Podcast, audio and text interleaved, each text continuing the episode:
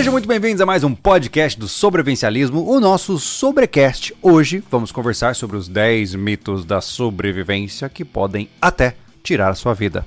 Não é mesmo, Thiago? Exatamente. Boa noite, pessoal. Hoje estamos aqui só eu e Thiago, porque a gente não gosta de mais ninguém, Isso. basicamente. Uhum. Né? A gente basicamente excluiu o Anderson. Ele tá trancado no Acabou. outro banheiro ali agora, tentando chutar a porta, né? Não, ele não vai mais sair. É, Ele não fez vai. uma tranca muito especial. Excelente, parabéns. A tranca do, do sapeta. A tranca dele é vai gravar pro portal. é verdade. Ah, Anderson Machado não está nesta mesa porque está em São Paulo, gravando com várias pessoas diferentes, entre elas Celso Cavalini, Roseira, lá do, lado- do lado R, e agora, inclusive, está entrando numa vibe de gravação na área de Ciclismo. bike, de É. ciclismo. O- eles vão gravar com pessoas referências da área de ciclismo em completo. São Paulo. Completo. Toda a parte de mecânica de bike, tecnologia de ciclismo, dicas de cicloturismo, tudo que você imaginar. E ele tá fazendo tudo isso para postar lá no nosso, na nossa área para assinantes, né? É, Eu digo que a gente tem um, quase que um curso completo de trekking com, com o Pedro Hawk e agora a gente vai ter É. um, quase um curso completo de bike. No... É verdade. Ah, se você não sabe do que a gente está falando, nós aqui do Sobrevivencialismo, Sobrevivencialismo, nós temos uma área de assinantes, uma área onde você paga, no momento atual, R$ 49,90 por mês, e você tem acesso a duas publicações semanais, sem contar os vídeos que já estão acumulados. Né? Então, se você hoje assinar lá o nosso portal, você já tem mais de 120 vídeos para assistir. Pra você ter uma ideia, mais de 120. Preste atenção no que eu estou te dizendo. Nestes vídeos você não tem só eu, Anderson, o Thiago, não. Você vai ter um monte de especialistas diferentes. Eu tô lá sim, tô fazendo dicas de, eh, na área de resiliência, na área de manejo de pistola. Nós temos Celso Cavalini, temos o Jairo Teixeira da Bandog, temos ah, o Pedro Hauck, que é um montanhista hoje, um dos donos aí da alta montanha, o cara que subiu, nossa, o trocentas montanhas diferentes lá no Nepal, o bicho é um monstro, né? Tem a Renata, que é enfermeira, que fala no pilar de resgate. Exatamente. Temos o Hamilton, para quem gosta de acompanhar os podcasts e ficou fascinado pelo Hamilton no podcast. Ele tá lá também com vários vídeos práticos, tocando e mostrando cobra e aquela coisa toda, muito legal, E né? a partir da próxima semana. É, próxima semana começa a entrar os vídeos do Do Escola off-road. 4x4. É verdade. Então, se você curtiu o podcast do ahn, Gilmar. Gilmar. da Escola 4x4, fique à vontade para você acessar o portal, porque lá nós teremos ah, uma série de conteúdos off-road gravado com ele, Hum. né? Então, fique à vontade para conhecer. Enfim, é por isso que o Anderson não está aqui, É. porque ele está produzindo conteúdos em São Paulo, certo? E como ele não está aqui e a gente tem muita coisa para acontecer ao mesmo tempo, É. né, Thiago? Nossa. Ah, vocês não têm noção. É, no futuro eu falo pra vocês, tá? No futuro eu posso falar. Agora eu não posso falar. é, basicamente. Mas tem muita coisa acontecendo por aqui. Tudo ao mesmo tempo. E a gente fica quase meio surtado. Então a gente falou, cara, vamos pegar um tema tranquilão, mas um tema que vai trazer curiosidades e talvez alguma informação nova aí pra você também, né? É, tem muita gente que acha que já manja tudo de sobrevivência, mas aí o cara vai pegar na prática mesmo e não é tanto assim, Não, né? não. É. Então, É aquele negócio. né? A teoria e a prática tem uma leve diferença, né? Tem, Tu vai sentir na tem. pele. Totalmente, totalmente. Então, ah, vamos conversar sobre isso, né? É. Ao longo do nosso podcast, daqui a pouco a gente troca uma ideia também sobre quem está trazendo esse podcast. Como vocês já sabem, isso aqui não roda de graça, né? E nós temos pessoas que nos apoiam, tanto apoiadores como marcas e como pessoas também. Então a gente conversa sobre isso depois. Antes da gente começar, eu quero fazer um agradecimento especial, especialíssimo para o pessoal da Nação Azul, ou seja, na verdade o Guaranismo Autoclube. Nós conhecemos, foi quando? Anteontem. Anteontem. É. É, nós conhecemos lá o, o irmão do, do Jordani. Que, inclusive, o Rubens Giordani Tá- virou tá aí membro também. aqui Aí, ó, viu canal. que legal? E ele nos entregou sete cervejas artesanais que ele faz pro motoclube dele. Isso aqui não Uhum. se compra, tá? Você só pode ganhar. E a gente ganhou aí cervejas diferenciadas. E é claro, né? Por que não, não tomá-las aqui? Tá. Né? Deu o discurso? Faça as honras, fique à obrigado. vontade, até porque tá esquentando, É, né? pensei que ia demorar mais. Inclusive, que aparato bonito é esse que você tem na Esse mão, aqui, ó, não é mesmo? ó, o André lá da Life Outdoor deu pra nós. Na, na- o, quem, quem tá fornecendo a- as comidas liofilizadas pra nós é essa loja, lifeoutdoor.com.br. Se quiser dar uma, conhecer eles lá. É isso verdade. legal. É uma loja legal. eu- são eles que estão nos apoiando em toda a parte alimentar da expedição da Praia do Cassino. Exato. Então, se você quiser conferir, é como eu disse, a marca apoia a gente, cara, porque a gente conversou bastante com eles e viu se eles não eram bizarros, né? Ah, e outra coisa, ponta firme pra caramba, né? Total. Ele participou desde É. a nossa preparação. É verdade. E isso que eu gosto. Eu, eu- mas é, não tá nem acordado divulgar ele. Não, Né? não tá. É só porque eu curti, o cara é inscrito do canal, gosta do canal, É. né? Ele E- nem hesitou, né, cara, em Exato. ajudar a gente. Ele nos apoiou desde o início. E foi por acaso que a gente fez uma compra pra- com ele, né? É, a gente É. comprou no Mercado Livre e aí ele mandou uma mensagem, foi... É. Ah, é, Ah, é o Júlio Lobo mesmo? é verdade, é verdade. Muito legal, muito É. legal. Mas enfim, hoje então, como eu te disse, a gente vai falar sobre alguns mitos, né? Mais especificamente 10 mitos. Só que o mais interessante é que eu não sei quais são. o Thiago selecionou eles pra me pegar de surpresa aí. A gente vai trocar ideia sobre cada um deles, né? E vamos ver se a gente traz informações novas pra você também. É, né? a gente já vai começar, Júlio, pela a questão do cara não, não praticar. Tá bom? Vamos não lá. praticar. Esse é um. Eu- é o basta saber o que fazer. Tá bom, vamos lá. Esse é, o- é um óbvio, É. né? Eu acho, pelo menos pra gente, né?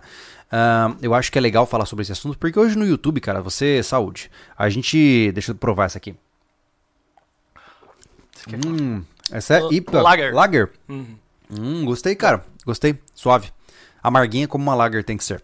Ahn, enfim, e a gente tem que. é, a gente tem que tomar muito cuidado nessa época de YouTube, onde você consome uma tonelada de conteúdo e você sente que você aprendeu. Né? E isso não é errado quando se trata de é, questões teóricas. Você pode sim aprender muita teoria na internet. No entanto, nada substitui a execução prática. E quando se, tra- se trata de sobrevivencialismo, de sobrevivência, não tem jeito. O prático é o que funciona, né? É. A gente sempre falou isso aqui pra todo mundo. Isso não é novidade, né, cara? É, o que é questão assim, ó, o cara saber o que fazer vai além também da prática disso. Uhum. É, por exemplo, nós futuramente vamos fazer a, a travessia da Praia do Cassino. Uhum.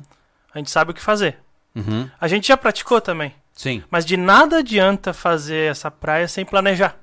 Certo, você Entendeu? peca em um dos pilares. Exato, É. sem prevenção sobre o que pode acontecer. A gente, tá, a gente prevê os possíveis problemas e como mitigar. Se não tem como mitigar, a gente não faz, a- a- atrasa, adianta.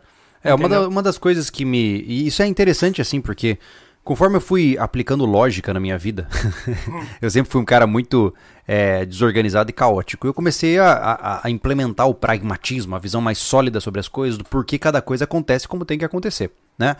E ah, o que me chamou a atenção nesse processo é que eu comecei a pensar, cara, qual é a moral de você fazer, por exemplo, técnicas de sobrevivência no meio do mato só de cueca com uma faca? Assim, ó, ai, nossa, mas é porque, que nem o Largados e Pelados lá. Qual é a moral? A moral é só entreter quem assiste. Exato. Porque as chances de você estar pelado só com uma ferramenta em um lugar selvagem, caraca, mano, o que, que você fez pra chegar aí? Não, f- falhou em tudo, né? Exato, então assim, ó, qual é a premissa do sobrevivencialismo? Preparação. Uhum. Você se prepara para a ação, certo?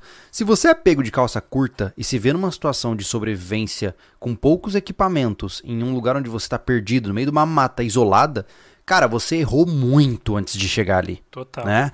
Existem situações dramáticas, como uma queda de avião, coisa assim, tudo bem, aí a gente até entende, mas as chances são tão pequenas disso acontecer também, que existem muitas outras prioridades na sua vida, como por exemplo educação financeira, que você precisa atacar de uma maneira muito mais forte do que necessariamente sobrevivência na selva. Não, com certeza. Né? É, é, tu, tu deu um bom gancho sobre Hum. a questão do la- largados e pelado, cara. Que já é o próximo tópico. Ah, é? É. Tá, mas não entra nele não. Então, mas é isso, cara. Qual a possibilidade de tu, de tu se, se encontrar pelado no meio do nada? Não, não tem. É zero. tem, a a é. questão de, de acidente de avião, ela não é, não é tão baixa assim, a questão dos acidentes. Não. Mas a questão de sobreviver com a queda de avião. Não, é você absurdo. cair a 800 km por hora e ficar vivo, É. parabéns. Né? Então, assim, ó, entenda que a gente tem que tomar muito cuidado para não tornar a exceção como regra. Ah, mas Júlio teve o piloto lá, no- acho que não lembro o nome do rapaz, que ficou trocentos dias na Amazônia, que ele caiu. Cara, foi um cara. É. Um cara. Tem 210 milhões de habitantes neste país. Né? Então, assim, você não pode pegar um evento que aconteceu com aquele cara e dizer, ó, porque aconteceu com ele, vai acontecer comigo. Tem que estar preparado, né? Então, tudo é uma questão de Como eu disse, não tô dizendo que não interessa, não tô dizendo que não é importante. Tô dizendo que do ponto de vista de priorização de coisas, eu acho que não é tão prioritário assim, Não, tá? é, a questão dessas esse tipo de coisa vale como uma história a ser contada e, e algum exemplo a ser seguido. Claro, É, claro. por isso, por exemplo, a gente conta história de sobrevivência aqui no canal também, né? Exatamente, Porque, exatamente. Pô, eu vejo aquele exemplo do cara que foi pro, deserto, que bebeu até ah, o o, sangue. né? é o Mauro Prosperi, acho que é o nome dele. É, Foi um absurdo, né? é cara? bizarro aquilo. Bizarro. Mas assim, é, voltando ao ponto principal, o que eu digo é o seguinte: é, nós temos aí uma, uma, uma. Não é uma síndrome, é um fenômeno comportamental, tá? Que eu já falei aqui no canal faz um bom tempo, é um vídeo bem antigo do canal, que se chama Dunning-Kruger. O que, que é isso? Esse é um fenômeno de comportamento humano em que a maioria das pessoas consegue dar saltos em suas didáticas é, sem saber o que estão fazendo. Por exemplo, você viu um vídeo de o Júlio fazendo fogueira, certo? Você só me viu fazendo fogueira. Você assume que sabe fazer fogueiras e, inclusive, clama autoridade quanto a isso. Ou seja, o que aconteceu? Você deu um salto didático, pulando a fase prática, pulando a parte de aprendizagem, de erro, de acerto, e você já se colocou como um detentor daquele conhecimento que você só conhece de forma teórica. E aí o que acontece? Dunning-Kruger. Ou seja, é é o- é o fenômeno comportamental onde você faz isso, só que você não tem esse conhecimento. Você não sabe fazer fogueiras. Você sabe a premissa básica, o conceito teórico de fazer uma fogueira, mas você não sabe fazê-la. Né? E isso é muito importante. Nos tempos atuais, cara, nos que tempos de internet, todo mundo sabe tudo, cara. É incrível. É só você ver lá no vídeo é, dos equipamentos da Cassino, que a gente lançou terça, ontem. É. Ahn, nesse vídeo, o que, que acontece? Tem muita gente que naturalmente está perguntando coisas. Ah, da onde vem? Por que, que vem e tal. Só que você vê que algumas pessoas vêm com algumas constatações que são baseadas em teoria. E você sabe que é teoria. Uhum. Por exemplo, ah, é, isso aí pra mim é Nutella, não precisa de tudo isso. Cara, quando o indivíduo fala isso, ele está atestando a sua ignorância. Porque ele realmente não sabe do que está falando. Então a questão é, perdeu a chance de ficar quieto, cara. E eu não tô dizendo que ele não pode falar, mas ao menos é, seja mais sensível aos tópicos que você não tem profundidade de conhecimento. É, Entendeu? é o que esse tipo de comentário tem bastante, né? É, A questão do cara que ele viu como é que funciona, por exemplo, uma caminhada Uhum. carregando peso e tal, e ele diz: não, um ser humano consegue caminhar 30 km sem sentir dor alguma. É, Vocês sentiram dor, vocês são os mané, isso. entendeu? É. Eu, eu quero. Mas ele não. O- Ele não passou pelo processo. Exato, ele não É. passou pelo processo, ele não, não, tá- não postou nada, não falou que postou. Ele simplesmente falou isso, ó, vocês são os manés, porque na teoria é isso que se aplica, É. entendeu? Só que assim, ó, eu vou te falar, a gente nunca pagou de, de grandão Não. e quando foi caminhar doeu. e é isso. E É. a gente vai fazer, por exemplo, a Praia do Cassino, cheio de equipamento, isso, aquilo, É. a gente tá se preparando, eu tô preocupado, eu tô. Não É. tô dormindo direito. Mas, ah, mas a Praia do Cassino é fácil. Eu disse, beleza. É fácil pra você olhar no Maps e passar o dedo assim, ó. É. Mas eu quero ver fazer. É. Fazer sem perrengue. É. É, É, é- problema. não é uma. É, é como eu falo, é muito fácil você dar esses saltos e você cometer erros, pô. Cometer erros mesmo. Eu vejo isso quando acontece, por exemplo, eu já vi acontecendo na minha frente, assim. Eu não preciso identificar o, o nome dos bois, mas ah, eu fui fazer uma trilhinha. E aí um amigo que nunca tinha feito trilha, ah, não, vou lá também, pô, vai ser massa. O bicho quase botou os bofs pra fora, cara. Meu. Tava passando mal, não tava aguentando o ritmo. Por quê? Porque ele achou que era só no mato, Uhum. né? Então, existem situações que é- uma coisa que eu acho que, cara, que ferra a nossa cultura, tá? Eu digo isso na melhor das intenções, não me interprete de forma errada. É a maldita marcha do exército. O tal do acampamento base do exército. O cara ele acha que só porque no exército ele carregou 800 quilos nas costas mais o fuzil e pagando flexão por 800 quilômetros, ele tem uma base de experiência gigantesca na vida inteira dele. Na, na- né? é, na verdade é o seguinte, eu só, eu só respeito a- esse tipo de opinião que o cara que fala do, do campo base do exército, se ele tá ainda no exército fazendo isso.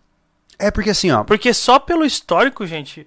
E, Pô, e tem outro detalhe. eu Thiago. jogava futebol quatro horas por dia, to- por dia todos os dias. É, eu mas sou um baita jogador. Entendeu? Não, não é mais. hoje eu não aguento um jogo, pô. É. E não, e tem mais. É, entenda que a dinâmica de de forma de pensar, a forma como você aborda o exercício físico quando você tá numa marcha militar e quando você tá so, sozinho, autossuficiente, é totalmente Total. diferente. Só o fato de você estar sem nenhum suporte muda totalmente a sua Total. visão. Totalmente. Você toma muito mais cuidado com tudo. É. Porque, cara, é como eu tô dizendo, a cassino não é brincadeira, pô. É o cassino. Mas pra maioria dos amigos que. É, é a praia do cassino. Exato, é porque É a eu, cassino. eu abrevio a praia do cassino para a cassino, tá? É isso.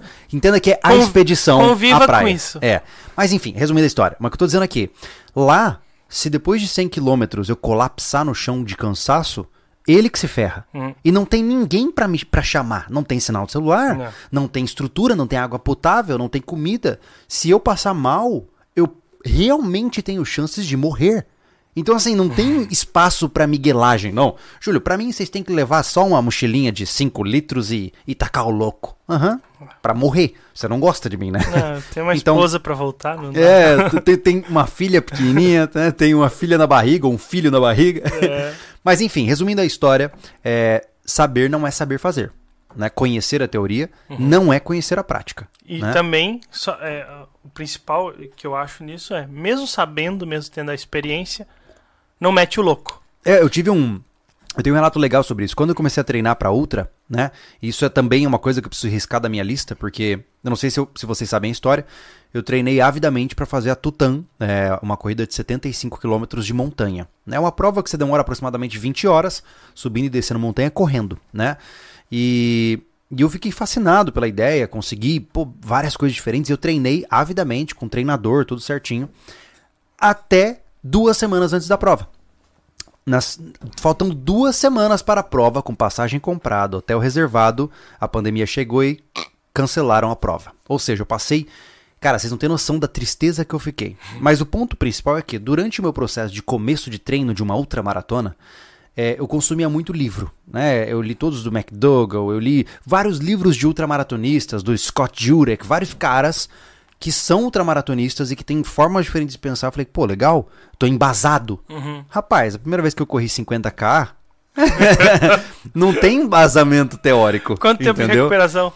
50, não, foi, foi rápido, foi uma semana aproximadamente. Ah. Mas é a experiência, ela, ela é avassaladora.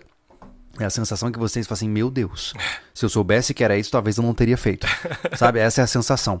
E então você realmente passa por um processo de confrontação da teoria para a realidade, né? Total. É. É. que nem uma. Eu não consigo. ah, eu não menosprezo nada, né? Mas assim, quando tu me, me desafiou pra meia maratona, eu fui treinar e machuquei. Sim. E eu não consegui treinar. E aí, quando eu melhorei do pé, o Júlio tinha uma, uma conta, que é mais ou menos se você faz 15 É. quilômetros treinando, Sim, Você se consegue você, Se terminar- você percorrer 70% da proposta de 70%. percurso, você termina o percurso Exato. em uma prova. É. Aí eu fui lá, eu só tinha tempo à noite, fiz à noite, fui lá. Corri, fiquei feliz da vida que eu consegui meter, bater 15. E eu disse, meu Deus, como é que vai ser 21? Aham. Porque eu nunca corri, gente. né? Sim. Aí cheguei no, no 21 km, eu tinha mais um agravante que era o sol. Cara, Foi agradável. foi, foram 2 horas e 14 de, É. cara, de perrengue. Porque é, eu sou um cara que transpira demais, eu sou gordo, né? Então, tem gordura, né? Então, eu tava assim, detonado. Ainda bem que tinha estrutura e tal, mas ah, ah, quando eu fiz a volta, que daí eu vi, cara, tô voltando. Aí eu comecei a ficar mais feliz, que deu, Uhum. Aquela, deu aquela. Oh, runner's high. Nossa, eu comecei a cantar no meio da rua lá, assim, legal pra caramba. Mas É. realmente, não pa- parece, parece, ah, é só 15 quilômetros, mas, cara, vai correr 5 pra ver. Quem, quem nunca correu. Quem nunca correu é ardido. É. Mas é uma sensação incrível, tá? Quem tiver Uhum. oportunidade, quem hoje está na corrida, recomendo. É mais fácil fazer uma ultramaratona do que uma maratona. Tá? Eu não vou entrar no critério aqui por quê, mas enfim, é mais fácil. O pace é mais leve, o tipo de terreno é mais agradável e a ultramaratona tem uma dinâmica fantástica, assim, ó, pra mexer com a tua cabeça. Mas enfim. Ah, antes de ir pro próximo mito, Tá, vamos ler o superchat. Tô vendo umas coresinhas Tá, lá no beleza. computador lá. lá. O Rubens Giordani, Ô, ô, Rubens, e aí? vocês, vocês trazem excelentes conteúdos para nós. Essa foi uma maneira de agradecer por tudo que vocês transmitem a todos nós. Abraço do Rubens e do Rui para toda a turma do SV. Abraço, Thiago e Júlio. Valeu, meu amigo. Valeu, obrigado. Obrigado pela Valeu. constante presença. E obrigado pelas cervejas, né, meus Total. amigos? Aqui o Christopher Silva Lima, aproveitar que o chat dá pra ver. Uma ajuda pra levar um pinhão pra praia do cassino pra lembrar do Anderson. Já pensou fazer pinhão lá? Meu Deus, que trabalho. ah, e banha também. Muito sucesso na caminhada lá e espero que tudo dê certo. Torcendo por vocês do Ceará. Massa, cara. Obrigado, obrigado. O Felipe Zanatelli. Uma doação generosa aqui. Caramba, obrigado, Felipe. Boa sorte na praia do cassino. Valeu, meu amigo. Massa. Aqui, ó. Rui Elias MD. Ah, é o Rui? Aí, o Então, Rui que apareceu aí, ó. cerveja pra nós. Boa noite, brothers. Bonita essa garrafa do fundo. obrigado, meu e é amigo. muito boa a obrigado. cerveja, diga-se de passagem. neste momento acabou aqui a Lager. Daqui a pouco a gente pega a próxima. É. Vamos lá, me conta, qual é o a próximo próxima, mito? A próximo, o próximo mito é aquele negócio. Cadê? Ah, assistindo o programa de sobrevivência na selva, você vai estar preparado. Entra de certa Entra forma basicamente no primeiro. mesmo, né? É, É que a gente jogou muito sobre a questão de saber o teórico, né? É, eu acredito assim, ó. É, sim, é importante você consumir conteúdo, tá? É, é importante você mergulhar nos mundos, né? Por exemplo, eu muitas vezes vejo vídeos de como um astronauta treina. Só que eu não vou ser astronauta, mas eu tô vendo, é legal, é divertido, né? Ah, e sim, é possível, numa situação de emergência, você se lembrar de alguma coisa que você viu e tentar reproduzir. É possível. É, mas a né? questão é assim, ó, não é um tutorial. Não, não é. assistir, assistir a um programa de sobrevivência na selva, tu vai ver o que o cara fez e tem uma produção ali. É, uma coisa assim. Assim, ó, assim como ele tá lá é, no arco, Uhum. raspando, ó, no, no taquinho, né? Sim.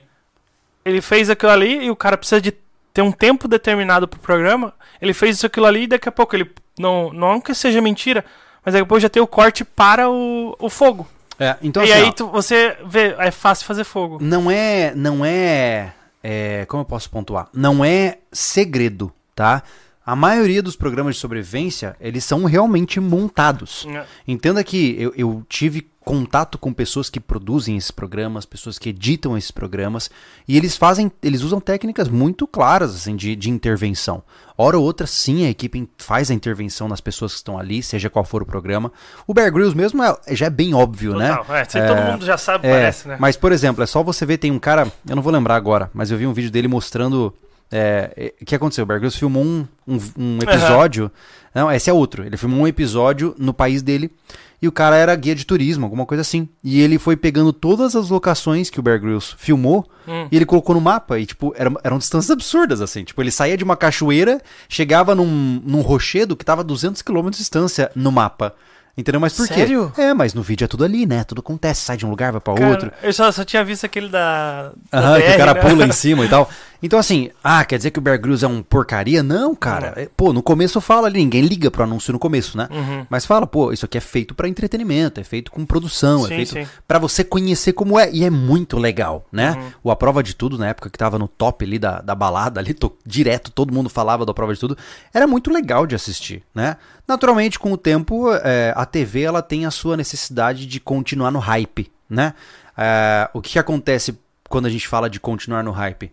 Uma vez que, por exemplo, o desafio dose dupla, dois Uhum. caras já não tava mais chamando a atenção das pessoas, vamos tirar a roupa deles. Entendeu? E aí veio Cara, Largados e Pelados. Então, houve até nos Estados Unidos, eu acho que não veio pro Brasil, um outro que era os dois amarrados. Hum. Eram alguma coisa tipo assim, acorrentados, né? Que era um, tipo um desafio dose dupla, mas eram duas pessoas que não se davam bem propositalmente de perfis diferentes e eles ficavam é, é, fisicamente presos por uma corda durante todo o desafio. Eles não podiam quebrar aquela corda. Então assim, é loucuragem, entendeu? É loucuragem, é uma coisa que não se aplica muito bem na realidade e a TV faz porque sabe que você vai assistir, né? Agora, é, por exemplo, muitas vezes nesses programas existe um, um foco principal no comportamento das pessoas. Pra você, ter uma ideia, é, isso eu ouvi falar de, de pessoas que sabem muito desse tipo de coisa, tá? Numa determinada situação, onde tá num contexto assim do acampamento, por exemplo, a câmera para assim no Thiago e fala assim: Thiago, olha pra lá e faz uma cara de discordância. Aí o Thiago vai lá e. Ah, agora faz uma cara de você tá bravo. Tá. Aí o que acontece? Ele pega esses, esses materiais de você reagindo nessas eh, emoções. E aí ele pega isso e insere em outros momentos. Por exemplo, aí eu tô lá na fogueira com o Thiago, Thiago, vamos sair pra pegar fruta, a gente tá precisando, cara. Aí ele coloca lá de trás aquela ceninha do Thiago discordando. É bem assim. assim. que produção mesmo, né? É, e aí, pum, vem a, a música dramática por trás. Então, existe uma construção de enredo ali. Inclusive, tem uma moça que processou o Largados Pelados dos Estados Unidos. Eu não vou lembrar o nome dela, acho que Kristen, não sei. É, ela, durante o, o episódio, ela ficou, tipo, como uma ultra megera imatura do inferno, assim. Tipo, eu- não sei se é verdade ou não, eu tô só replicando o que eu sei, tá? Sim. E, e ela ficou indi- indignada com o episódio, porque não era aquilo que aconteceu na realidade. Não foi o que ela fez, não foi da forma como aconteceu, mas escolheram criar um roteiro onde ela era muito retardada, assim, muito zoada, muito imatura, brigando com todo mundo. Provavelmente ela não deve ser flor que se cheire, mas do jeito que ficou foi tão sério que ela recebeu, começou a receber, tipo, é, é, enfim, ameaça online, Olha povo, é, o povo tirando ela pra chacota, difamação pública, Tá tá, ligado? Tanto que ela meteu um processo na Discovery. Olha que loucura, cara. É absurdo. Então, né? assim, você ver que o buraco é muito mais embaixo do que só um, um videozinho de povo tentando sobreviver, É, Tem sabe? dois absurdos aí, né?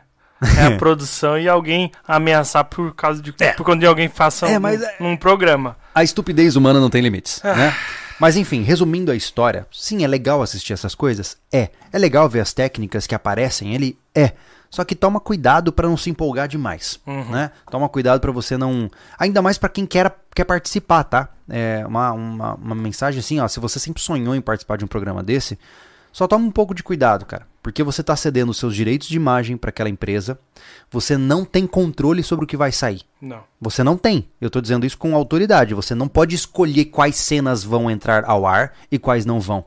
Então nisso você pode, como eu falei o caso dessa menina aí, de sair como um cara totalmente avesso a quem você é, porque eu te garanto, com a edição certa, te transformam em herói ou te transformam em vilão, né? Então toma cuidado com isso aí também, É, tá? O nome dela é Honora? Acho, acho que é, isso. O Pedro Henrique falou aqui. É, É. acho que é isso. É, enfim. Ah, temos, vamos pro próximo mito, mas primeiro os superchats, né? Não, primeiro os apoiadores. Então vamos Deu pros meia apoiadores. hora, né? Meia hora? E a gente só tá no segundo mito? Meu Deus, estamos se empolgando. Isso que a gente ainda tem que pegar mais cerveja. Exato. Hoje vai longe. Tem Bom, que terminar a cerveja. O Rui falou, ó, tem que tomar tudo isso aí. é, Então, foi, ele mandou. Ele obrigou a gente Ele mandou. fazer. é, É. Ele falou, ah, eu vou, senão eu vou quebrar a cara de vocês. Exatamente, nos ameaçou. É, é, foi terrível. A gente não pode correr esse risco. mesmo.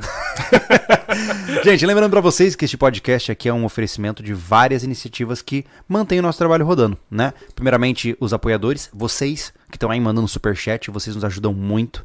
Vocês que mandam pix, cara, tem aqui em cima da cabeça do Thiago aqui, ó, tem um QR Code ali com dois tipos de QR Code, mais pra trás, mais pra trás. Ah, Aí, aí mesmo, aí mesmo, isso. tá bem aí, você só não consegue ver. Se você quiser, você pode fazer suas doações via Pix. Um centavo sempre é bem-vindo, cara. Por que não? né? Se tiver dois centavos, melhor ainda. É, fique à vontade para você fazer suas doações. Isso nos ajuda muito a manter os projetos rodando. né? Os apoiadores, se você clica no Seja Membro aqui embaixo, você pode se tornar membro pelo YouTube ou pelo Apoia-se, que o link está aqui na descrição. E ao você pagar é, um valor mensal ali do YouTube, acho que é 7 pila por mês, né? Alguma coisa assim, né? No- 7,99. 7,99.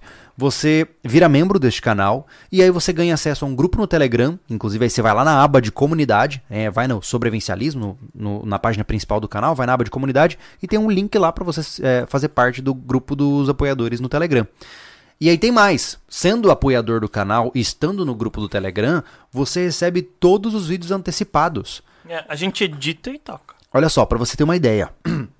Já tem 10 vídeos antecipados lá. Tem 10. 10 vídeos, Nossa. tá? Tem dois episódios do Rancho inéditos, três, não, dois episódios Dois, inéditos, um monte de vídeo novo de semana. Todos os apoiadores já podem ver todos esses vídeos, É. tá? Então, se você gosta do conteúdo, quer ver os, os vídeos antecipadamente, esse é o caminho, né?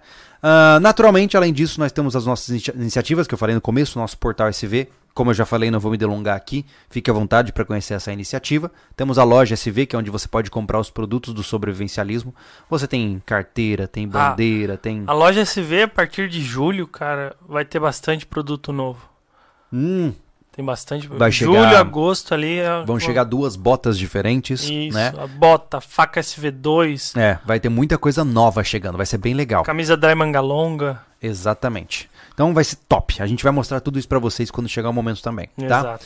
Ah, e além disso, as marcas que estão conosco, né, cara? Então hoje nós temos é, três grandes patrocinadores neste canal, que são as marcas que mantêm o, o, o bruto rodando aqui Exato. conosco, né? Faz girar. Exatamente, uma delas é a Invictus, uma marca é, que está conosco há muito tempo, é uma marca que hoje, inclusive, vai ser a que vai, uma das patrocinadoras principais da UDR. A UDR é uma, uh, um desafio de desgaste e resiliência que a gente faz em formato de reality show para vocês. Quem não viu, recomendo, veja a segunda temporada que está aqui no canal, tá top. É. E a gente vai fazer agora a terceira temporada, né? Em setembro, final de setembro, tá rodando a próxima temporada do é. DR, a, a, gravação, né? É. A Esse publicação. ano ainda sai para eles, né? Sai. Idealmente, é. fim de novembro, começo de dezembro, sai os episódios boa, da UDR, boa. né? E é por conta da Invictus que está acontecendo, tá? O Container foi por conta da Invictus. E, e são parceiros, caras... parceiros de longa data, né? São, são. E hoje realmente a gente bem estreitado com as relações com eles. É verdade. Além disso, nós temos também uh, a Palácio das Ferramentas, uma loja focada em vender acessórios e também ferramentas para você que busca construir. Fique à vontade para conhecer o trabalho deles. Cara, eles têm de tudo que você imaginar. E aqui hoje, na nossa oficina, a gente tem uma variedade de ferramentas por conta do apoio deles também. É, por conta Foram... deles que conseguimos a, a, toda a linha da Bosch de bateria, que facilitou demais a nossa cara, vida. Cara, é um adianto é... que eu não pensei que era tão adianto assim. Exato. Cara, é incrível, eu, eu, eu, nunca cara. imaginei que eu, ia, que eu ia ter acesso ao tanto de ferramenta que eu, tô, que eu tenho agora. É muito louco, né? É um é absurdo. Hoje a gente escolhe o que, que a gente vai usar, Exatamente, né? É incrível, é. cara, é incrível. Eu, era né? sempre lá parcelado no cartão seis vezes. Eu, todos nós passamos por isso. Tô, pagar essa esmerilhadeira, cara. Aí, é. pro, aí, no próximo semestre...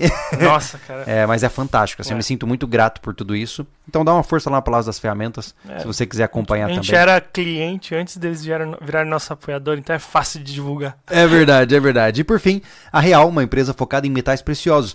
Se você não viu, a gente fez um podcast que inclusive foi muito bem aí para vocês assistirem, que foi focado na, no potencial crash econômico uhum. que nós foi teremos. Foi com o Avelino. Foi com o Avelino. O Avelino é um dos. É, é o proprietário da Real. É o cara que basicamente viabiliza esse negócio.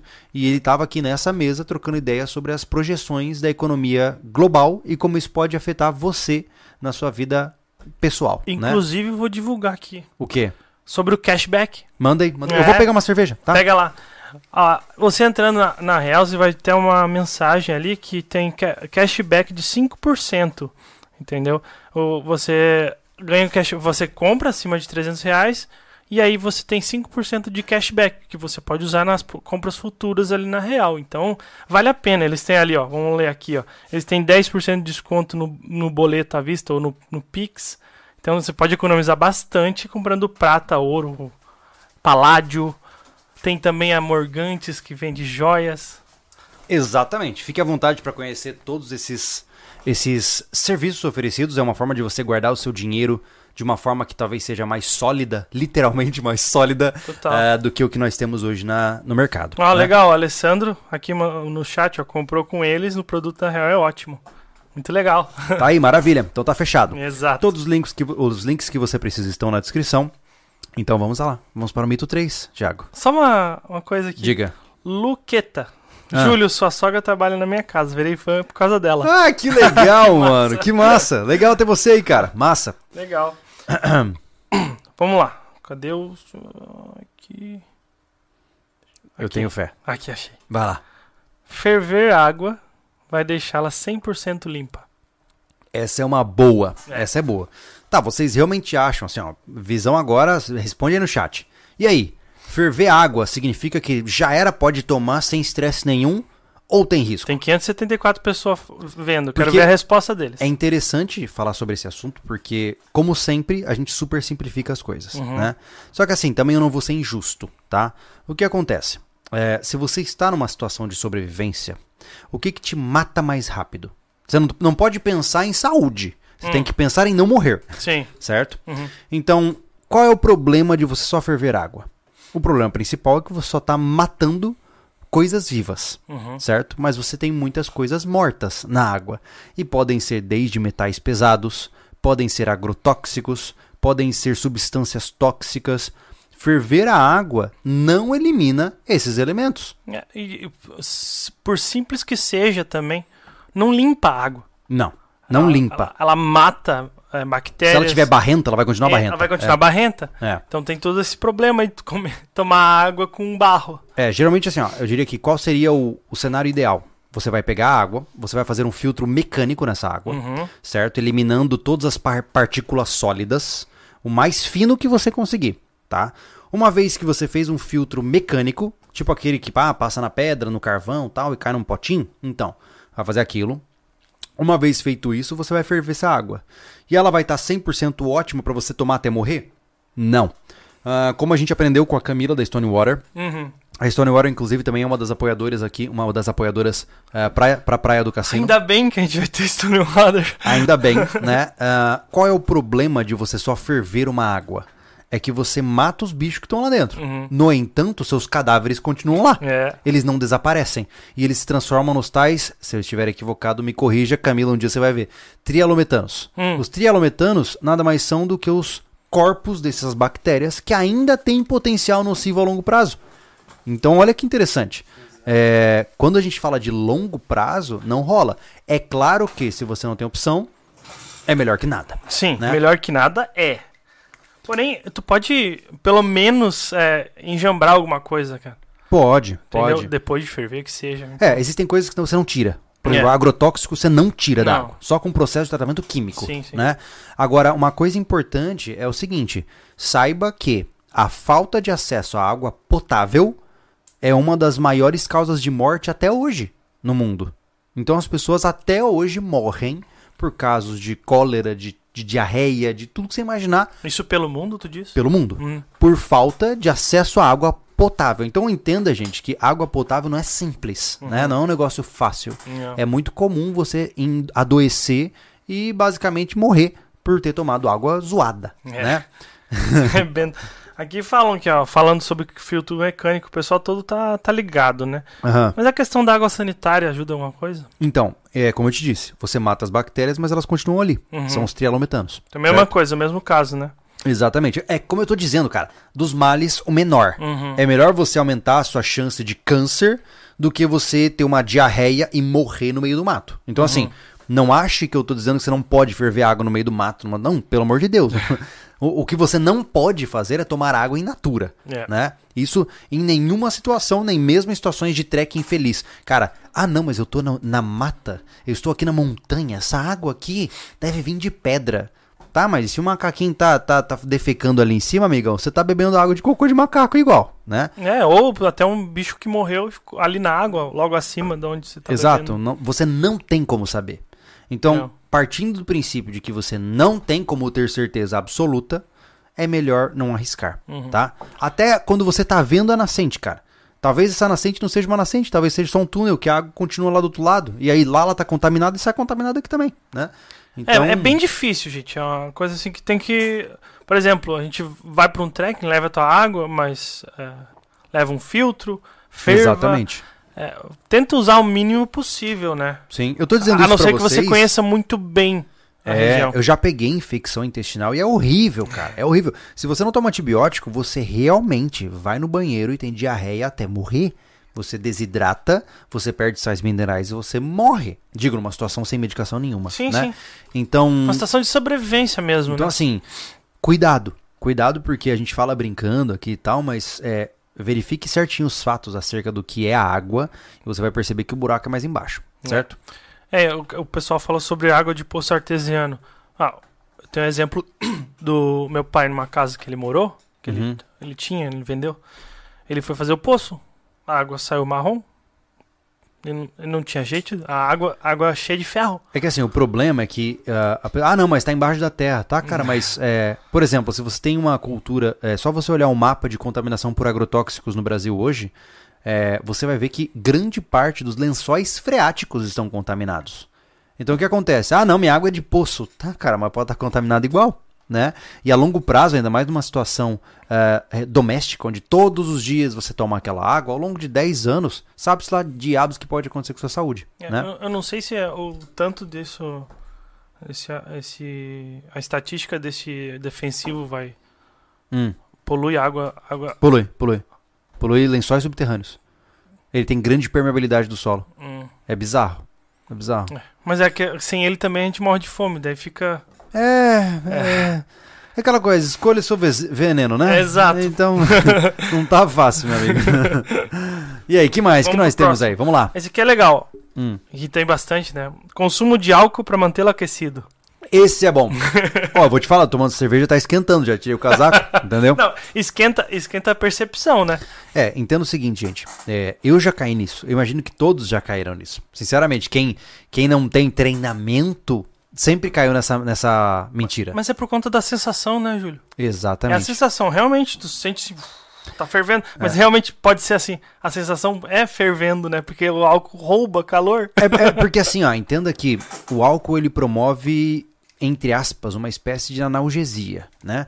O que que na verdade acontece? Não é que o frio diminuiu ou que você esquentou, e sim que os seus sensores estão menos sensíveis. É.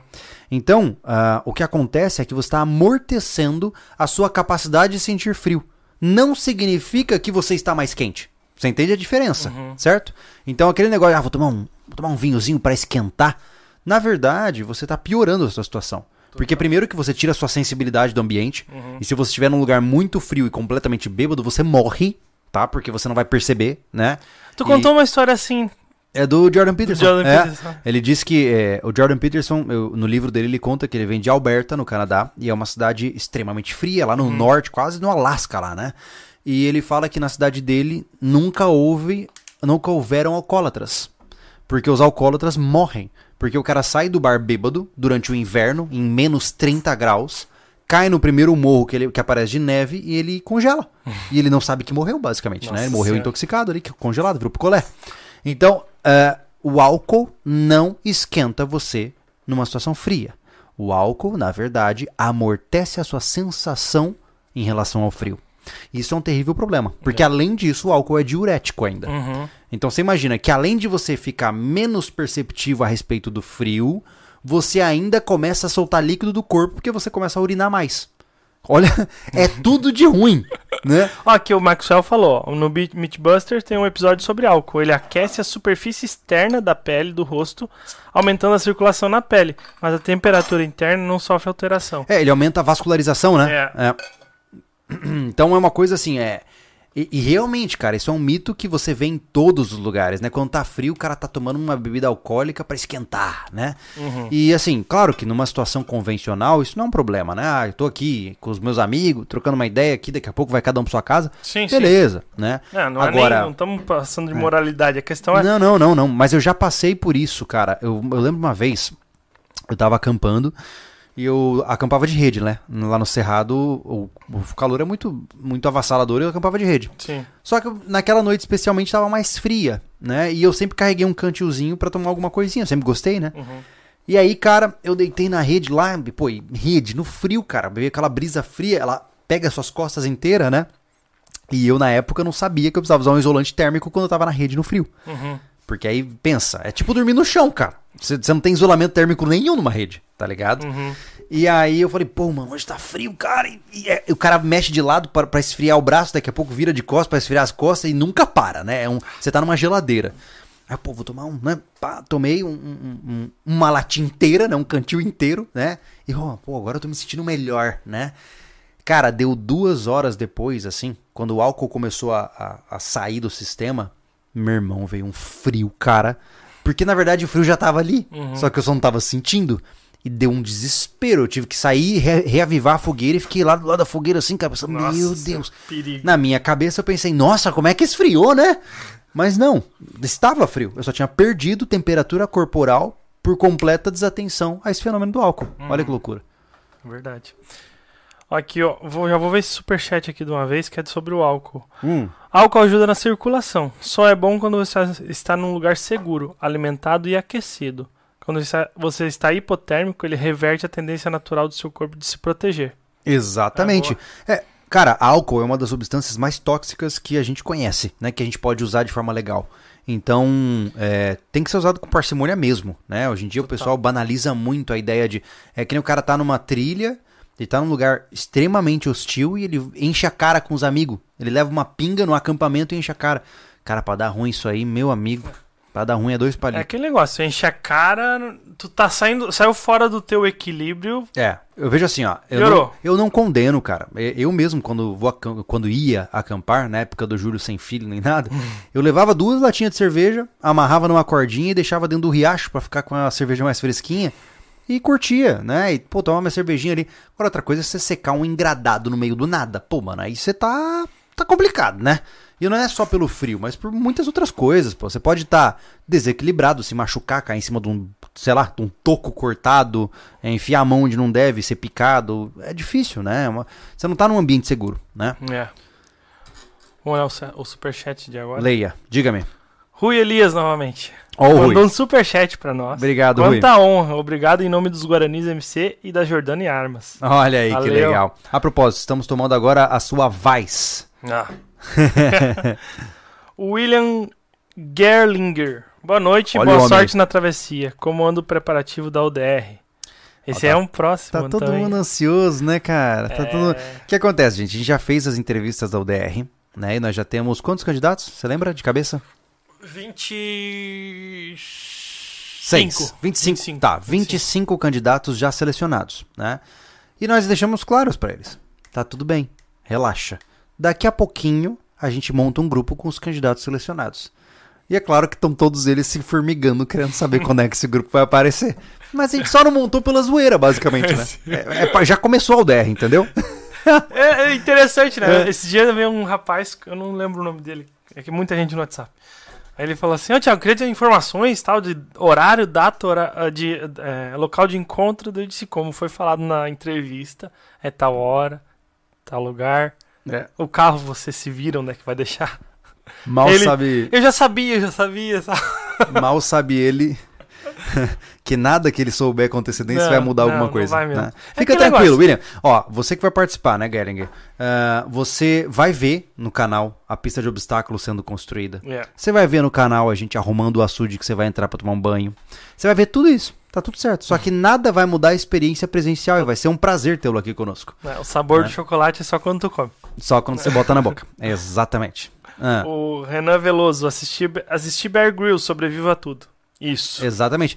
Inclusive tem aquele caso, né, que eu, já citei várias vezes aqui do rapaz que morreu porque foi da uma de Bear Grylls, né, pô. Lá na Noruega, o cara era fanzaço de Bear Grylls, montou uma mochila e falou: "Vou viver na vida selvagem". E saiu Hum, e foi embora pro meio do, da floresta no- na Noruega no inverno. Resultado da história, foi dado como desaparecido. Encontraram o garoto, acho que tinha 20 e poucos anos de idade, é, morto dentro de um, uma ruína de um barraco, morreu de frio, pô. Né? Então, assim, é, a gente brinca aqui, mas tem cara que leva a sério, pô. Tem cara que realmente acha que ele pode fazer aquilo. Né? E ele se mata. Né? É verdade. E isso tá na mão de quem, né, amigo? Por isso que eu falo, a gente não faz migué aqui, porque esta alma está na mão do Bear Grylls. Exatamente. É o que a gente, o que a gente É. não fala pra você, assim, eu não tô te ensinando nada. O discurso sempre foi mostrar, né, Júlio? Uhum. Mostrar como faz e você testar. Testa com segurança, tudo, É. né? E a gente fica feliz da vida se tu replicar e ficar bem. É, eu Entendeu? não quero esse sangue nas mãos. É. Realmente. É. O Paulo Santoro, Ei, olha o homem. parceiro aí. Maravilha. Pra ajudar, pra ajudar a comprar umas fichas no cassino. Parabéns. O Pedro Henrique, queremos ver Júlio e Thiago no Lagardos e Pelados. Vai ficar querendo. Ave Maria. É, você Cara, realmente tá é- pedindo É sério, pra ver que eu pelado. É sério. O seu desejo é me ver pelado. É sério mesmo. De tudo que você pode pedir no mundo. Que mau gosto Esse do inferno. superchat devia ser mais tarde no podcast, né? Devia, cara. Eu fico imaginando assim, ó, como é que a minha esposa aguenta? E aí o cara que nem. Ele nem é minha esposa. Não. Tá longe disso. Ó, o Diego Araújo. Eis que nasce Sheikh Júlio Nelson Mohammed. Ai, meu O maior ladrão de corações masculinos desde Jesus. O colecionador de esposas. o último homem, homem da terra. Saúdem. Ai, meu Deus do céu. Então, é, longa história. O grupo dos apoiadores do sobrevivencialismo, É especial. ele é tipo uma UDR virtual, tá? você entra lá e você fala assim, o que está acontecendo? Eu postei no meu Twitter, se você usa o Twitter, procura lá Júlio Lobo SV, é meu usuário, e você vai ver a montagem que fizeram de mim. Me transformaram num shake lá, com as paradinhas lá, com barba e tal, tudo bonitinho. Pelo menos tu tá vivo, né? Ao menos, É. ao menos, é. É porque eu ainda não sei se eu sou um shake ou se eu sou um vampiro lá, o cubano, É, né? pois é, então É. esse aí já morreu, né? É, eu recomendo. Joga aí no Google, Júlio Lobo, e veja a descrição da Wikipedia. Você vai achar fascinante. Que loucura. Ah, o Florinar Dickel.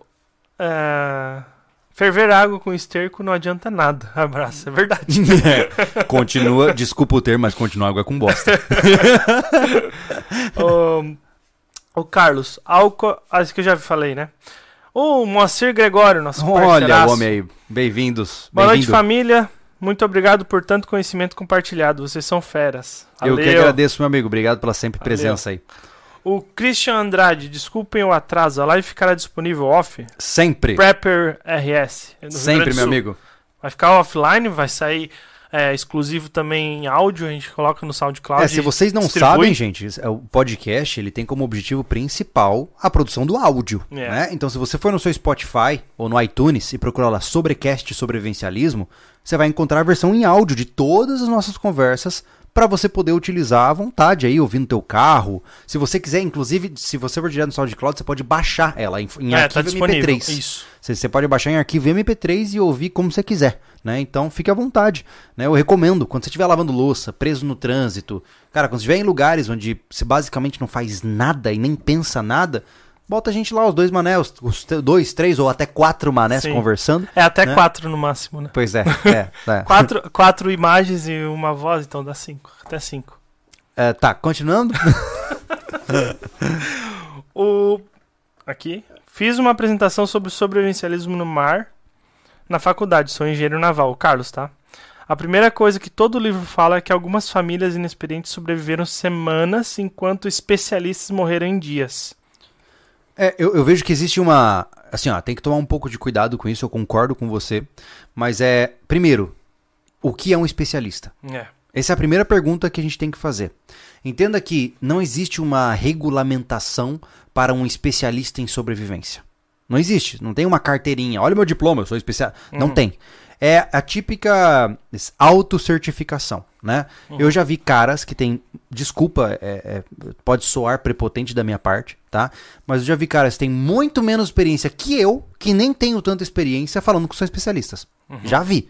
Então, assim, o que, que é um especialista? Né? E segundo, é, que tipo de especialista é isso? Você tem bons médicos e maus médicos, né? bons veterinários e maus veterinários. Então, eu acho que eu, eu, eu entendo de onde vem isso e realmente pode acontecer. Algumas vezes saber demais pode congelar a sua ação. É. Né?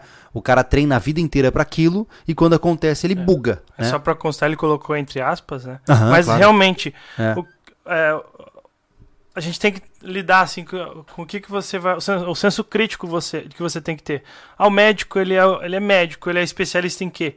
Especialista em tal coisa. Uhum, Entendeu? Exatamente. Ele tem alguma coisa já consolidada que ele é, É. especializado naquilo. É, o correto seria, é, eu sou especialista em sobrevivência no Cerrado, na mata de transição da região de Mato Grosso do Sul. Opa, e beleza, aí eu vou te levar a sério. Bem nichado, tá ligado? Porque sobrevivência é nichado, Não pô. dá, não dá pra te ser so- especialista em sobrevivência Não, no Brasil inteiro. não dá. Não Tanto dá, que quando cara. eu saí do Cerrado, cara, eu me sentia bem lá.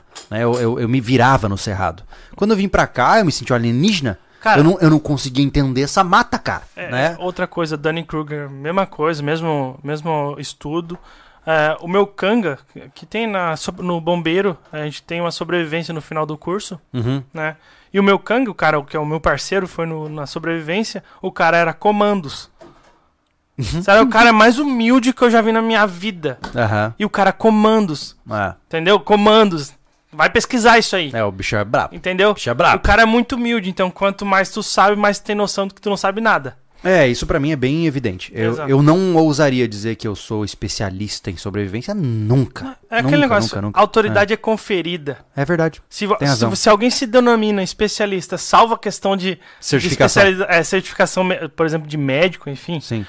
É, cara, fica com o pé atrás com esse cara. É. Ah, eu sou especialista, tá aqui o meu certificado disso, certificado daquilo.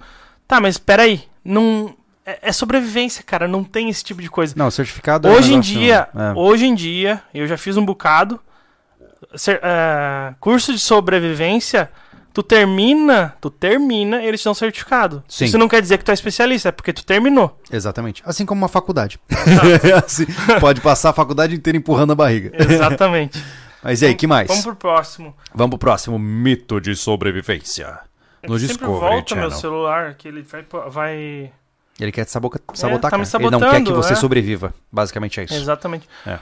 A gente falou sobre isso nesse próximo tópico Não. no podcast das mulheres SV. Hã? Como a folhagens. Ah! Só que a questão do conhecimento É sério, também, mas, né? mas, mas tem um mito ensinando a comer folhagem? Tem gente que, ué, qualquer coisinha eu como uma planta comestível. Tem gente que pensa assim mesmo? Tem, tem esse mito. Caraca, mano, mas- mas aí é muita burrice? Mas não é questão de burrice, é questão de que é tão difícil tu identificar plantas na floresta, Meu Deus. entendeu? Que tu pode comer um veneno. Tá, mas vamos lá, vamos lá. Tá. Eu tenho até dificuldades de acreditar que esse mito existe, porque. É que assim, ó, gente, entenda que é, existem inúmeras formas. é, por exemplo, a gente teve um bom, uma boa experiência junto com o Humberto Costa, né? Bushcraft Survival Skills. O Humberto Costa, Bushcraft, se você jogar no YouTube aqui, ele tem um canal também que é muito bom. E a gente passou alguns dias. um- alguns dias não, a gente passou um dia com ele, né? Um dia. Dois dias Dois dias, é. Isso. dois dias gravando com ele lá pro portal de assinantes, né? E o cara, assim, ó, na boa, ele entra na mata e fala: Ah, isso aqui é bom pra dor de barriga. Ah, isso aqui é bom, pra dor no joelho em dia frio. Ah, isso aqui é bom. Cara, é impressionante. Ele olha pra mata e ele não vê mato. Ele vê uma prateleira, assim, ó. Eu, eu, eu, assim. eu me- ouso dizer, eu confiro a ele. Sim, essa não é autoridade. ele que fala. Não, ele não ele, fala isso. Ele né? é uma. Na minha opinião, ele é uma autoridade em sobrevivência na Mata Atlântica. Total, total. O cara é muito bom. Ele é, ele É é. incrível. Vocês não têm noção. Se ele abrir curso, faça o curso com ele. Faça, faça. É, ele, ele- direto abre curso, É. tá? Faça o curso dele, cara. Ele Humberto é um monstro. Costa, gente. Procura no YouTube o canal dele. É, coloca Bushcraft, Humberto Costa, já vai Isso, aparecer. claro, É. porque ele é referência, né, no Bushcraft. Só que assim, ó, é, é um absurdo a vivência com ele, cara. É, e assim, ele, ó, ele tem muito conhecimento. eu tô referindo a ele por quê? Porque o cara tem anos de experiência pra saber como usar o mato a seu favor, né? E no mundo de pessoas normais, né, como eu, como você, é, nós não temos essa mesma capacidade, né? Hoje eu olho pro mato e eu já consigo ver algumas plantas, mas eu tô naquela fase onde eu acho que é e eu não vou arriscar, né? Vocês, ah, não, eu acho que essa aqui é aquela lá, mas eu, eu só faria um, um teste real se eu estivesse do lado de um cara que manja, entendeu?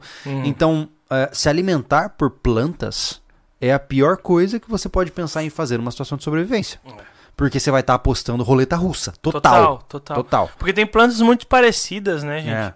Então, é, realmente, ou tu mergulha, Ó, né? tá aí uma boa pegada. A Ale fez um vídeo no Mulheres SV, tá? Uhum. Se vocês não sabem, mais uma vez eu reforço, a minha esposa e a esposa do Thiago, que são pessoas diferentes, a Letícia e a Kellen, tem um canal chamado Mulheres SV. E lá, a Lê, minha esposa, ela fez um vídeo ensinando a cozinhar a taioba, Taioba. né?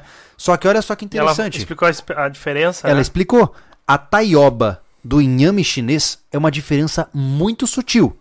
A diferença prática é que se você errar e em vez de pegar taioba, pegar inhame chinês, você tem uma, uma folha tóxica que vai te matar. Então, errou na identificação, morreu.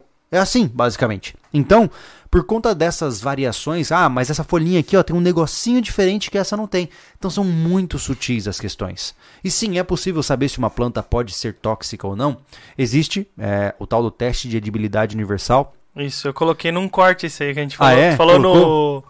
no, Fala no do podcast. SV, inclusive, aí, cara. Ah, é verdade. E daquela outra situação, tá ligado? A outra situação que tá bem É. pior. Essa outra situação o Thiago tem que falar e vai ser tenso. Mas enfim, vai falando que eu vou tomar cerveja. Enfim, gente, o... a gente tem um canal de cortes, né? E antes o Gustavo tocava, só que o Gustavo tá em outra... outras responsabilidades, né? Ele ainda vai se tornar um atleta SV na bike. É. Conto com o apoio de todo mundo pra incentivar lá no Instagram dele, ou seguir ele no Instagram, É, que é o Gustavo Gustavo, Machado, Machado. SV, É, e falar, ó, cara, mete, mete bronca em ser atleta. é. A gente vai fazer o possível pra ajudá-lo nesse processo. Eu, eu né? quero realmente, cara, eu quero fazer um esforço ativo em tornar o guri um atleta. Sim, Entendeu? sim. E, é- Estamos na mesma luta. Exato.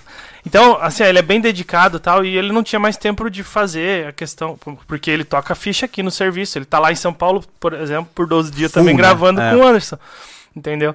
Então ele tá sem tempo de, de dar atenção pro cortes, então eu peguei essa, essa parte pra mim. Eu comecei a fazer os cortes ali. Tá, tá mais ou menos, porque eu tô sem tempo agora, mas Aham. depois que, que acontecer várias coisas, eu vou voltar é, a postar seguido. A novidade é que lá agora o Cortes SV, ele terá cortes de todos os canais SV, Júlio Lobo, Mulheres SV e o Sobrevivencialismo. Eu vou acrescentar conteúdo na, extra, né? Extra, na verdade, conteúdo original, né? E não vai ser só cortes. Vai ser conteúdo original. O que acontece? O muito dos vídeos, muita imagem não vai pro vídeo é, final. Muita piada cretina, né, muitas brincadeiras. Exato. Acaba não entrando no vídeo principal porque, enfim. É, né? e aí eu vou colocar isso em um compilado nos cortes. Uhum. Volta e meia eu vou colocar esse, esse, esse videozinho. Esses, esses bastidores, Bastidores, vai. é. Vai ter bastidores mesmo, vou até eu com a minha GoPro lá, gravando uhum. bastidores, vai ter tudo essa parte assim, lá no corte. Eu peço ajuda de vocês se inscreverem e assistirem os vídeos. Sim. Porque realmente ele ficou dois meses sem postar, então ele tá Sim. em decadência, né? Sim, claro. Eu quero voltar a crescer. Ativar, então, é. por favor, assistam os vídeos e se inscrevam no canal do Cortes, que eu agradeço muito. É verdade. tem outra coisa importante aí, que agora o Thiago vai contar uma história triste é... pra vocês. uh, importante, tá? De verdade mesmo. Se vocês é... puderem ajudar, é muito legal. Manda é, aí. Acontece que é o seguinte. Não tem nada a ver com o tema de hoje, tá? É, não tem nada a ver. É, é. totalmente off-topic. É. Gente, eu tenho uma casa em Florianópolis. Tanto é que eu deixei ela lá, aluguei para outras pessoas e vim para cá para trabalhar com sobrevivencialismo. O último inquilino que estava na minha casa, ele deixou uma cadela lá. Ele não, não, não, não conseguiu, não buscou de volta e eu tô lá com esse problema. Eu tô com outro inquilino que não tem condições de ficar com a cadela. Ele tem consciência, se ele pudesse, ele ficaria. Só que ele, ele viaja muito, então a cadela pode ficar muito tempo sozinha. Ele não quer mais ela lá. E eu não consigo ir pra zoonose, porque lá ele só consegue, só pegam animais atropelados ou muito doentes. Uhum. Eu não consigo mandar para isso. E eu não consegui contato de nenhum tutor, que chamam, né? Algo uhum. assim. Sim. É, lar temporário, nada. Então eu, eu, vim realmente aqui chamar. O Júlio deu a ideia de falar com vocês, eu não, é. não passou pela minha cabeça aí é, de ver se alguém quiser uma cadela muito bonitinha, muito dócil, ela não é castrada. Ela está lá, a Maju. Ah, está... Maju. Maju o nome tá. dela. Quantos anos ela tem aproximadamente? Ah, não, não sei te dizer, cara. Mas chuta assim, uma faixa. Ah, uns... Estamos falando de um filhote, de um adulto ou de Eu um acho idoso? que é adulto. Tá. Ó. Ah, ela deve ter os seus. Cara, máximo 4 anos, ô Thiago. É no máximo 4 anos. No eu máximo, vou colocar ali é. o vídeo Coloca só pra ali. É, enquanto isso eu dou um resumo um pouco menos educado. O retardado do inquilino anterior do Thiago arranjou um cachorro e não conseguiu se desfazer ou levar o cachorro com ele porque ele é um completo incompetente e abandonou o cachorro na propriedade do Thiago. O Thiago já tentou de tudo pro cara dar jeito nas coisas e o cara é um bisonho e não deu jeito nas coisas. E naturalmente, se você tiver interesse em ter este animal para você, chama lá no WhatsApp da loja, tá? Entra no, no lojasv.com ou lojasv.com.br, chama lá no WhatsApp que você vai cair no WhatsApp do Thiago e quem Isso. sabe você tem um cachorro novo para você, tá? Eu, eu agradeço demais é porque, pô, o Júlio já tem dois cachorros, ele não tem condição de ter outro. Eu tenho cinco na minha casa, eu eu, é muita coisa. É, eu realmente eu não sei o que fazer. Eu não, eu não vou abandonar um cachorro na rua. Não, não dá. Não vou fazer não isso. Dá, não, é. Vai contra a minha índole, entendeu? Então eu só tô com esse perrengue é. pra, pra resolver logo.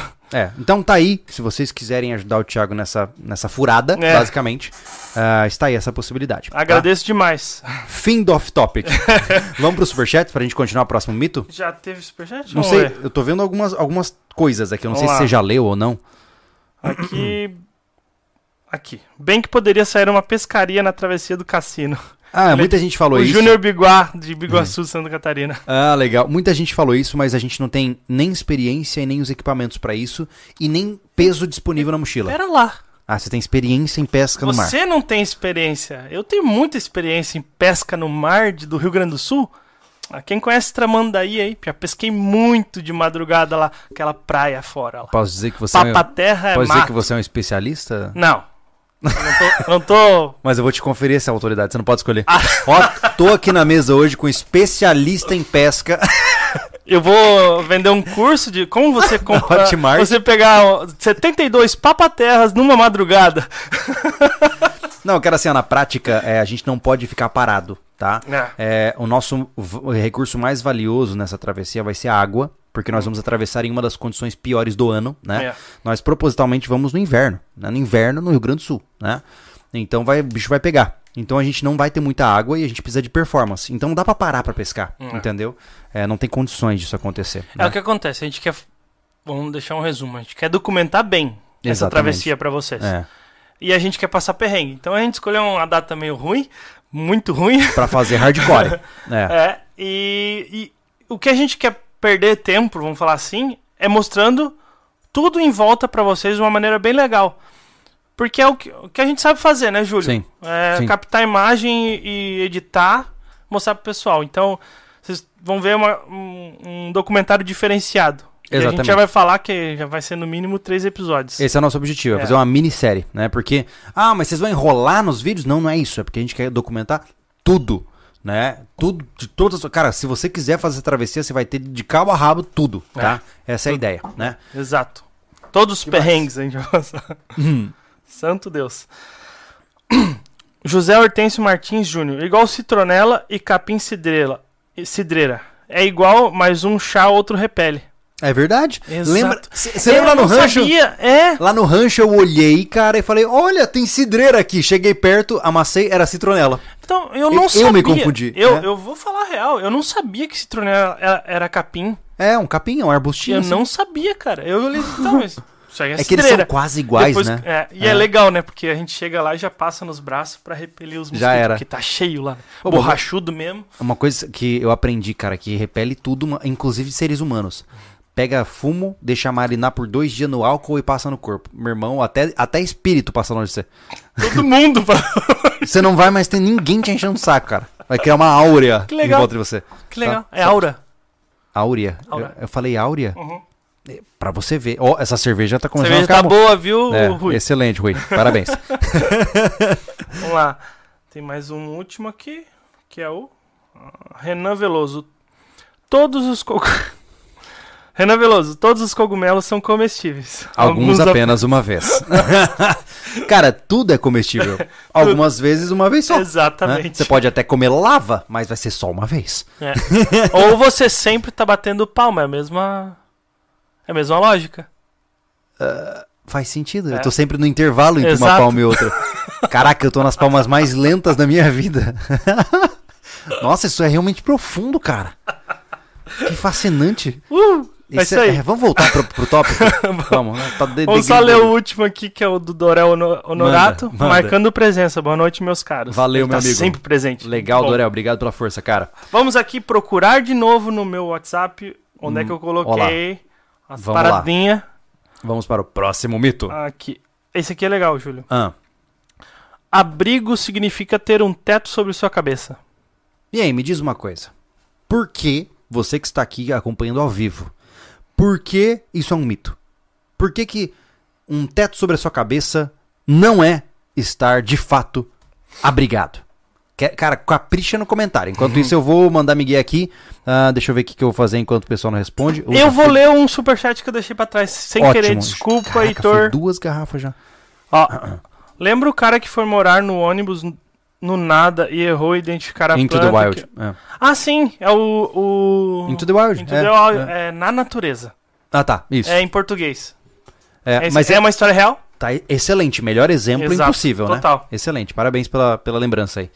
Ah, e aí, o pessoal já começou a, a explicar? Não me decepcionem, cara. Não, ninguém falou nada ainda, cara. Santo Deus, o que está acontecendo? Não é. Que coisa Porque difícil. precisa de parede, ó. Começou, tô zoando. Era uma casa. Opa! Ó, Carlos, Carlos sabe das paradas. o que, que ele falou? Primeiro você pre- precisa isolar do chão. Esse é meu guri. Parabéns. Olha aí. Cara, é, é impressionante a quantidade de pessoas que passam um frio tremendo em campings casuais Uhum. porque acha que com uma barraca ele pode deitar. Gente, ó, entenda uma coisa. Infelizmente, existe uma tendência nesse universo à entropia. Tudo tem que estar em equilíbrio, certo? Uhum. Então, eu estou com este copo aqui com cerveja dentro, certo? Imaginemos que a cerveja está a, sei lá, 10 graus, se- sei lá, que seja, 10 graus. O ambiente está a 20. O que, que vai acontecer se eu deixo essa cerveja aqui? Eventualmente, ambos estarão na mesma temperatura. E como o ambiente à minha volta é muito maior do que o líquido que está aqui dentro, ele ganha, entre aspas, nessa guerra. E aí o que vai acontecer? Daqui a pouco essa cerveja está na mesma temperatura do ambiente. Uhum. Essa é a, é a- a- o equilíbrio energético aí que nós temos meio que no universo, certo? Então imagine que você, na sua 37,5, é isso? 36, 36,5. 36,5. Imagina que você agora, saudável, sem febre, nem hipotermia, nem nada, tá com 36 graus e meio, certo? Bonitinho. Você deita sobre o chão, tá? Sem nenhum tipo de camada protetiva entre você Ah, e o solo. 25. É, o solo tá a 25, que seja. O que que vai acontecer? O solo é muito maior que você, certo? E você tem uma energia limitada. Para você se manter em 36.5, você constantemente tem uma fornalha dentro de Gasta você energia. está gastando energia para ficar quente, certo? Eventualmente a energia vai, vai acabar. Você não vai conseguir sobrepor a área e a energia acumulada do solo. E o que, que vai acontecer? Se você ficar deitado tempo suficiente, você vai chegar a 25 graus. É. E aí, sorry, você é um cadáver. O solo te rouba energia, rouba calor, calor é. Exatamente. Então, assim, ó, o solo sempre vai roubar temperatura corporal, certo? O que, que significa isso? Se você fizer um abrigo de lona na sua cabeça, né, só um abriguinho ali, pá, isso significa que você está salvo? Muito pelo contrário. Hum. Você só se protegeu minimamente do vento, mas da chuva. Beleza, chuva rouba a temperatura também. Sim, sim, sim. Mas o que mais rouba a temperatura é o solo. É, o problema desse mito é realmente a sensação de segurança, gente. É, claro que é, é ruim tu tá na chuva, né? Óbvio. É pior tu tá na chuva.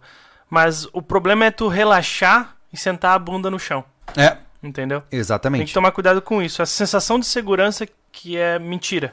É, então assim, é, você precisa de uma camada de isolamento térmico entre você e o solo. E o que, que é esse isolamento térmico? É algum tipo de material que vai diminuir a velocidade que você perde temperatura para o solo. Então olha que interessante. Aqui nós temos que falar de resistividade térmica, né? Ou seja, tô chique hoje. Pera aí, hein? deixa eu, levanta o deixa eu dedinho, levanta o perna, dedinho. levantar é. o dedinho. Não, sabe por quê, cara? Porque olha só, a gente tem um saco, um, um, um isolante térmico inflável da Seat Summit Ultralight, que ele é basicamente uma é, Um colchão. é um colchão inflável, Exato. certo? Uhum. Só que ele custa 800 reais. É porque ele tem. Ele tem muita. é, Como é que chama aquilo lá que ele tá pegando um no outro? Ele tem isolamento, cara. É, Então, sabe qual é o... O isolamento é a questão do, do ar, Sim, né? Em volta, né? Mas a pergunta principal das pessoas é: qual é a diferença de um colchão inflável de piscina? Por exemplo, aquele que você bota pra boiar na Uhum. piscina. É muito mais barato. Uhum. Então, o ar é um excelente isolante térmico. No entanto, ele não é suficiente. Hum. Você tem uma série de, perdão, uma série de outros fatores que tem que ser somados para você conseguir chegar numa resistividade térmica adequada. Por exemplo, para a jornada da Cassino, a gente não mostrou no vídeo, né? Hum. Mas nós estamos com os nossos isolantes supersônicos agora, Sim. né? Ou seja, nós estamos com um isolante de EVA, que é o principal, é a nossa base sólida que não vai falhar Tem dois centímetros tem de espessura. 2 centímetros de espessura. Por que, que você tem um isolante tão grosso assim? Para garantir que a sua perda de temperatura seja muito menor em relação ao solo. Sim. Sacou? Então, ah, Júlio, não tem isolante. Mano, pega folha de bananeira, pega folha seca e faz um morro desse tamanho, assim, ó, 20 Uhum. centímetros de folha para aí você deitar. Porque até a folha chegar na temperatura do solo e depois chegar até você é um caminho muito longo. E nisso já amanheceu e você continua a sua vida, né? É. E se, por exemplo, se, tiver, é, se não tiver chovendo, melhor pega folha seca, que é melhor ainda, né? Melhor coisa que tem, cara. Melhor coisa que tem. É. E eu digo isso, cara, porque todos nós já passamos. Eu já, eu já cometi esse erro também. É normal, né? Você, quando tá com- que- começando a acampar eu, e tal. Eu não, sei, eu não vou falar todo mundo, né? Mas quem eu conheço, a maioria é, passa despercebido isso. Porque É. o comum é um teto sobre minha cabeça. Sim. É igual daquele ditado, né? Na chuva eu não fico quando eu tenho uma casa. É Exatamente. basicamente. Então o cara realmente acostumou só Sim. com um teto e esquece do chão mesmo. É, e assim, num camping de uma noite, beleza, isso não faz diferença, mas se você for pra um lugar mais isolado, ah, decide fazer um trekking, pra um lugar onde o clima não é normal, porque assim, ó, entenda que talvez pra quem é do Nordeste que tá nos ouvindo agora, que nem eu vi, tem gente do Ceará e um monte de lugar, é, para esses caras que moram numa zona muito quente, é, talvez dormir no chão seja até refrescante. Sim. Entendeu? Agora, quando você desce pra nossa região aqui, região do sul do Brasil, se você tiver essa displicência com a sua, o seu controle de temperatura, você pode morrer. Tá? Realmente você pode dormir e não acordar. então, é, tem que tomar muito cuidado nesse É, sentido. né? Entenda que depende da diferença de temperatura, né? O pessoal tá falando em clima quente e tal. Cara, defende o, é, o que eu falo. O maior come o menor ali naquele, nesse caso. Você pode estar a 40 graus Celsius, mas se o É. chão tá a 20, você vai chegar a 20 Exato. também. É. Entendeu? Tem que cuidar com isso. Não, não necessariamente porque. E o Pedro Hawk fala isso. Uhum. Os, os problemas de. Até morte em trekking é questão do cara. No, inverno, no, verão, no, né? No verão, porque É. ele acha que é calor. É. E aí ele sua, Ele usa camiseta de algodão num, num longo período Uhum. e Vai ele se mantém molhado. É, ó, curso de sobrevivência, cara. Eu- qualquer um, faça um curso de sobrevivência, sério. E vai no verão, cara. Você vai falar assim, Vai no verão fazer um curso de sobrevivência. vai Não. ser suave. Na melhor, no- sei lá, na, eu não sei aonde, mas que, se um curso de sobrevivência que se preste tem água.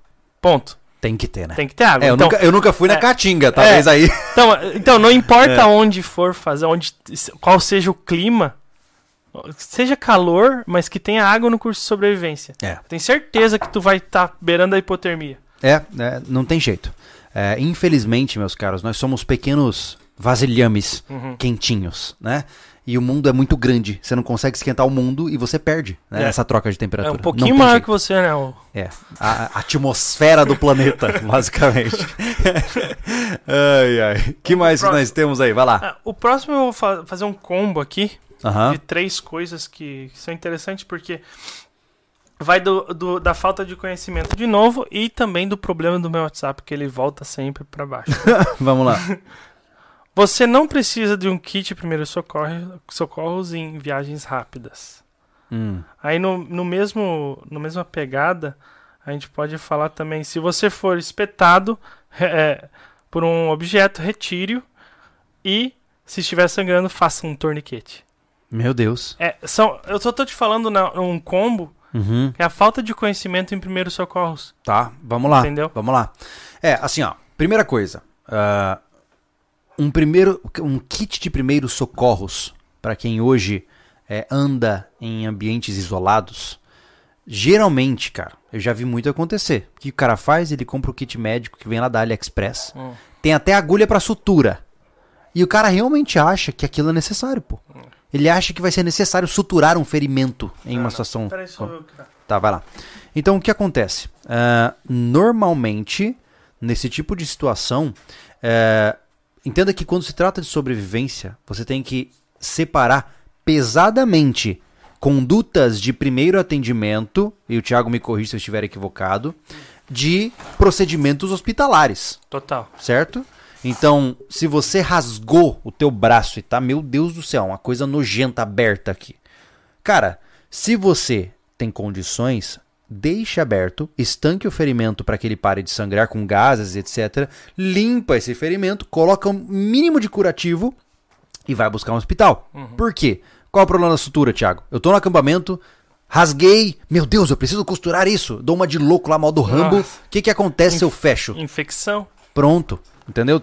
Nunca vai estar limpo o suficiente Não, em um não. ambiente não. hospitalar. Não é hostil demais, né? É, se você fecha uma ferida em um ambiente não hospitalar, você vai ter é, infecção, cara. Né? E aí deixa de ser um corte e vira uma Não, necessidade vai- de Pode antibiótico. perder teu braço. Você morre, né? É. Aí o que acontece, cara? A maior arma que tu tem é o conhecimento. Porque não dá, não dá para você comprar qualquer kit e vai sair ou simplesmente, ah, eu vou só fazer uma trilhazinha Uhum. que seja aqui atrás no morro. Cara, tu vai pra um lugar onde não tem ninguém que te escute, se tu gritar, Você já tá sob risco. tá sob risco. É. Não adianta. Então, alguma coisa. Primeiro, o conhecimento, porque daí já elimina as duas outras. Exatamente. Entendeu? Não, é e, questão e o de. e o planejamento, né, Thiago? Sim. Se eu vou atrás do morro e ninguém vai me ouvir, eu vou falar pra minha esposa, ó, tô indo ali, eu Uhum. volto em meia hora. Sim. Ou seja, é o caso lá clássico do filme 128 horas. O cara saiu pra dar uma de louco na trilha, não avisou ninguém. Desapareceu, ninguém sabe onde ele tava, pô. Meu Né? Deus. E o cara teve que cortar o próprio braço pra poder sair, Meu Deus. né? Do Aaron Alston lá. Então, é, o que, que acontece? É, cuidado com isso, né? É, eu sempre digo isso porque eu gosto muito dessa frase, que tudo é diversão e brincadeira até que tem sangue no chão Hum, é. né? Quando tem sangue no chão, tudo muda. É. Né? Então, tenho certeza que aí no chat tem alguém que passou por algo assim. O cara tava fazendo uma trilha com os amigos, o amigo torceu o pé, virou um perrengue do inferno, todo mundo pagou por causa daquela situação. Pode acontecer, pô. Pode acontecer. Não, né? e, e, cara, é, nessa questão aí, você não tem noção do que é um peso de um corpo. Mas, ô, Thiago, é importante, talvez, para que não pareça falacioso aqui, Hum. né? É, gente, eu não tenho experiência com esse tipo de assunto, mas é, quais são os, a, su- a sua formação nessa área, Thiago? Hoje você. Eu só- eu que- só- Quais são os cursos que você fez nesse sentido e a Isso. sua experiência? Eu sou formado socorrista e sou bombeiro comunitário. Fui formado pelo bombeiro militar, né? Então eu tive experi as experiências, não, eu não sou um cara com muita experiência, eu fiz o quê? Acho que cerca de 600 horas só no bombeiro, né? E alguns serviços de socorrista. Eu fiz o curso completo. Teve o curso do SOR, eu também praticava bastante, mas é, é isso. mas tenho... você esteve em campo atuando na ajuda com resgate? Sim, no ASO do bombeiro, né? Uhum. Eu fui bastante. Então, sobre... ou seja, você não está falando na teoria. Não, não, não, não. É, eu tô dizendo isso Sim. porque as pessoas não sabem desse seu background, é. entendeu? É que a gente nunca fala. Não, é porque não tem por que falar, né? É, pois é, mas enfim. Uh, enfim, saibam que assim, é, agora eu queria que a gente comentasse sobre a pira do tourniquet. Ah, então. isso é importante, tanto, cara. cara. É. É, até eu vi um rapaz falando ali que hoje em dia não usa mais. Não é isso. Usa, só que é pouquíssimo, cara. Uhum. Pouquíssimo. Hoje, por exemplo, você sai de um curso de tiro uhum. falando qualquer ferida que te dá é torniquete. É. Isso me irrita bastante porque é uma coisa que pode salvar a tua vida, só que eles deixam prostituído, sabe? Qualquer uhum. um, você você não faz um curso de primeiros socorros, fez um curso de tiro lá e tá com o torniquete na mochila. Uhum. Pra uhum. te participar de um tiroteio, amigo, é, é mais difícil do é. que tu, tu torcer um, é um pé, cortar o braço, entendeu? Então, cara, último recurso, torniquete. É o uhum. último recurso e só para membros inferiores pra e salvar superiores. a vida, né? É. E só para membros é aquela história, inferiores ó, superiores. Eu tenho propriedade para te dizer, cortou a cabeça é torniquete no pescoço. brincadeira, pelo amor de Deus, é e, é brincadeira. E, é, se você faz, pelo, pelo, menos procura algum, algum tipo de conhecimento na, sobre ferimentos de hemorragia, é, cara, escalona. Vê o ferimento e vai, coloca uma gaze, é. sabe? enfaixar, vamos falar nas, na linguagem Sim, claro, normal, né? claro. enfaixar. Se aquilo ali tá, tá um, um sangramento muito abundante, massivo, né? É. Massivo, e tu vê que tá pulsando, uhum. isso é de artéria, Aí... possivelmente. Aí é o torniquete que vai ajudar. Sim. Na parte mais alta. É. Isso só em membros. Imagina, na barriga não vai adiantar. Não. Entendeu? Então é, um, é muito específico isso aí. Isso, e, uh, e hoje em dia tu vai ver qualquer um, cara. O cara fez um curso de APH tático que. Mas, ô Thiago, isso aí eu acho que cai na mesma situação. Lembra quando houve a obrigatoriedade de carregar um kit médico no carro? É um absurdo, né? Você lembra disso, cara? É, é um absurdo. Eu, eu, não sei se vocês lembram, uh, talvez os mais jovens aí não lembrem, mas houve uma época onde se tornou lei que todo mundo tinha que ter um kit de primeiros socorros no carro. Só que, mano, ninguém sabia usar a bagaça. É, não adianta. É que nem o extintor, cara. O cara não sabe usar o extintor que tá embaixo do banco do carro dele. Ele hum. nem sabe como aplicar, ele não sabe como usar um negócio propriamente dito. E. É. Será que vale fazer vídeo sobre isso? Acho que vale. É o tipo de vídeo que não vai ter visualização, mas é. a gente faz a nossa parte, né? Quadro vida é. é, tá é aquela isso, coisa, né? mano. Se der três visualizações e um ajudar a salvar o carro dele, ajudar a salvar uma pessoa, ganhou o negócio. É verdade. Entendeu? Então é vale verdade. pensar sobre isso, né? Vale a pena nessa parte aí. Exatamente, exatamente. Não, mas é isso, gente. Procura conhecimento e quando tu tiver o mínimo de conhecimento, você vai ver que você precisa sempre. Exato. E é. assim, ó, você tem que saber usar, ter a pronto uso. Uhum. Mas torce para nunca precisar usar. É, enquanto você não tem conhecimento, minha recomendação pessoal, tá? Carrega uma gazezinha para você poder colocar sobre um ferimento, com um esparadrapo micro, micropore que seja, para você poder tirar com mais facilidade. Um band-aid, né? Carrega contigo se você tiver condições, né? Algumas, algumas medicações básicas que você sabe que não tem alergia. Ah, um analgésico, por exemplo, sei lá.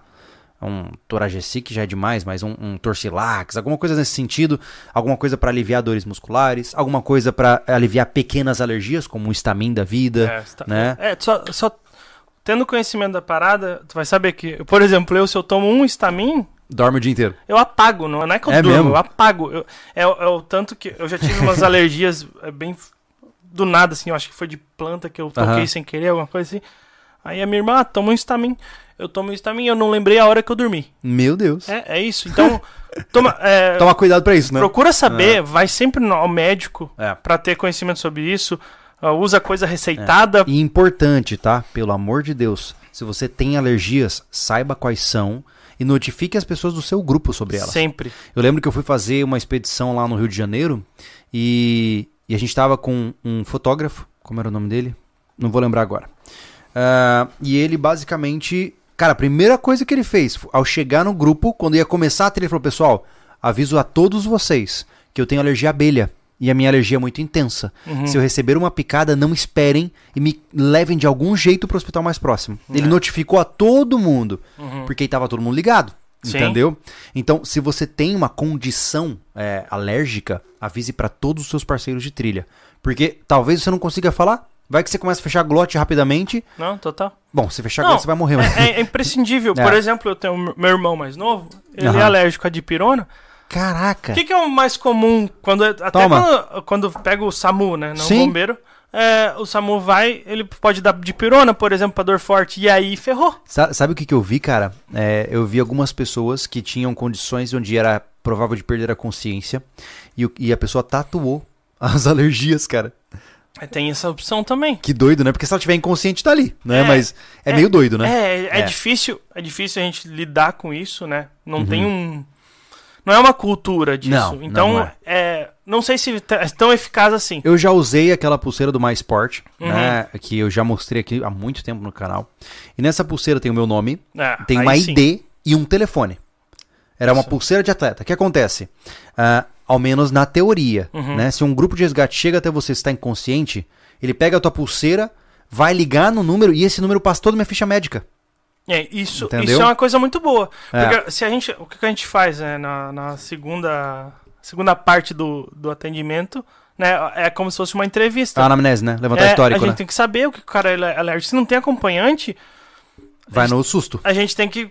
Claro que eu, eu, lido, eu lidei só com bombeiro, não tem medicação envolvida, Aham, né? Só sim. socorrista mesmo, não tem enfermeiro. né? Sim. A gente não é regulado totalmente. Tem, tem que chamar o SAMU se precisar de alguma emergência Entendi.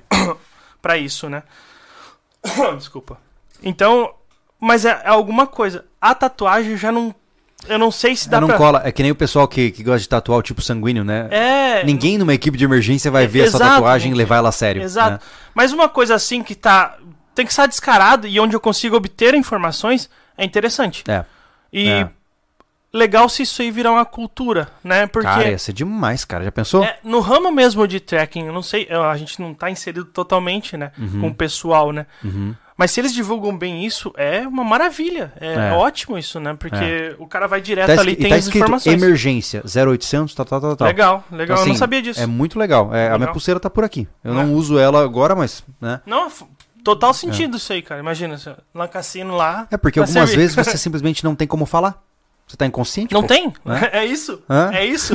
E aí, quem é você? Você, você não sabe quem. Uma pessoa, se eu tivesse em documento, aí ferrou de vez. Se você não tem alergia, bom, ótimo. É. Mas se eu, por caso Mas mais. ainda assim, né, Thiago? É, se você não carrega, se você for pego numa situação sem uma documentação, você é um di- indigente, cara. Ninguém, É.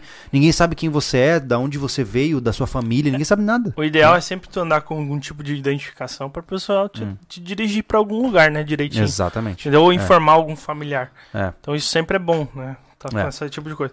Mas voltando, Diga-me. é, busca o conhecimento correto. Sim. É, qualquer lugar que você vai e não tem uma vista imediata de outra pessoa, é, deixa avisado, notifica, notifica. Você vai pra uma, co- uma Notifica o horário de volta. Exato, É. pode ser, ó, se é uma trilha que se não é teu comum de andar, não é na, no, no final da tua propriedade, mas é uma trilha que você vai fazer, cara, vai com o kit de primeiro socorro. Vai. Que seja um band-aid, o que você saiba usar, É, qualquer coisa. entendeu? Cara. Que você saiba usar. É. Primeiro busque saber usar. Busque conhecimento. É, mas é uma frase boa, né? É. É, a melhor frase que O tem, ET. Biluco diz- deixou claro, busque conhecimento. Conhecimento. É, sobre, sobre o espeto, no, se você for espetado, a pior coisa é tu tirar. Sim. Mas eu não Por- posso te pegar uma munição, jogar pólvora e... Meu Deus. Top. Não. Ah. Ah. Droga. É, qualquer perfuração, se tu tem, está estacado em ti, Não arranca, né? não arranca. Deixa É. ali imobilizado, alguém que estiver perto, alguma coisa assim, pra ir tirar, não mexer, mexer o mínimo possível, porque ele pode estar estancando o sangramento de uma artéria, por Sim. exemplo. Então, É, diminuindo, né? é. Então você tirando pode Abrir oferecer. E ó, só retifica, ah, retificando, não, só dando ênfase ao, ao torniquete, que um rapaz, ah, porque não é só em artérias. Eu não falei isso. Eu dei um exemplo. Ah, sim, Entendeu? claro. O- claro. É grandes É que, assim, ó, sangramentos, o né? problema não é o objeto. É. O problema é o discurso que está sendo montado em cima do objeto. É uma tá? prostituição, né? É, entenda que sim, é importante, sim, pode salvar vidas, Uhum. sim, é legal que você tenha um. No entanto, não é ele o ponto principal que você deve focar o seu conhecimento. Existem muitas outras coisas que vão além do torniquete, sacou? Essa é a, a essência do negócio. Ah, viu? ó, o Caio Tesser falou bem. Hum. ele é enfermeiro. Tatuagem não, não são levados como avisos oficiais. É, vale é. a orientação do profissional, mas não tem base legal. Será que é Ser possível... doador, Pergunta alergia. aos amigos que estão aí, por exemplo, o próprio Carlos, se eu carregar na minha carteira, Caio. por exemplo... Hã? Caio. O que caiu? É o Caio Tesser. Ah, tá, pensei que tinha caído a- o podcast. Ah, Ah, o Caio, enfim. Ah, se, por exemplo, eu carrego na minha carteira, junto da minha identidade, uma Hum. cartelinha emplastificada, ó, aviso, é isso, isso, isso, eu tenho alergia assim, assim, assado.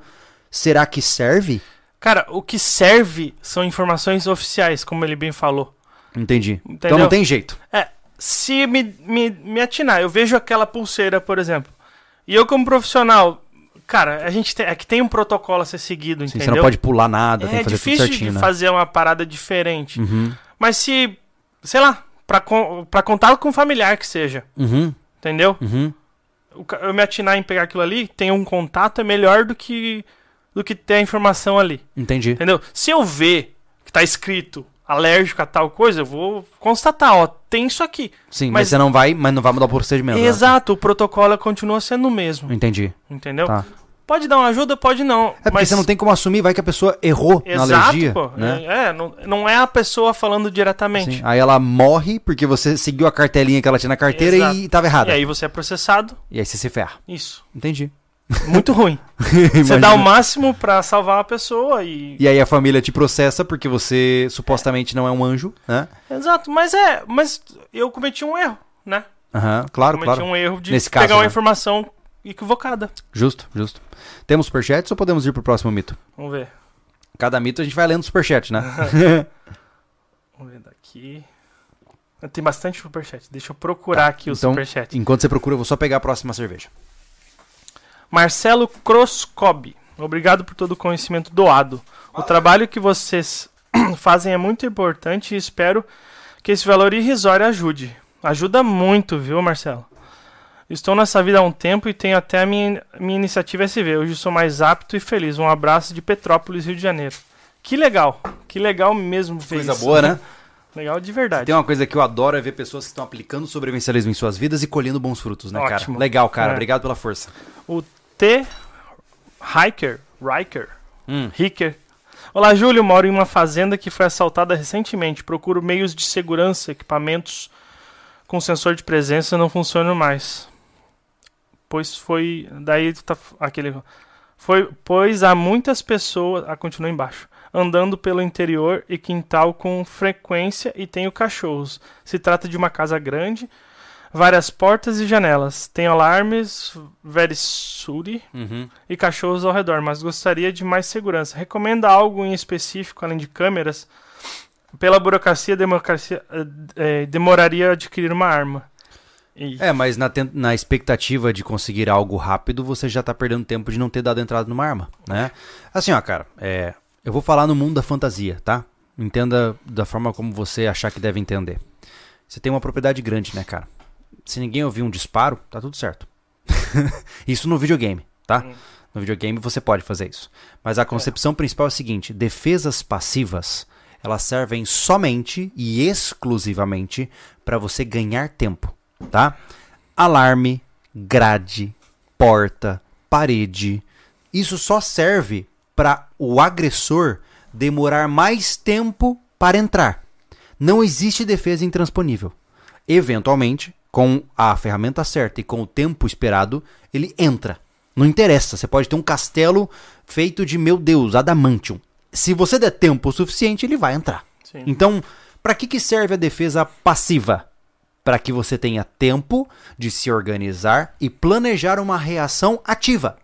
Ou seja, por exemplo, a minha casa tem câmeras, tem grades, tem portas, tem paredes, Tem cachorro? tem cachorro. E para que que serve tudo isso? Para que eu não seja acordado no meio da noite com uma arma na minha cara. Para que quando eu vi o cachorro latir, Quando eu vi a grade começar a ser rompida de alguma forma, eu tenho tempo de sobra de pegar todos os meus equipamentos necessários e engajar numa situação como essa, se o engajamento for necessário. Então, é, é isso, cara. A polícia não vai se teletransportar pro teu lado, né? Ah, se você já tem alarme, se você já tem grade, se você já tem tudo e não adianta, É, a parte passiva você tem toda. Você tem que correr atrás da parte ativa. da parte ativa e eu não e a gente não tem como falar outra coisa. É, eu não posso ir além disso, infelizmente. Peço desculpas, tá? Mas vamos lá. Carlos, você pode usar dog tags médicos. Eu tenho um colega com alergias fortes e falei pra ele ver com o médico se seria bom ele carregar uma injeção de adreno. Não, não é bom. É, não, não é bom. Não. É porque não. Mas um dog tag, talvez. Será que existe algum tipo de, de dog tag que pode ser levado a sério? Não sei, cara. É, é- cai toda, não tem legislação pra isso, não tem protocolo pra isso. Cara, Então- seria um. ah, Tá aí, ó. Se houver um, um, um indivíduo que trabalha no, pro inimigo, é, como pro Estado, talvez um projeto de lei pra oferecer essa possibilidade pra alguém ia ser legal, né, cara? É. Sei lá, sei lá, mano. Pode, pode até fazer outro corrupto é, rico pra tentar salvar a vida de, de quem interessa. Ah, uma dog tag específica que tem uma determinada característica estética que essa é oficial, tá ligado? É, o, o que o cara pode usar Porque, cara, um pensa. documento médico autenticado. É, pode, ser. ser. mas assim, é legal que tá Entendeu? preso ao corpo, né? É. E o que eu digo no sentido de que é, esse, esse, essa dog tag, por exemplo, entre aspas, legalizada, ela pode salvar a vida de idosos que estão tendo um derrame, entendeu? É, Vanusa Maria Dog Tag é uma plaquinha, plaquetinha com Sabe informações aquelas- timbradas. Que Naqueles fala? É filmes. que Isso, fala? naqueles filmes de guerra, onde o cara carrega aquelas plaquetinhas de metal, aquilo se chama dog tag, tá? Uhum. Dog, na verdade, dog tag é como se fosse uma coleira, tá? É uma identificação de cachorro. É. Só que no, no mundo militar chamam também de dog tag. É, né? Eu tenho a do meu pai, do, do exército. Ah, é? Aham. Que legal. Enfim, é uma ideia muito interessante, né? É, faz sentido. Mas realmente. É, Talvez com Só- um número de protocolo, por só- exemplo, É, só sei lá. entra no. Eu, eu acho que só vai entrar em protocolo mesmo quando tiver uma maneira de estar consolidado isso, Sim. Entendeu? Se Imagina, por exemplo, o cara coloca na base do SUS, por exemplo, um número específico para cada pessoa. Eu imagino que tenha isso, Uhum. né? E o cara tem uma dog tag que é do SUS. Sei lá, e eu, eu não tô aqui defendendo nada, só tô viajando as ideias, tá? Hum, Aí, pô, o cara teve uma parada cardiorrespiratória, tem consciente. Cara, o enfermeiro olhou, pô, essa dog tagzinha aqui é a, é a do SUS. Sei lá. Hum. Tem um número. Digita o número, ah, é o fulaninho, que tem isso, isso, isso. Esse é o histórico dele, beleza. é. Seria interessante, né? É. Viu? Eu vou me candidatar. O problema é aplicar isso, né, Júlio? claro, a regra É. sempre é que aplicar é sempre uma desgraça. É. Mas, Mas, enfim, é, é isso. Se alguém tiver essa ideia aí no, no público político, depois fala que roubou de mim, tá? Não, mas realmente, cara, se tu tem alguma alergia severa aí, ó, ou que seja, que seja de pirona, cara. Porra, pega um documento do médico e anda com ele pra lá e pra É verdade, é verdade. Entendeu? Se for tão sério assim, cá. né? Exato. É. Hum. Então, é, você tem que se cuidar, independente, né? Se tem esse tipo de coisa, fica difícil mesmo do cara se É. cuidar sozinho, né? Mas, Não é fácil, é. mas tem que li- lidar. Vamos lá, fora do tópico médico agora, eu imagino. Ou não. Ah, Não, é assim, fora do tópico. A gente já falou bastante, tá bom, né, sobre isso, Ah, né? Falamos, falamos, é. Tudo que você precisa pra fazer uma fogueirinha são dois pauzinhos. Cara, assim, ó, é, vamos lá, fala, falar de confecção de fogo é um negócio muito interessante, porque eu acho que ele. Eu sempre usei isso como exemplo, porque eu acho que é a forma mais legal da gente trabalhar. Cara, tem cara que em casa não consegue acender churrasqueira. O cara, na casa dele, com o carvão perfeito, com fósforo, isqueiro, álcool, óleo de cozinha, ele não consegue acender o fogo da churrasqueira. Aí esse mesmo cara, que não consegue acender o fogo da churrasqueira, ele assume que em caso de sobrevivência ele faz o fogo primitivo. É porque ele viu Cara, é- lá no, assim, no ó, programa. não entra na minha cabeça a lógica que o cara tá aplicando. Gente, fazer fogo é muito difícil, tá? É, você com facilidade fazer uma fogueira exige uma série de habilidades diferentes. E essas habilidades são de planejamento, tá? É, eu tô falando da churrasqueira aqui, mas realmente tem cara que não sabe acender uma churrasqueira.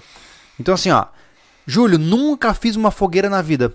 Tudo bem, vai na churrasqueira da sua casa, se você tiver acesso a uma, ou do teu prédio, sei lá onde for, e tenta acender o fogo. Normal, tá? Só não vale usar aqueles acendedorzinhos, né? Que já vem chique lá, que você só acende. Aí é fácil também, né? Mas vai lá, cara. Tenta acender, pega um papel, treina técnicas de acender uma churrasqueira. Na hora que você sentir Beleza, meu churrasco tá sempre garantido, eu sei acender fogo na churrasqueira sem nem pensar. Ótimo. Agora sai desse cenário, que é o ideal, e vai pro mato. Porque no mato tem muitos problemas, né? E o principal problema, e que ninguém conta para as pessoas, é que você não tem madeira de lei para usar na fogueira. eu lembro no Cerrado, é, quando eu acampava na região de Campo Grande, é, quando eu fazia uma fogueira, não importa o quanto de lenha eu pegava, a fogueira acabava em meia hora. Porque a lenha do Cerrado é toda aquela madeira é, leve, sabe? Madeira Vai esponjosa, vai rápido. Então não interessa o quanto eu queria queimar, em meia hora tinha acabado o fogo. Mas o cara, o cara, às vezes, se o cara não sabe a técnica correta, pelo menos pra secar uma, uma lenha, entendeu? Ele vem aqui no sul, Nossa senhora. faz uma fogueira na chuva. É bem isso. É muito massa, cara. É. Curso de sobrevivência, manda os caras fazer uma fogueira na chuva. É uma, muito é uma legal. judieira, né? É, uma muito judieira. legal. É, uma- Mas- é legal de ver, né? Mas falando, falando especificamente sobre o fogo primitivo, o que não te contam é que para você fazer, por exemplo, um bow drill, fazer um, um, um hand drill, né? O hand drill é aquele que você, né, fica raspando as mãozinhas lá e até fazer fogo, né? Aham. O bow drill é aquele que é mais ou menos a mesma coisa, mas tem um arco que ac- acelera a velocidade. Que eu fiquei né? impressionado, né, cara? É, então. A gente gravou com, com o Humberto ah, pro portal. Aí tem lá o vídeo completo de como fazer fogo primitivo, né? Cara, acho que. Bicho é bom. Bicho é bom. Eu pensei, disse, pô, vamos ficar aqui né, umas duas horas com a câmera segurando aqui, meu, beleza? O bicho é um monstro. Não deu 10 segundos, nem isso. É, se você Ele quer saber fogo, sobre fogo primitivo, o Humberto Costa gravou um vídeo pra gente. Tem quase meia hora aquele vídeo, né? Tem, tem. Mas é Cara, completaço, né? todos os detalhes que você precisa saber de como fazer uma técnica de bow drill. E aí que tal o que eu ia te falar? O que ninguém te conta é que para você fazer um bow drill, você precisa da madeira certa, É. na combinação certa, na posição certa, nas condições de clima adequadas. Olha que loucura. Então, o fogo primitivo ele é quase inexistente na realidade. Em uma situação de sobrevivência, talvez o mais próximo do que pode ser feito é o do bambu. Uhum. E ainda assim você vai se desgastar um monte no processo. É muita energia gasta, É. O do bambu é muito interessante porque funciona assim, é um fogo por fricção, tá? Você vai pegar um bambu, eu vou explicar de forma é, mais, sei lá, auditiva possível aqui. Uhum. Você corta o bambu pela metade, tá? E aí basicamente você tem meia cana, né? Como se fosse um, um- um arco. E, aí você pega raspa. outro bambu e você faz duas guias, né? Ou seja, você pega o bambu e horizontalmente você faz duas guias nele.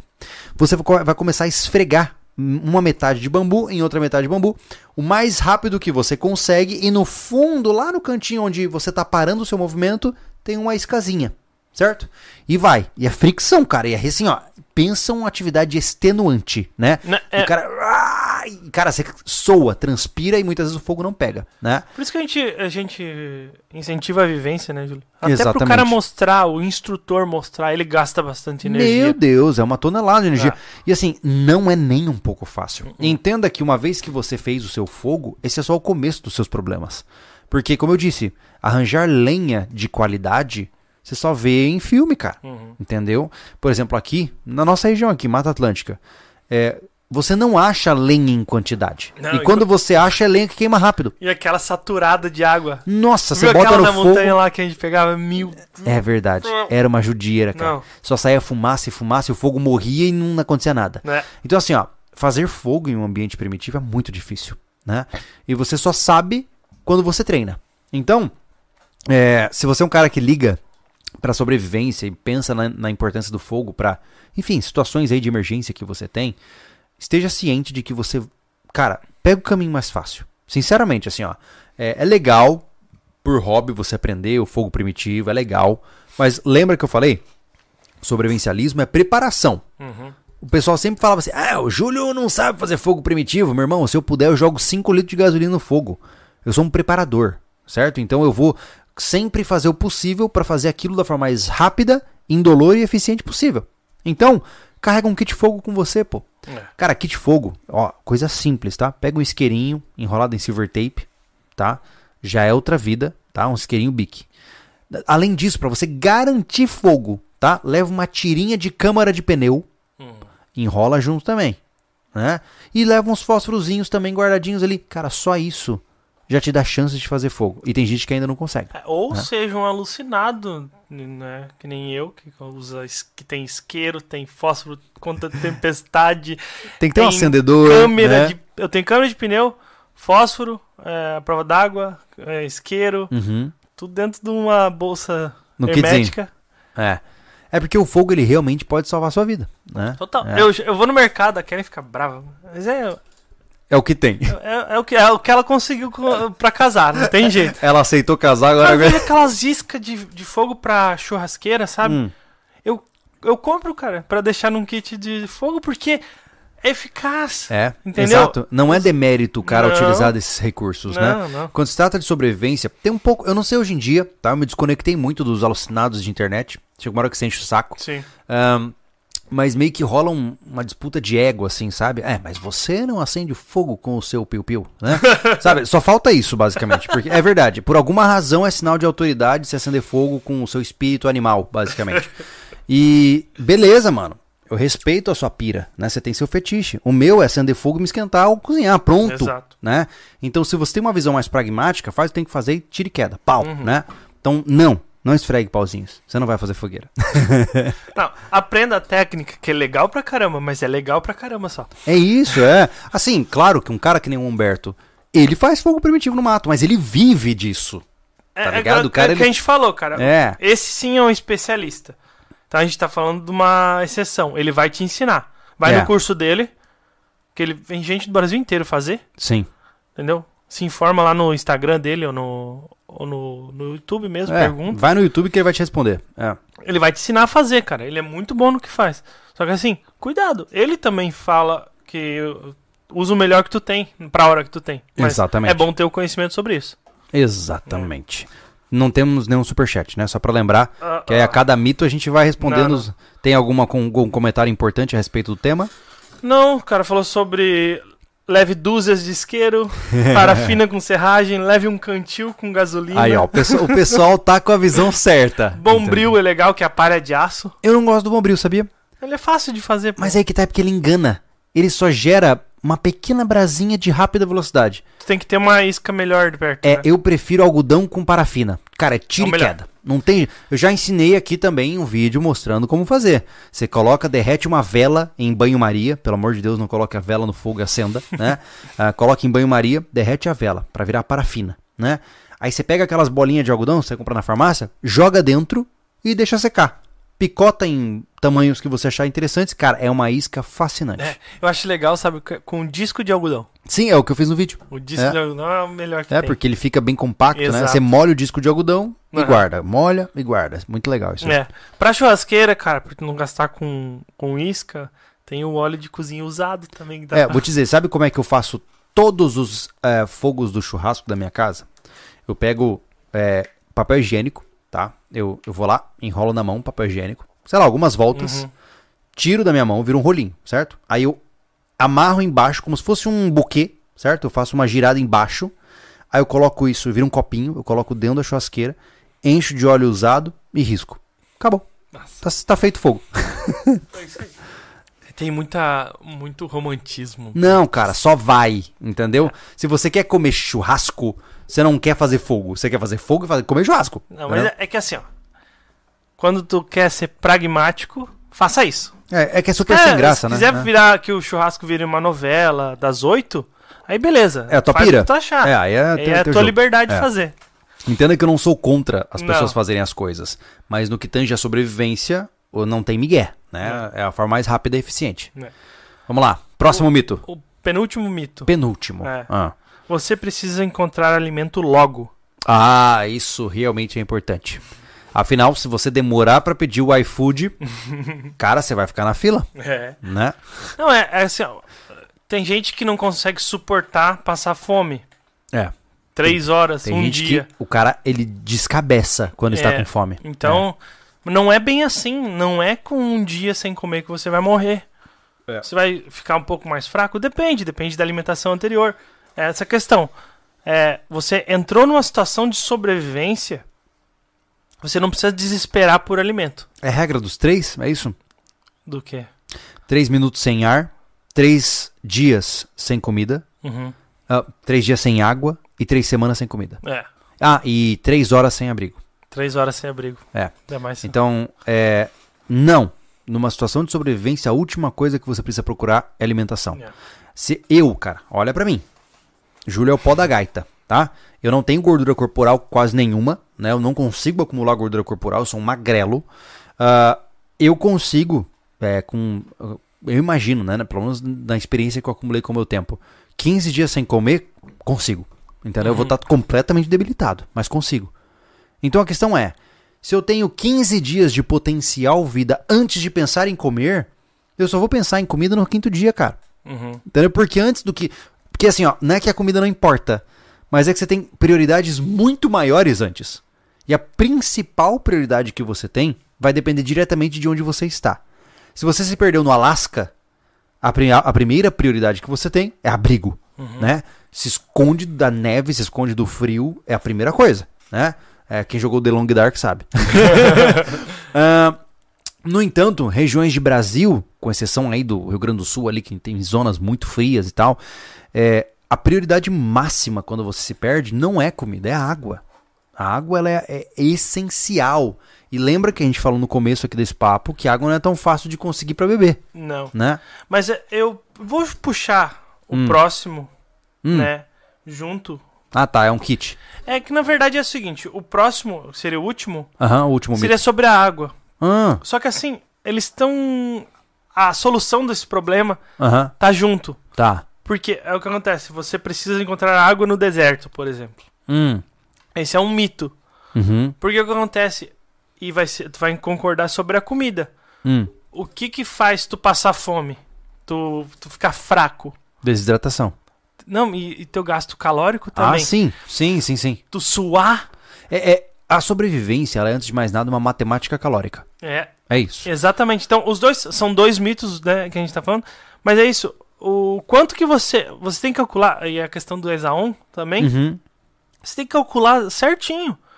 O, o quanto de energia tu vai gastar pra ir atrás de um alimento ou d'água. Do pouco que eu assisti de, desses eh, realities aí de sobrevivência, eu vi um de um Largados e Pelados, que teve uma situação de um cara e de uma mulher, não vou lembrar os nomes, mas o cara, no primeiro dia, ele meteu o louco. Construiu abrigo, organizou tudo, o cara fez um monte de coisa. Eu falei, cara, esse cara vai se matar.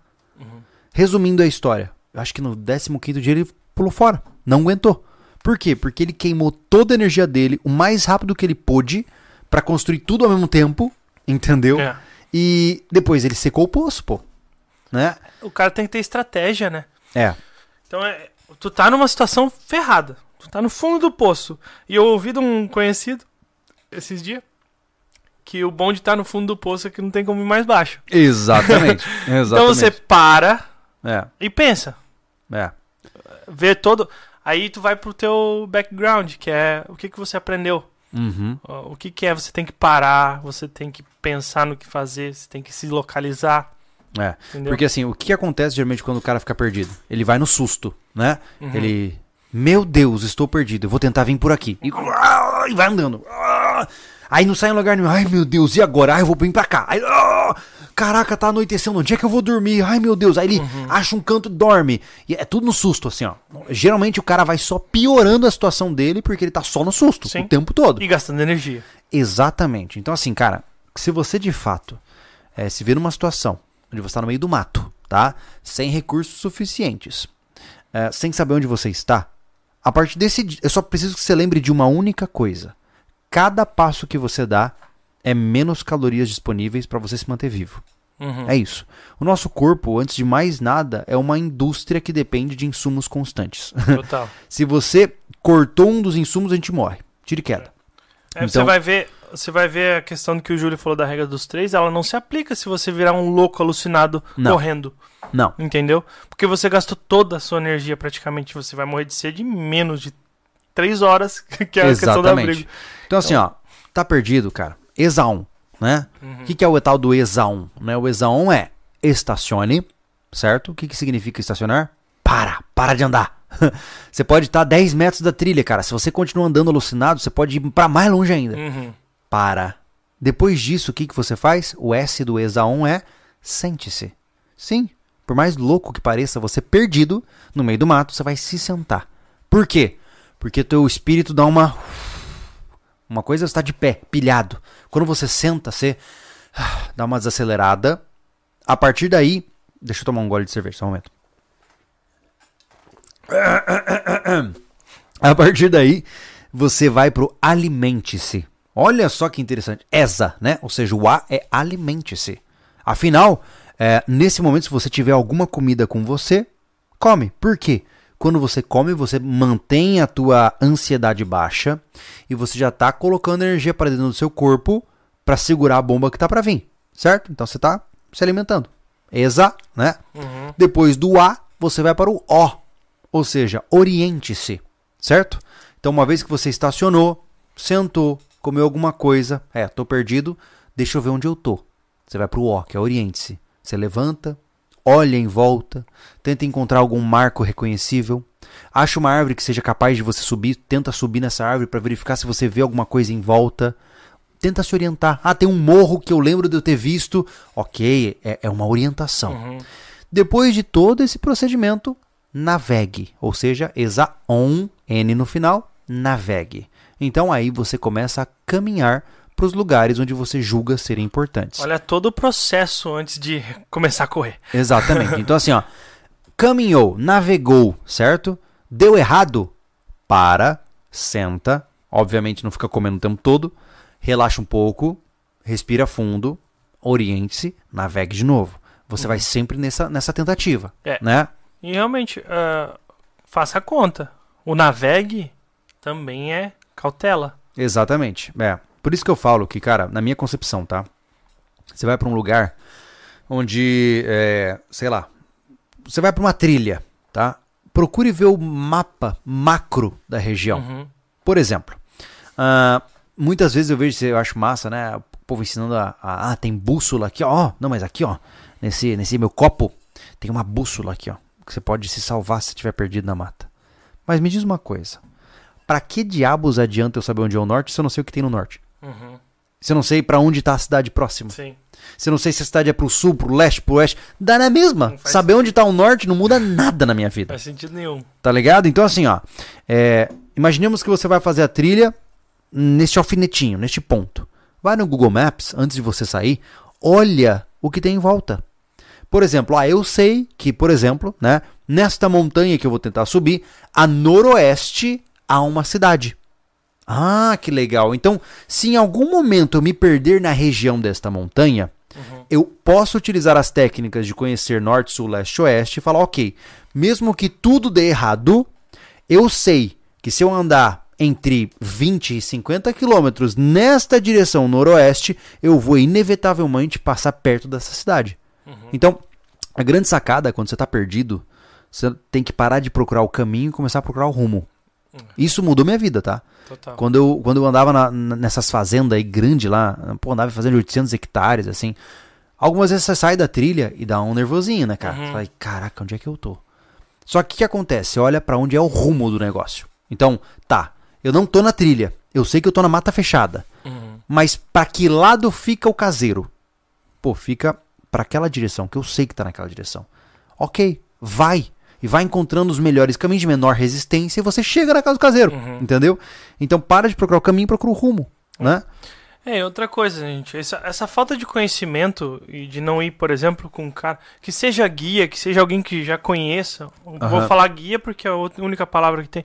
Um guia para uma trilha, Sim. sabe? Vai com alguém que conheça cert, certinho. Porque, cara, cansei de ver. Eu não, não participava disso, né? De resgate em trilha de gente perdida. O bombeiro. Aqui, Liga pro bombeiro. Aqui no, aqui no Cambirela é exemplo clássico. Direto. O Cambirela, ah, para quem não conhece, é um morro de 916 metros de altura, aqui próximo, né? Na, na cidade de Palhoça, basicamente. Uhum. Né? E esse é um morro muito legal de fazer, uma trilha muito legal, porque ela é muito intensa, exige bastante do corpo e tal, tem uma paisagem bonita no final.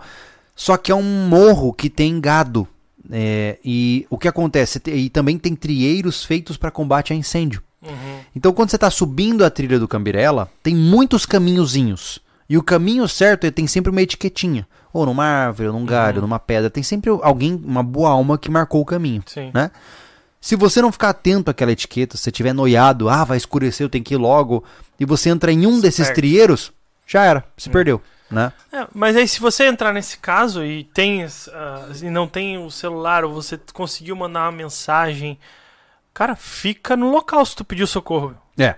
É não verdade. entra alucinado, porque você dificulta absurdamente, movimenta muita gente. É. É, a busca e resgate do bombeiro, você movimenta muita gente. É. Muita gente que deixa de atender alguém que pode estar acidentado em algum lugar por causa da tua responsabilidade de fazer uma trilha. É. Então, assim, ó, é, antes de mais cuidado. nada, né? Vamos de- dar nome às coisas que devem ser nomeadas. Uhum. Se você se perdeu numa trilha, se você está precisando de socorro em uma trilha, você foi incompetente, total. certo? Claro que desastres podem acontecer, né? Se de repente foi subir num paredão, o grampo soltou, você caiu, quebrou, sei lá, três costelas. Claro, aí nesse caso é uma coisa diferente. Mas se você se perdeu, ou torceu o pé e estava sozinho, sem, sem nenhum amigo, cara, você se colocou nessa situação É. né? Você, por incompetência, por inconsequência, vai usar de recursos e, quem sabe, até matar pessoas por tabela para direcionar a equipe de resgate para você, pô. Você não sabe, não, não pensam nisso, né? Não, Quando são inconsequentes. Cara, existem acidentes. claro, Entendeu? normal, Esse normal. acidente pode ter feito tudo certinho e aconteceu um acidente. Não tô falando sobre isso, né? Porque muito levam a pé, da letra as É, coisas, né? é, tem que sempre fazer ressalva, é coisa de louco. Mas, poxa, cara, você- você praticamente você tá com sangue na mão. É. Você tá com sangue na mão e não é o teu. Na hora que você direciona, por exemplo, um helicóptero de resgate para te resgatar, ele tá deixando de resgatar outra pessoa, É. né? Muito provavelmente. Então, Se você fa- faz isso por inconsequência sua, por causa que você seguiu um coach que, que Ah, resolveu teve subir essa, né? num- e o alucinado tá, tá e ele ainda bomba candidato a ainda? presidente? Candidato a presidente. É. Ele não sabe gerenciar um grupo de trilha e quer gerenciar um país de 210 milhões Tem de pessoas. muita gente aí dando, dizendo amém pra ele. Mas enfim, é uma loucura que a gente não pode entrar aqui, né? Como que é o nome desse cara aí? Esqueci o nome dele, cara. Ah, Ele é conveniente. insignificante. Conveniente. Eu quero conhecer, eu fiquei curioso. Vai que eu voto nele. Não, não vai votar nele. Não, ele não vai, ele não vai ser. Que Não vai, maluquice. não vai ser. Ah, É, é uma loucura. enfim, vida que segue, vai. É, é que eu lembrei aqui que o Guilherme Moreira falou, mas se meu coach me levou pro caminho errado. Cara, assim, ó, gente, ó, no- cara, eu te digo isso assim, ó, não é por hate, não é por nada, do, cara, do fundo do coração, cara. É, se você for fazer uma trilha, é, pesquise um bom guia, né, de verdade mesmo, pô. Se você tá indo pra um lugar que você quer se superar, quer desafiar o seu próprio corpo, antes de mais nada, tenha bom senso, tá? É, o, qual é o primeiro passo que você tem que fazer quando você vai fazer uma trilha, tá? Se você não faz isso, é porque você nem mesmo tá pronto pra ela. O que, que você faz? Abre a altimetria. Uhum. Primeira coisa, vai no Google, vai no Wikiloc, vai no Strava, seja lá onde for. Você vai ver a altimetria daquela trilha para você entender o quão difícil ela é. Se você sequer consegue entender o quão difícil é uma trilha com base na altimetria, você não tinha que estar fazendo ela, porque você está muito cru, tá? Você tem que aprender o que que é 200 metros de subida, né? O que que é 1.500 metros de ganho de elevação, o que que são 3.700 metros de elevação. Tudo isso tem que estar na tua cabeça, né? É que então essa, essa, essa aprendizagem você tem que fazer em lugares mais seguros, tá? Segundo, pegue um bom guia, tá? E, e tem muita empresa por aí, tem muito guia que ele é um guia que ele não vai assumir responsabilidade por você, tá? O que que acontece? É, muita gente já falou isso aqui, é, a gente, na época que a gente estava fazendo bastante bota suja, tinha muito dessa pergunta, e agora com a Cassino vai aparecer de novo, né? Ah, por que que eu não vou levar um inscrito do canal para fazer uma trilha, Thiago? Porque a responsabilidade é toda sua, né? Júlio? Exatamente. Eu fico 100% responsável pelo seu bem-estar. Se você morre, se machuca, você tem total direito de me processar, porque você estava sob minha Se ele tutela. morrer, ele não vai processar, seus familiares, né? É. Enfim, É o que pego. tá bom, Thiago, tá bom. Exatamente, Thiago. Pô, óbvio também, né? Mas enfim, ah, o problema é que eu vejo que tem muita gente que vai na boa vontade. Eu não tô aqui queimando o guia, não, tá? De maneira nenhuma. Eu nem concordo, e aí tanto faz pra você se você ficar bravo comigo, mas eu não concordo. Ah, guia tem que só fazer turismo. Não, cara, o guia tem que ser um indivíduo local, Sim, né? sim. não total. adianta nada eu ter uma faculdade de turismo com um certificado de guia e vou guiar você numa trilha que eu não conheço. Pô, não funciona. Pô, meu irmão, cara, meu irmão é experiente pra caramba em trilha em toda a grande Florianópolis. Ele só. E ele, é- a gente mora aqui, né? Na grande Sim. Florianópolis. Muito experiente. cara muito bom, muito responsável. Uhum. Ele não podia guiar porque ele não era certificado, Pois é. entendeu? E aí tem um monte de guia, entre aspas. Cara, as melhores trilhas, as melhores trilhas que a gente fez foram com guias informais. É, Não teve lá da caverna? pois é. Um senhorzinho local mostrando É. o caminho. E, então, assim, ó, é, conheça os guias, tá? Como o Thiago falou, se você tem um coach que você gosta, um cara que você acha legal, não interessa o quão legal esse cara seja. Se você, se um dia eu for falar assim, ó, venha fazer trilha comigo, a primeira coisa que tem que fazer, cara, é ver quantas vezes eu fiz essa trilha, Uhum. qual é a minha autoridade pra fazer essa trilha, porque você tá colocando sua vida em risco. Você tá colocando a sua vida nas mãos de uma pessoa. Porque se o guia pegar o caminho errado, você morre, certo? E já aconteceu relatos, eu não lembro quem contou esse relato pra gente, talvez você lembre, no Pico Paraná, Hum. que teve uma situação onde um grupo de trilha foi, né, com o guia e o, o auxiliar, porque lembrem-se, um bom grupo de guia, você tem o guia e o fecha-trilha, tá? Uhum. Esse é outro indício que você tem que procurar. Sim. Se você contratou uma empresa pra te levar numa trilha e só tem um guia na frente, já tá errado. Total. Você sempre tem o guia lá na frente e o cara fechando a trilha atrás. O que, que é o fecha, o fecha trilha? É o cara que anda por último pra garantir que ninguém ficou pra trás. É basicamente como fugir de incêndio isso aí também. Ah, é? Uma coisa. Então, é a mesma coisa. Enfim. Ah, mas eu tava falando. Ah, e aí ele falou que disse que teve uma situação de uma pessoa que torceu um pé e o, o cara da, da empresa falou assim: ó, é, eu vou ficar aqui com vocês e tal. Mas aí começou a demorar a situação. E aí toda a equipe decidiu que ia embora e ia deixar eles lá pra mandar o resgate no dia seguinte. Não, Tem noção disso, cara? não, não sei quem falou isso, cara, que absurdo. Eu lembro disso. E foi inclusive no Pico Paraná. Eu posso estar equivocado nos detalhes, mas é mais ou menos assim. Tipo, a equipe que o cara, eles contrataram deixaram eles pra trás. E, e acho que era uma menina que torceu o pé, uma coisa assim. Ah, Cara, assim, ó, cara. Você imagina, isso pode ser tipo, é basicamente uma missão de socorro, cara. Total. O cara pode ser preso por isso, Total. pô. Não, por mim que vá. Né? preso um cara desse. Pô, Que um guia, loucura. um guia tem que ter preparo, gente. Tem que. Pesquisa o guia. É. Independente. Eu realmente eu odeio essa parada de regulamentação, que se dane isso aí. Mas se o guia for certificado que seja, procure saber se realmente ele tem treinamento, se ele tem conhecimento. E ele tem que ter treinamento primeiro socorros, APH, É, uma coisa legal, por e exemplo. equipamento pra isso. O Ivo, que é um guia fantástico lá do Rio de Janeiro. O próprio Cavalari, que eu fiz o curso, antes dele despirocar o cabeção. É um cara que é um excelente guia, Aham. com muita experiência. Tem até treinamento de resgate em área remota. O cara, ele sabe cuidar de você. Uhum, Entendeu? Então, é isso que você precisa procurar, ainda mais se você é inexperiente, total. né? Porque, cara, é, eu, eu volto a falar sobre, sobre antes ali. É, por exemplo, o cara ter treinamento e equipamento que eu falei. Porque, rapaz, é, é difícil carregar corpo na trilha. Eu imagino. eu, Eu- não tenho eu, condições. eu já cheguei a desistir. Ah, não foi em atendimento, tá, gente? Não, não, não atendia, eu não atendia, nunca atendi Em área remota. Aham. Foi em treinamento. Só que eu vi que o, a parada é bem mais embaixo. Uhum. Sabe? Você carregar um corpo, um- uma pessoa, vamos falar assim, parar de falar corpo. Uhum. Carregar uma pessoa em trilha, sobe e desce, Hum. sem equipamento adequado, cara, é um sofrimento. Cara, se A carregar pessoa uma... pode ser a mais leve, tá? Cara, carregar uma mochila de 10 quilos já é peso. Imagina um corpo Não, de 70, cara. É, não tem... É muita coisa. Não, eu já, eu já realmente, em treinamento de montanha, eu cheguei a desistir É mesmo. de carregar o cor, a, o- a simulação de vítima. Era uma mulher, Aham, não era gorda, sim. não era pesada. Quantos quilos aproximadamente? questão assim? de 60. 60, quilos. Aham. Sabe, tava eu e mais um só, Meu em Deus do dois céu. carregando. Cara, é sofrido por causa de ser acidentado. Porque o que acontece? Sim. Tem- E tem você pode se cuidado. acidentar, né? Total, total. Sim. Porque assim, ó, simulação era de uma perna. Eu tô pensando, eu ouvi alguém falar de um cálculo.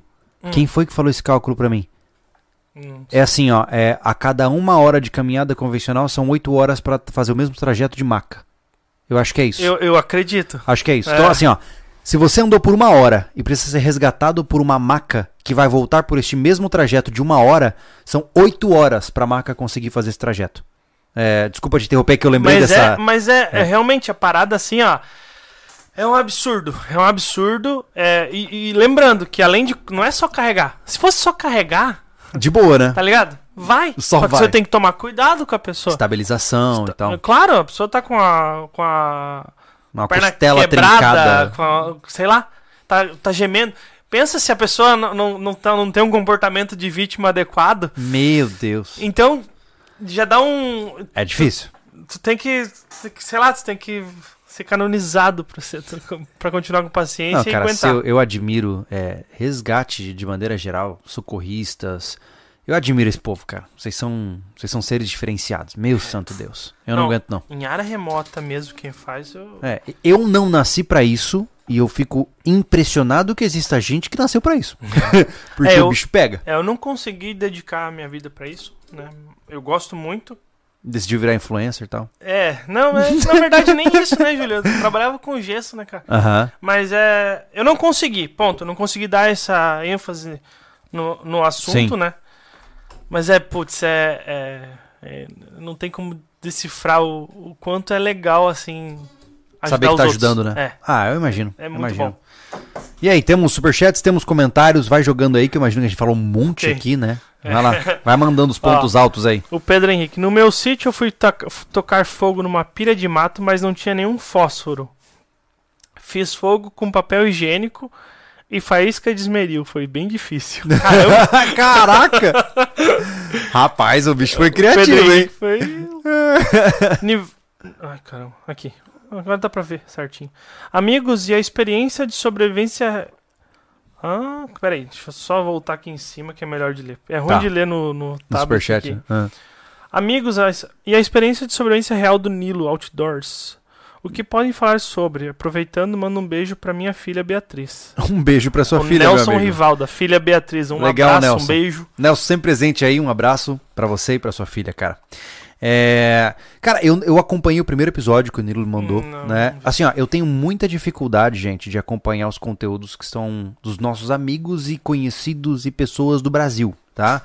Hoje, o sobrevivencialismo, entenda que eu tô dizendo isso, não tem é, subterfúgio, não tem treta, não tem nada, mas assim, ó, eu tô num momento da minha vida, e a nossa equipe está num momento da nossa vida onde a gente tá tão focado em fazer o nosso conteúdo o mais rápido que a gente consegue, pra gente atender tudo ao mesmo tempo, que eu não consigo assistir mais nada. É. Tudo que eu assisto hoje no YouTube é geralmente conteúdo de fora, com o objetivo de trazer pro Brasil. Então saiba que tudo que você vê no sobrevivencialismo hoje, eu não pego de ninguém do Brasil. Eu não, eu- eu não tô dizendo isso no sentido de copiar, porque geralmente é assim.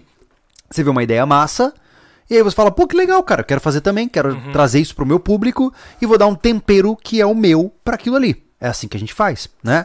Só que eu não consigo pegar nenhuma referência nacional, porque eu sempre tô olhando lá fora. Porque o que tem no Brasil o pessoal já vê, né? Tem vários canais que já fazem e tal. Então a gente tá sempre focado em conteúdo de fora. Então eu vi o primeiro episódio do Nilo e não vi mais nenhum, cara. Eu Ah, só não, sei que acho que ele ficou acho que três dias, né? Algo assim. Não, É. realmente não sei. Eu não É, enfim. acompanhar também. E. Mas, mas assim, ele mostrou o que tinha que mostrar, né? É isso mesmo. É, sobrevivência real. Sobrevivência real é um tédio, é uma É. desgraça, tá? É, eu, fico sur- eu fico surpreso de como a TV consegue trazer tanta, é, tanto entretenimento pra um negócio tão sem graça. Dá pra, dá pra gente fazer um teste um dia? Do que? Sobrevivência real? Assim? Ninguém vai assistir, cara. É isso, é o problema é esse. Ninguém né? vai ver, Tinha cara. que ser uma coisa. É, uma, uma postagem a mais. Cara, eu vejo assim, ó. ó, ninguém vai assistir. Vou te dizer, sabe qual seria a minha estratégia? Hum. Tá? Minha visão. É... Sem nenhum equipamento? Sem É, nada? Não. Mínimo de equipamento, de repente. Uma lona e uma faca. É. Pode ser? Dois equipamentos. Tá, lona e faca. Uma Enfim. tarpa e uma faca, um facão. Exato. Beleza. O que, que eu ia fazer, Hum. tá? Primeiro dia, faço uma tarpezinha, beleza? Uhum. Prendo ali como dá, um abrigo de, de, de detrito, faço um bala- baita de um isolamento térmico, Uhum. né? Sento lá dentro e fico dibas. É isso. E eu vou passar provavelmente uns seis dias em jejum. E quando eu precisar de água, a gente pensa nisso, mas daqui dois dias que eu vou começar a pensar nisso. Então você imagina que o primeiro dia você ia ver, depois do abrigo, você ia ver o Júlio sentado no abrigo assim, ó. Parado. Meditativo, basicamente. Economizando calorias. Né, ah, Entenda, qualquer vídeo de sobrevivência, qualquer vídeo de sobrevivência, tem que ter um roteiro. Tem que. Entendeu? Porque se não, tiver roteiro é um porre. Se for só sobrevivência, é isso que o Júlio falou e você não vai conseguir assistir, sinceramente. É. Enfim, quem, já pensou que massa? Ou uma coisa assim, ó, eu sonho em fazer e quem sabe a gente um dia faz, tá? É, hoje a gente não tem condições disso, não tem logística para isso. Mas se um dia tiver internet lá no rancho, hum. a gente vai na zona de mata fechada. Consegue jogar uma Wi-Fi pra lá, cara. E a gente faz uma, uma live de sobrevivência. Já pensou que massa? Mas o cara. Mas é isso que eu falo. O cara tem que ter uma missão. Não, não, não. Eu vou construir um campo e ficar ali quanto tempo eu aguentar. Ponto. tipo assim, ó, eu tenho, sei lá, comida, aquela comida de naufrágio lá da Trex, por exemplo. É.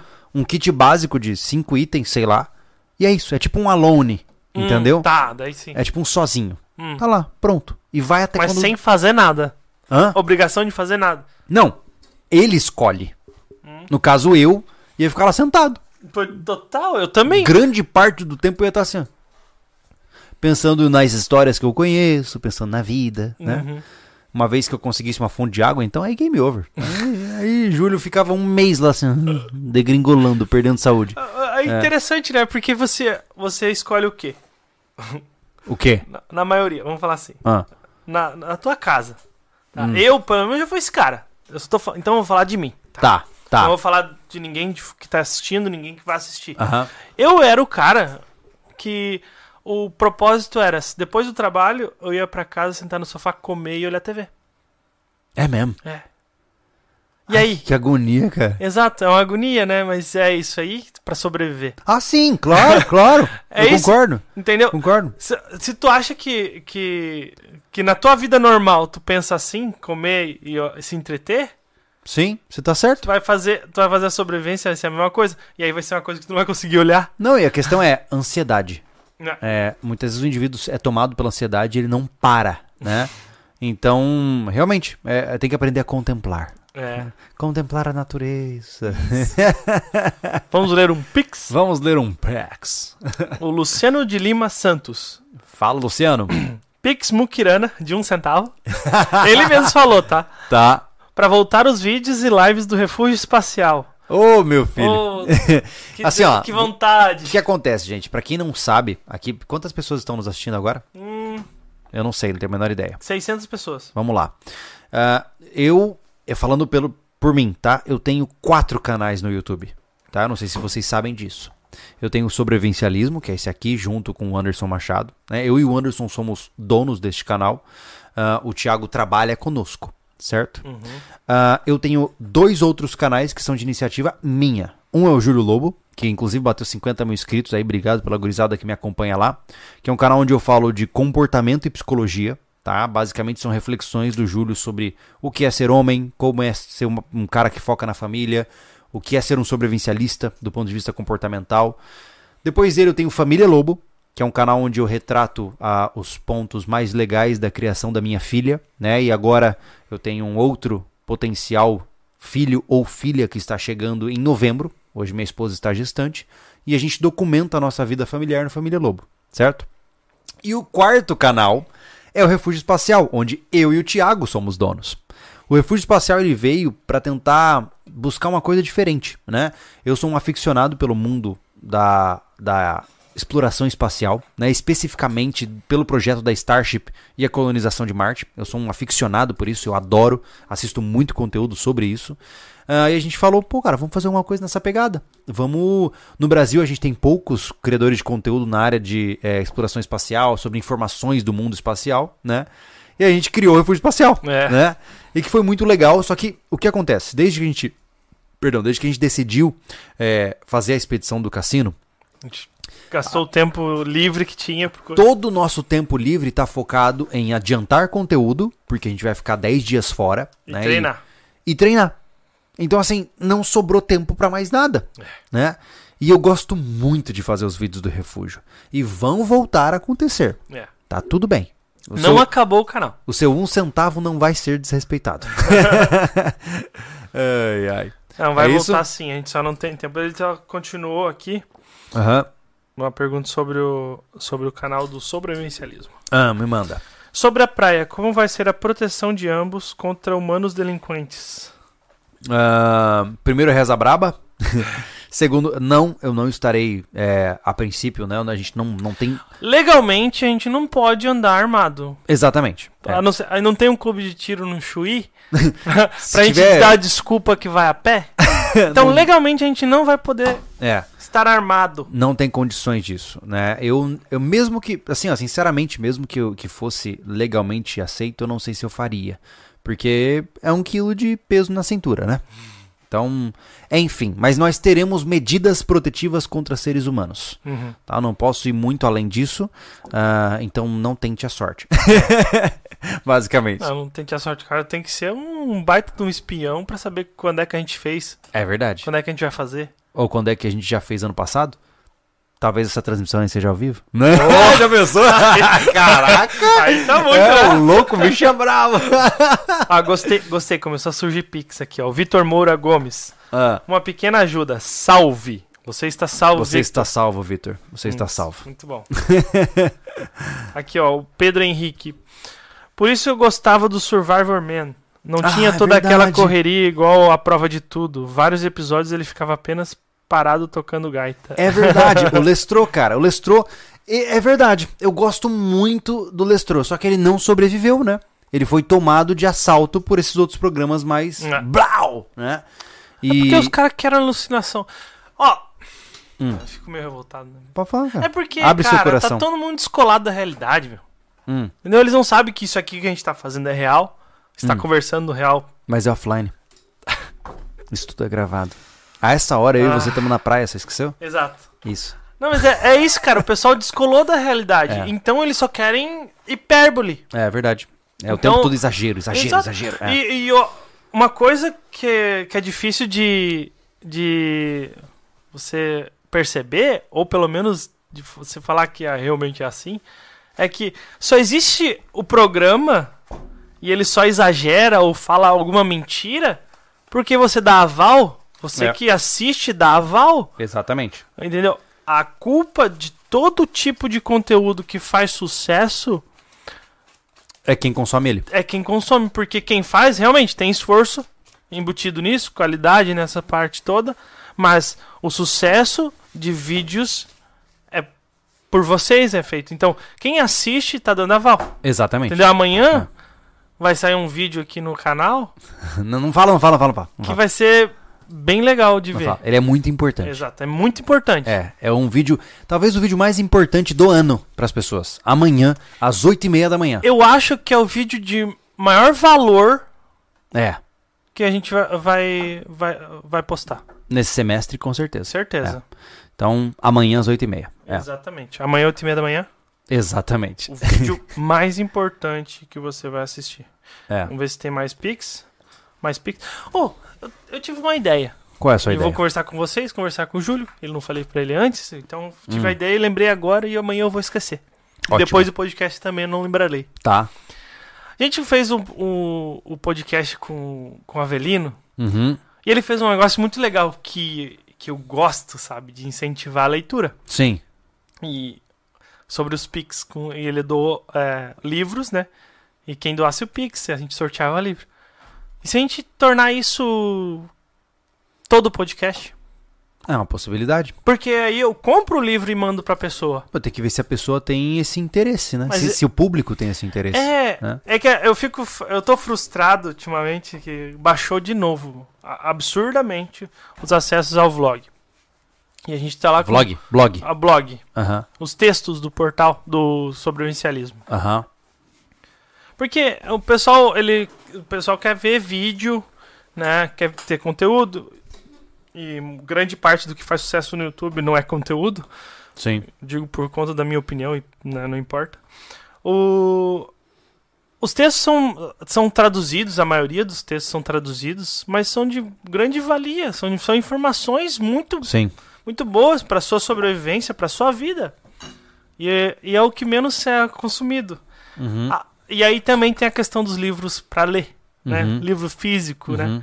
E também que a pessoa estão consumindo cada vez menos, estatisticamente. Pode ser que a maioria aqui esteja aqui online. Se eu tivesse uma livraria, eu estaria preocupado. Exato.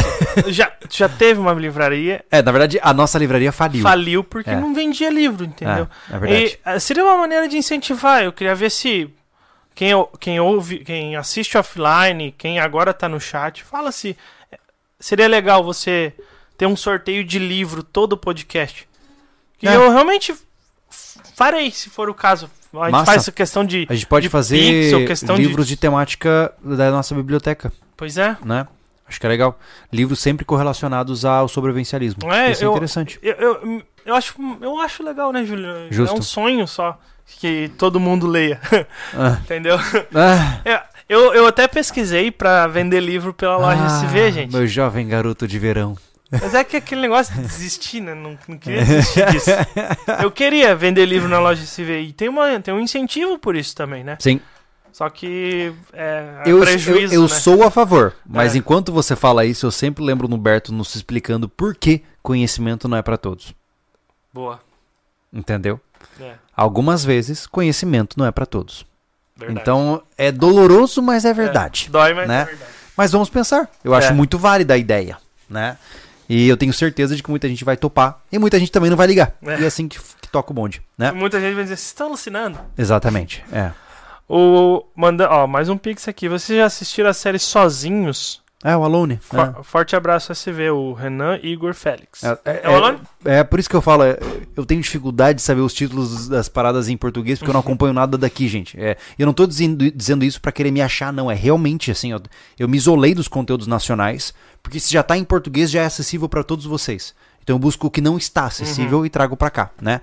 Mas sim, ah, já vi o Alone, eu achei muito legal, né? Inclusive, a gente teve a oportunidade, eu tive a oportunidade de conhecer o, o, o Toniolo. Você tava lá na disfarça? O Juliano Toniolo. O Juliano Toniolo é um amigo próximo do. Do Humberto. Não, não, não. Ah, do... ah, esqueci o nome do cara. do Mac? Não, acho que é não, Mac. Não, eu esqueci. É o cara que fez o Alone. É o Que McIntyre. ganhou, né? É, pois é. Alone. O Juliano, Juliano Toniolo, que também tá lá no Portal SV, é amigo próximo dele, né? Então é muito legal isso, cara, é uma coisa assim fascinante, né? E de fato a gente sabe, por obviamente indicação direta, que a parada é verdadeira mesmo, né? Uhum. O Alone da Net Geo é realmente aquilo que você vê. É, ele né? teve contato direto, né? É, pô, foi demais, assim, é, Inclusive é mais um que a gente põe em autoridade, né? Em É verdade. Bushcraft. é, o Toniolo é um monstro, né? Eu- Juliano Antoniolo é, é um, Ah. é um dinossauro. Ele é? É, ele é. Ele, ele entra na categoria dinossauro. É, total. É verdade. Juli, é, Juli, Juniolo Tol- Toliano, né? Isso. Juniolo Toliano.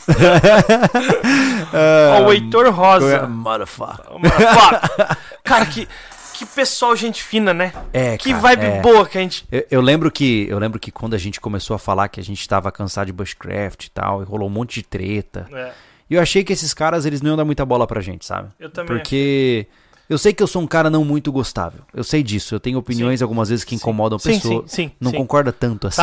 Você pode só, tipo, balançar a cabeça só, tá?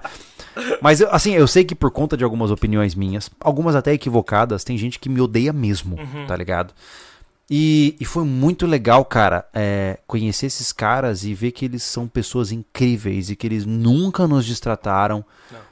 Cara, assim, é, é- foi demais, foi demais. assim, uma Ah, experiência maravilhosa. A, a humildade deles, eles, a simpatia... É, é. Não, eu tô pagando pau porque eu gostei mesmo de- É. daquele dia que a gente passou com eles. É, cara. façam cursos, cara. Façam É. cursos com o Toniolo, façam cursos com o Berto, vocês vão entender o que a gente tá falando. né? Exato, eles são muito good vibe. É. O que mais nós temos aí de interações? O Heitor Souza, Hitler e o desarmamento. Entenda o Brasil. livro. Colocou entre aspas, É um livro. o, é um o livro. é. é. Legal. Não, não conheço. Não conheço Não. o livro, mas conheço a história. Josué Alan Bach. Ô, Josué. É, tá Sempre sempre, aí, né? Olha É. eu aqui de novo. olha. Vocês Viu? sabem. Sou professor e fazer brasileiro ler um... Ler é um calvário, mas qualquer tentativa é válida. Massa. É verdade, cara. Sabe uma coisa que a gente poderia tentar. É, a gente é ótimo, né? Hum. A única forma da gente é, incentivar a leitura é botar o povo. É botar os influencers tops, assim, tirando foto, postando, lendo livro, cara. Tá ligado, né? Se, sei lá, É. uma Anitta da vida começa a postar foto, ah, tô lendo esse livro aqui, tá demais. Às vezes pode dar uma mudada. É, Mas a sei. gente, cara, não. É, tá é ligado? insignificante pra isso, né? A gente é totalmente insignificante. A gente tá é, rezando pra. é, pregando pra crente, pô. É, tem, Né? tem, tem uns, uns, ah, como é que é o nome? Esqueci o nome de dois aí que fizeram um clube do livro.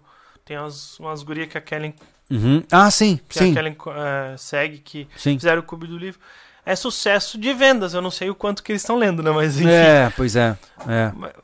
Há há uma esperança, né? Mas é, eu seria assim, ó, tipo, por mais que, que nem eu- igual a questão do quadro vida, Uhum. sobre resgate, sobre uso de, de extintor, essas coisas assim. Cara, eu passei por Salvo, isso. se ajudar alguma pessoa, tá bom. Eu por passei por isso um pouco mais proximamente, né? Hum.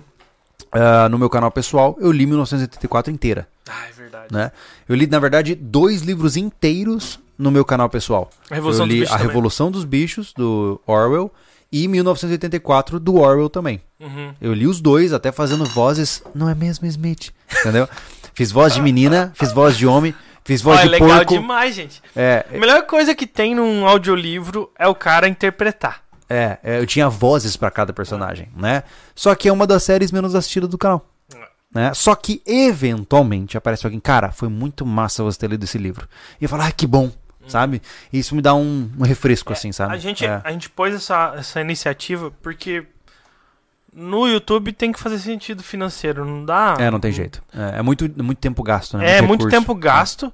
E, poxa, o YouTube paga por milhar de visualização. É um absurdo, então. É. Que, que parte empresária minha fica. Não, eu, trabalhar com o YouTube é uma insanidade, É. do ponto de vista financeiro. Enfim, a gente. A gente escolheu colocar isso no portal. É. É, no portal nós já temos. Aí no portal realmente as pessoas estão lá porque elas pagam pra ver conteúdo de verdade. Então a Sim. gente colocou, já começou com essa ideia, É. deixa- é, disponibilizando o MP3 lá. É, nós estamos com Desobediência Civil de Henry Thoreau, Isso. né? Já tá lá. É. Ah, e vamos para os próximos em breve. Né? Naturalmente que eu tenho limitações, eu não posso ler livros que estão com direitos autorais em vigência no Não. momento atual. Só quando tá em domínio É, público. a só livros faz, de né? domínio público. É. Porque é o respeito também com, com, Com o autor. com o autor, né? É, exatamente. Vamos É. ver se tem mais superchat. Vamos ver se tem mais chat. Vou ver essa série, nem sabia que tinha, fei tinha feito, Júlio. O YouTube não me mostrou nunca isso. É, não. É porque, Striker oficial. é porque é pouco assistido, logo é, É, o não é YouTube- tão recomendado, É, né? é uma coisa assim, ó, que é difícil a gente tá fazendo aqui, porque pro público mais fiel nosso, que é do podcast. É a única hora que a gente tem pra falar. É verdade. Sem Mas, roteiro e tal, né? É, assim, gente, o, o YouTube, ele, ele vai te mostrar o que tá em hype. Ele não vai dar o nosso vídeo. Eu tenho relato de gente que tá desinscrito toda hora. Então, faz um favor, ó. Nós fazemos três postagens de vídeo e o podcast durante a semana. São terça, quarta, quinta e sábado tem vídeo no sobrevivencialismo. É. Cara, não espere o YouTube. Eu peço um favor a você. Não espere o YouTube indicar pra você. Veja. É, é, Entra é. no canal. Que Assume seja uma no, postura proativa, É, né, pra assistir. que né? seja É. no, num domingo e você vai lá e assiste os, qual os vídeos que saíram no canal. Entra no canal e veja. É, tem muita gente, cara, que fala assim, é, só tá postando vídeo de arma, por exemplo. Pois é, cara. E eu, eu faço questão, sempre que eu vejo esses comentários, é, ou, ah, vocês não falam mais sobre evencialismo. Uhum. O que, que acontece? Geralmente esse cara, ele recebeu um vídeo casual ali e, e não vê mais nenhum. E eu faço questão de colocar, só neste Uhum. mês, falamos disso, isso, isso, isso, isso, isso. Sim. Porque realmente é importante, né, que a gente mantenha essa visão de que... Gente, eu tava até falando hoje com o Thiago, né, é, o nosso canal, ele, ele é muito abrangente. Nós falamos de muita coisa, né? Tem canais no YouTube que só falam de arma de fogo. Tem canais no YouTube que só falam de sobrevivência. Tem canais no YouTube que só falam de preparação. Tem canais no YouTube que só falam de construção. E assim vai indo. E a gente fala de tudo isso em um único canal.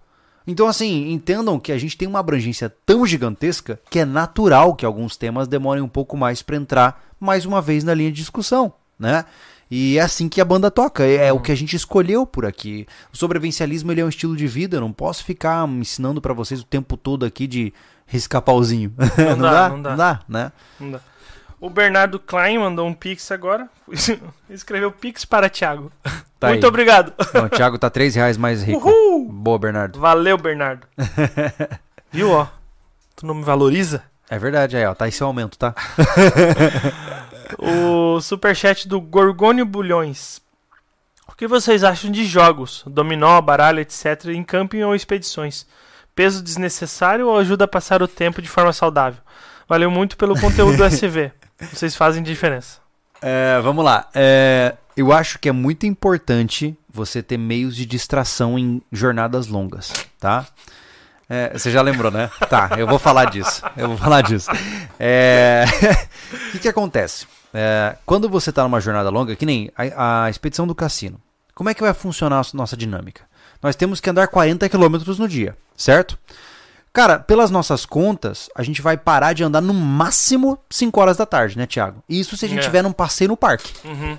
Mano, depois das 5 horas da tarde, a gente monta acampamento e vai ficar à toa. À toa olhando um pra cara do outro. A gente já passa o dia inteiro junto.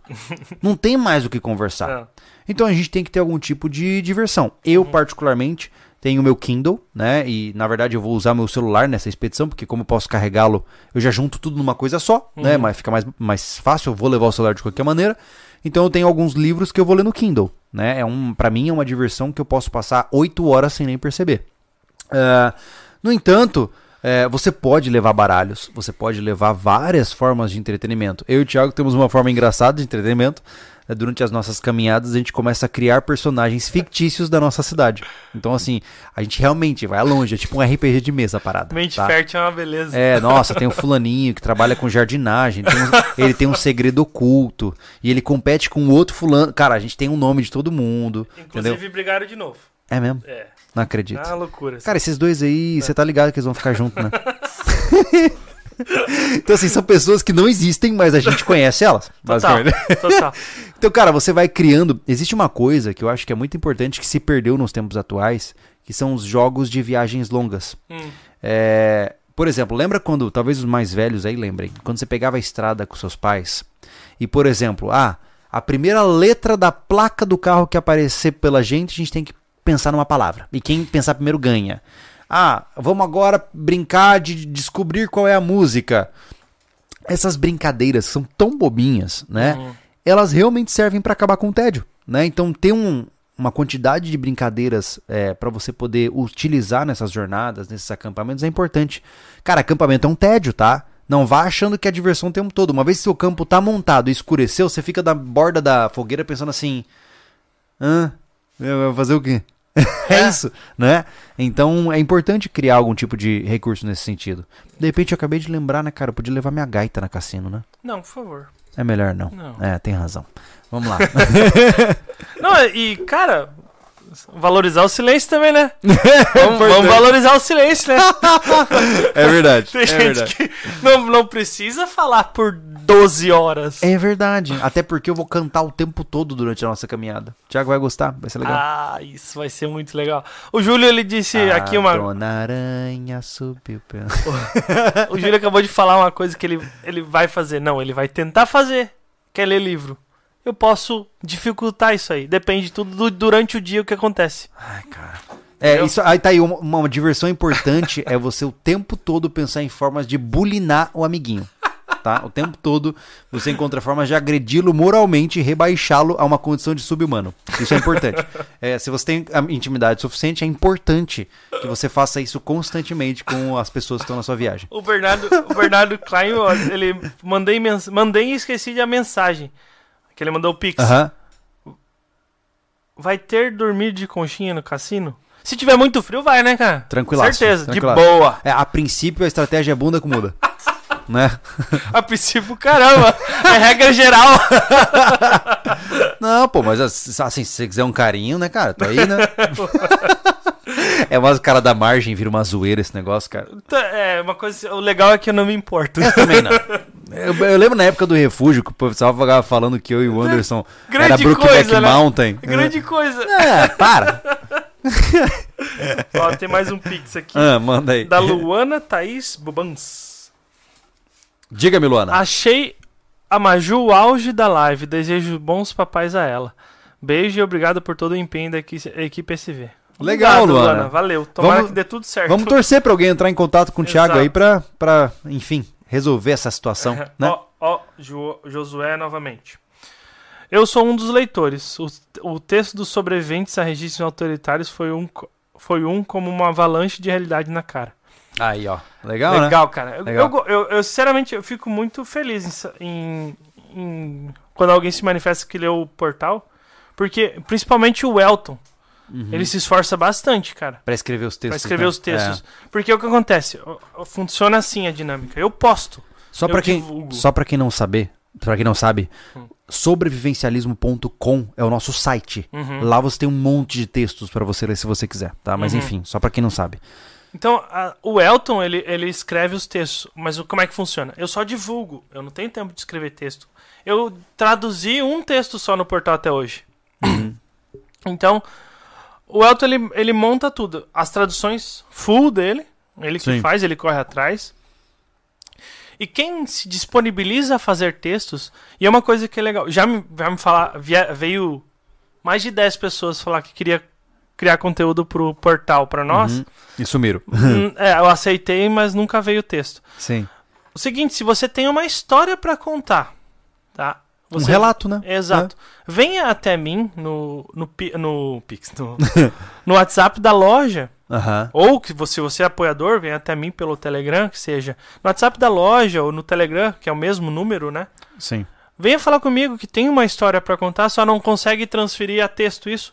Que daí eu faço o contato direto com você e o e o Elton, que é o que planeja toda a montagem do, dos textos, e aí sai um texto seu lá. É verdade. Isso é muito legal, porque hoje, ah, semana passada, eu postei a experiência do André Novelli na. Na trilha que Na ele fez. trilha. É, Então é legal isso, é original, sabe? É, isso verdade. é, é muito valoroso, né? é verdade. Claro que as, as, as traduções são muito boas, né? Que tem bastante, bastante coisa, bastante informação que a gente não tem acesso aqui e coisas que não dá pra postar em YouTube, É verdade. né? Mas se você tem uma história pra contar, fala comigo no WhatsApp ou no Telegram. Eu- o número tá ali na, no lojasv.com. E a gente vai tocando isso. É legal olha saber só, que o pessoal tá lendo, Uma sabe? coisa importante. é, eu preciso de uma pergunta importante que tem, de quem está ouvindo agora. Temos Hum. quantas pessoas assistindo, Thiago? Agora 544. Olha só, 544 pessoas que estão aqui agora. Eu tô com uma dúvida muito difícil e que eu preciso da ajuda de vocês, tá? Eu estou pensando seriamente em pegar mais uma cerveja. Mas eu só vou pegar mais uma cerveja se vocês quiserem continuar trocando ideia com a gente, É, certo? tem Então, que trocar ideia. Então tá? assim, ó, não é só superchat, é claro que os superchats são mais fáceis da gente ver. Então se você tiver dois pila aí, cara, é só pra gente poder ver você melhor, tá? Então, se você quiser que eu pegue uma outra cerveja pra gente continuar o nosso papo, se tá interessante pra você, manda um pega uma cerveja aí no chat, só pra gente poder, vai virar uma bagunça talvez, Tomara. né? Mas se você tiver, tiver gostando do papo, joga aí que com certeza eu pego mais uma cerveja. Hoje a gente tá só de Guaranismo Autoclube aqui, cara. Exato. Nação Azul. Exato. Olha que coisa doida. Então, gente, ah, o assunto, né? A questão da lista dos, dos 10 mitos, a É. gente terminou. Então, realmente, pra Agora é continuar, o- a gente É tem o que extra. trocar ideias. Não vai adiantar a gente só ficar aqui. Não, Já vi um superchat. Olha aí. Bora, pega duas, vai, pega mais duas. Então vamos lá. Então tá, vamos esperar o, o Júlio vir. Eu vou ler alto pra te também ouvir o Vai lá. Eu, eu vou superchat. rapidamente Tá. esvaziar a minha bexiga, tá? Porque eu Luiz- sou super humano. Luiz Golfe. Busquei aprimorar meus conhecimentos depois de ler um e-book do Júlio Lobo, onde falava de habilidades que eram importantes em situações de emergência ou sobrevivência. Olha aí. Ah, é muito legal. Pra quem não tem dinheiro, vive de aluguel. Ah, aqui, ó. O Júlio C. Pereira. Pra quem não tem dinheiro, desempregado, vive de aluguel. Para ser, dá pra ser sobrevivencialista? Enfim, sobrevivencialista é um, um modo de vida que a gente fala. Não é um. São, são regras específicas de vo- você. Não é uma religião, não tem nada disso. O que acontece? O que você tem que conseguir aí? A gente tem tem status, né? Do, você tá na- no período de sobrevivência, né, o Júlio? É, você, infelizmente, tem que conseguir um emprego, você tem que conseguir um, um trabalho manual que você faça. Um... É difícil a situação que você tá, se, se for você mesmo, né? Porque desempregado pagando aluguel fica, fica complicado, então você tem que passar pelo, pela, por essa parte da sobrevivência, caçar um emprego, caçar uma forma de renda, que seja bico. Eu, por exemplo, cansei de fazer bico em, em noite para poder comprar uma coisa melhor para mim. Em- Tem que ser essa, essa função, entendeu? É tentar achar maneira de fazer, de gerar receita. Não tem outra forma. O que É. ele tá pa- falando sobre Sim, sim, desemprego, sim. né? É, é que assim, ó, existem fases diferentes da nossa vida, certo? É, quando você está com uma incapacidade de pagar as suas contas básicas, você não está na parte de preparação. Você está na parte de sobrevivência, certo?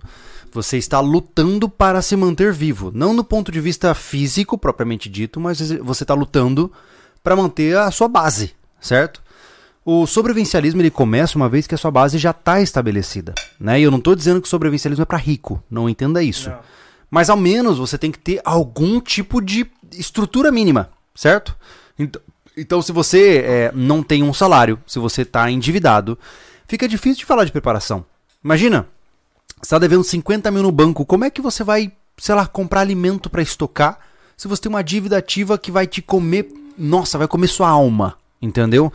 Então, é, o sobrevivencialismo ele começa a partir do ponto onde você conseguiu já superar o mínimo, é. né? E eu sei que é frustrante, eu sei que é difícil, mas assim, eu não posso te vender um milagre. Eu não posso chegar para você, não, mas é só você... Não, não vou fazer isso, cara. O que eu, que eu te recomendo é o seguinte, Procure por grana de alguma forma. Vai oferecer seu serviço, como o Thiago falou, troca seu, seu tempo de vida é, para limpar um jardim, capinar um, o quintal de alguém, limpar uma fossa, seja o que for, mas busque formas de ganhar dinheiro. Esse é o primeiro passo. Uma vez que você conseguiu o mínimo que paga suas contas, você vai para a próxima etapa, certo? É. É basicamente isso, né? Gerar é. receita. Exatamente. Primeiro, o dinheiro é importante, ele não é tudo, mas ele é importante para você sobreviver, então é isso. Depois que é. você gerou receita, você vai se preocupando com as outras coisas. O pensamento sobrevivencialista pode estar com você. Para ele estar com você, você sabe que tem que gerar receita. Esse já é um pensamento sobrevivencialista. Exatamente. Eu pulei aqui do J. Robson TF. Ah. Voltei aqui no superchat. Sou de Teresópolis, Rio de Janeiro. Três picos em Nova Friburgo. Hum. Uh, vale a pena como primeira trilha. Eu estive lá dois dias antes com o Júlio, do Júlio ir. E um dia vou, ver, vou ir ver você. Ah, os Três Picos? Tá lá, foi, lá, no né? Vale dos Deuses. Tá, tá. É, cara, vale, vale. É, o, o, é uma trilha assim um pouco puxadinha, né? Eu não sei como é que é o seu condicionamento físico hoje. Mas é um lugar muito mágico, assim, é, é um lugar alto, muito né? bonito. É, são dois e cento e pouco. É. Mas é porque você não começa no nível do mar, né? Hum. É, mas ainda assim é, é uma subida bem, bem pesada, né? Mas é viável. É viável. Eu só não lembro, assim, faz muito tempo que eu fui, né? Uhum. Eu não lembro se é uma trilha muito bem demarcada. Então, é, dá uma pesquisada em como é que tá essa trilha hoje para ver se você não precisa de um guia tá? Para você não entrar numa, numa enrascada. É, eu né? não indicaria algo muito desconhecido uhum. para uma primeira trilha. Uhum. Cara, pega coisa simples. Hum. É, o que, que você sabe? Você pesquisou sobre essa daí. Você sabe o trajeto dela, se você pesquisou. Então, cara, pega uma trilha. Eu não, eu não sei como dar exemplo do Rio de Janeiro. Mas aqui, por exemplo, em Santa Catarina, aqui em Florianópolis, tem uhum. a trilha ali da Praia Brava pro, Aham, os ingleses. Sim, sim, sim. Aquela trilha é simplesinha, cara. É que nem a do Morro do Rapa lá que eu já mostrei no canal. Coisa mais simples do mundo. Tu vai se familiarizar. Como primeira trilha, pega uma coisa curta. Ah, sim. É isso. É, curta é, tem razão, e pouca altimetria. É, é porque, é, é, assim, ó, se você nunca andou no mato, hum. é, algo menos comprometedor é melhor. Não, não tenta subir uma montanha logo não, de cara. Não. Né? Porque subir uma montanha é, ir até o cume é só 20% do trajeto, uhum. né? Descer, que é onde o bicho pega, e você já tem que ter uma noção de gerenciamento de tempo para você não pegar a noite no horário errado, para você saber quando as condições climáticas não estão favoráveis. Isso tudo é. é, é exige um pouco mais de feeling, né? É. E realmente, você tem razão. É melhor pensar numa trilha um pouco mais simples primeiro, ver o que deu certo, vai para uma trilha um pouco mais complexa e você vai subindo o nível, né? É. É. Sobre descer, que é importante saber, o, no texto anterior, que é o relato do André Novelli, uhum. ele ele relatou a é tudo planejado dele foi bem estruturado tal ele foi com bastante gente não teve problema sobre isso sim mas o, o, so, o que ele falou sobre a descida em 2 km descer 700 metros o quão doloroso é não, descida é um. Meu Deus, descida é terrível. Ó, ó o Rui Elias novamente. E Pega Rui? mais uma cerveja. E, Rui, vai acabar, já foi, já foi, tá indo quarto. Vai, vai com tudo aqui. Aí ele falou: quando voltarem do sul, levo mais, muito mais. Eita, Isso é pega. é muito bom de saber. É. Isso me deixa feliz. Parece-me que temos um fornecedor. Obrigado, Rui. Obrigado, legal, cara. De verdade. Legal. O Alexandre da Silva Ferreira mandou pegar duas. Não, aí não, aí não, né? Aí não. o concreto Tiago, posso gravar leitura dos textos do portal? Tanto faz, pra mim não é. Ah, não, não tem problema. Não, nenhum. é, nenhum. Legal, legal até. Sim. Eu acho Fica que à tá legal. vontade. Fica à vontade. Fica à vontade, é. cara. Sem problema, ninguém vai fazendo. A não ser. O texto traduzido vai ter algum tipo de. Não, também não. É, então Não. não, tem problema, cara. É que assim, ó, gente. Até é, incentivo, é, então. Até acho que é legal falar isso. É, hoje, tá? Qual é a minha visão? É, eu não tenho problema nenhum da gurizada que pega o brasão pra tatuar, Uhum. que pega o brasão pra fazer um adesivo pra ele e colocar no carro dele. Eu acho isso fantástico. Eu me sinto lisonjeado de ver pessoas que querem usar esse símbolo para suas vidas. E eu fico muito feliz por isso, né? O que eu não gostaria, tá? O que eu não concordo e o que eu não acho justo é uma pessoa pegar o nosso trabalho para ganhar dinheiro em cima sem trabalhar, certo? Então, por exemplo, o que, que eu não sou a favor? Pegar um vídeo nosso, botar no canal dele na íntegra para tentar monetizar. Pô, tá errado. Aí tá errado. Ah, eu vou fazer uma caneca do sobrevivencialismo com o brasão do sobrevivencialismo para vender no Mercado Livre. Pô, tá errado. É, o que estão fazendo também. A gente tem um problemão multiplataforma também, né? Tem, tem, bem grande. Outras É. plataformas copiando o nosso, nosso. Se eu não me engano, tem um, um, um- um cara, acho que na Kawaii, né? É isso na que a gente Kawaii, postando, repostando direto os vídeos. os no- nossos vídeos, né? Repostando os nossos vídeos na íntegra pra, sei lá, ganhar alguma coisa com isso. Nem sei se essa plataforma paga. E, e- e qualquer coisa. E, é no- e o problema é isso, né? Eu tô falando pra gente que já entende, tá ligado? Sim, claro. Mas é uma porcaria, cara. Tem trabalho envolvido. Eu Tem. que sei, o Júlio que Tem. sabe. De verdade, tem trabalho É. envolvido, tem tempo de vida envolvido ali. É que assim, ó, pra, Sabe? pra gente bolar um conteúdo, cara, é muito tempo e muito Hum. esforço, né? Entenda que, se você for parar a pensar, é que nem a história do. Ah, mas é só uma foto. Falar Ah, pro fotógrafo. exatamente. É a mesma coisa. Cara, pra gente produzir um vídeo aqui, a gente tem uma tonelada de equipamentos de filmagem, uma tonelada de equipamentos de edição. A gente tem o público certo. A gente tem a história certa. E pra viabilizar a nossa empresa em YouTube, nós fazemos a maioria das É. coisas, porque se fosse pagar como uma produtora faz, Sim. os nossos vídeos seriam 20 mil reais Não, cada um. não, não tem sentido. Entendeu? Então, assim, ó, em resumo, tá? Fique à vontade pra você pegar os- a essência do que nós falamos aqui, as imagens do que nós temos aqui, produzir coisas pra você. Hum. Eu fico. Como eu disse, cara, a gente. Sei lá, hoje eu vou- chutar baixo, tá? Eu já vi 20 tatuagens do sobrevivencialismo. É, tem, tem mais que Tô isso. chutando baixo, É. tá? Chega muito mais mensagem. Pensa comigo, tá? Um momento assim, loucura, e mais uma vez pode ser interpretado como prepotência. Uhum. Que outro canal no YouTube tem tanta gente tatuando? É. Você já viu alguém tatuando, sei lá, PewDiePie? É, é e o cara porque- tem 110 milhões de inscritos, cara? É porque é um estilo de vida, né, cara? Exatamente. Então, assim, ó, meu Deus, a pessoa escolheu por vontade própria colocar um brasão que eu desenhei num caderno no dia que eu criei essa bagaça. Então, assim, eu fico com um pouco de medo, porque é uma responsabilidade gigantesca com essa pessoa, mas eu fico igualmente lisonjeado de falar: caramba, que massa que esse cara tá fazendo isso. É. Porque, meu Deus, imagina o valor do que nós falamos aqui pra essa pessoa, né? É muita coisa que a gente ouve É, nas mensagens lá de que muda o cara. meu Deus. Que o cara mudou de vida e tal. É, isso é. é... É fascinante. É, isso né? é ouro, cara. Isso é. uma parada que não tem dinheiro que compra. É porque uma coisa importante, e de novo a ressalva que eu acabei de falar, soa como prepotência de novo, mas o que eu queria dizer é o seguinte, cara, entenda o seguinte, eu não faço YouTube porque eu não tenho mais nada pra fazer da vida.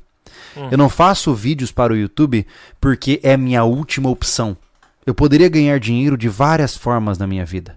Eu poderia ser próspero, inclusive, quem sabe, até ganhar muito mais dinheiro em outras iniciativas. Mas eu escolhi isso aqui, pô. Eu não faço isso aqui porque é o que eu tenho, eu faço isso aqui porque eu escolhi fazer. E todos os dias, cara, eu engulo vários sapos pra continuar fazendo.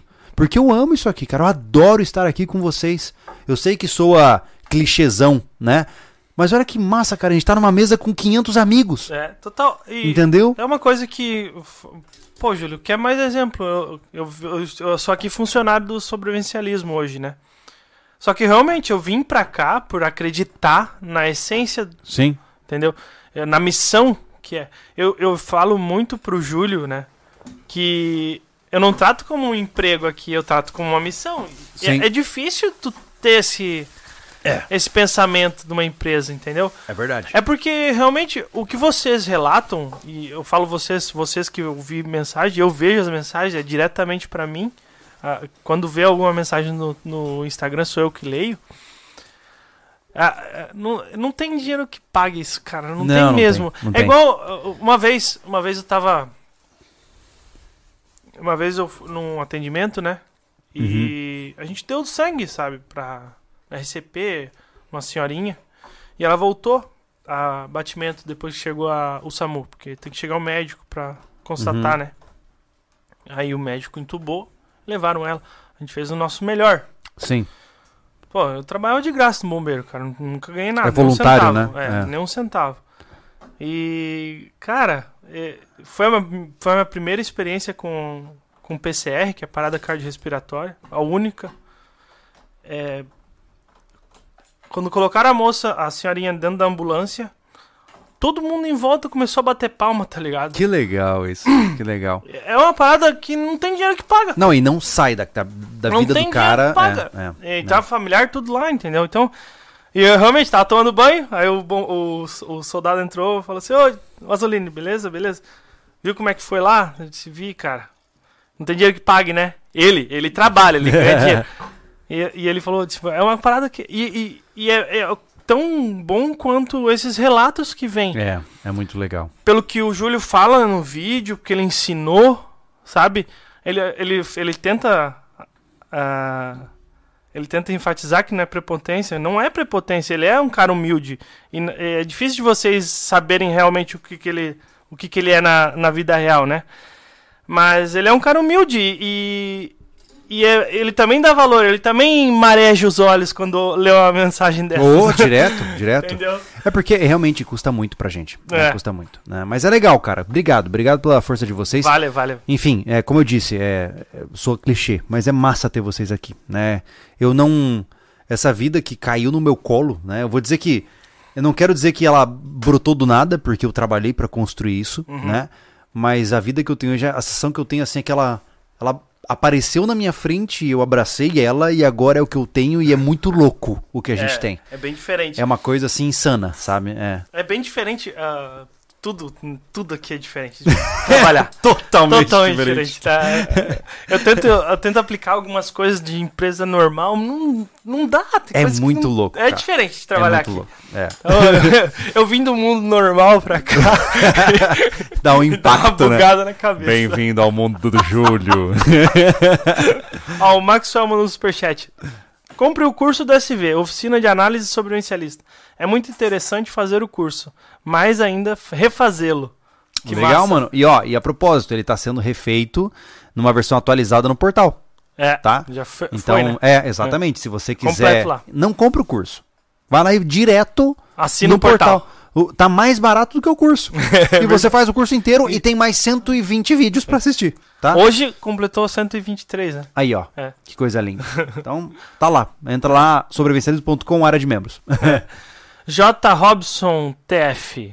Sou agricultor, tenho 20 anos, vivo no mato, só não fiz trilha ainda. Tô colocando em prática o SV, até placas solares instalei. Instalei. Acompanho vocês há 9 anos. Eita, coisa boa. Cara, eu tô... eu Júlio, tô- pera. Hum. Tem 20 anos? Pois é. O Ele que eu- acompa- acompanha há 9 anos. O que, o que eu ia te falar é o seguinte, cara, é. Eu estou num momento Caraca. da minha vida onde eu tô conhecendo adultos que começaram a me acompanhar enquanto ainda quase É. crianças. Que coisa séria. Há um tempo atrás, eu não sei, eu não sei onde foi, não lembro a situação. O cara falou assim, cara, eu te acompanho desde os 12. Hoje eu sou casado e tenho filho. Aí você fica assim. Sabe quando de repente você sente sua barba ficando mais clara? Cabelo- Mas é muito legal isso, cara. É muito legal. O Felipe Fonseca falou aqui. Queria saber mais, Thiago, sobre teu histórico nos bombeiros. E nesse seu interesse com socorrismo. Acho que valia um vídeo fundo preto lá no canal Júlio Lobo. As histórias de resgates me tocam forte. Cara, eh, sinceramente, eu não tenho muita experiência. Eu tenho pouca experiência, pouquíssima experiência. Perto de um bombeiro, É. nossa senhora, eu não tenho quase nada. Mas eu se, tenho... se você quiser uma entrevista do Thiago, vai na primeira temporada do DR. É. Ele tá lá todo zoado, chorando. É bom, Então, bom. é, são pontuais, sabe? São poucas experiências que eu levo pra vida porque é o que eu tive. Aham. Entendeu? O J. Robson, tenho 20 e acompanho você às 9, metade da minha vida. É, caraca. Santo Deus. Caraca, meu. Eu tô velho, cara. Coisa eu tô séria. velho. Você tá velho. Eu, né? Só eu. Eu só tô ficando mais novo, né? Imagino que sim, Benjamin Button. Ai, meu Deus. Ah, tem mais. Vamos ver se tem mais um Pix aqui. Ó, chegou Pix. Vamos procurar. Vamos lá. Chegou o Pix do milhão? É isso que você tá me dizendo? Isso, é, a gente Ah, não precisa imaginei. mais. Acabou. Desliga.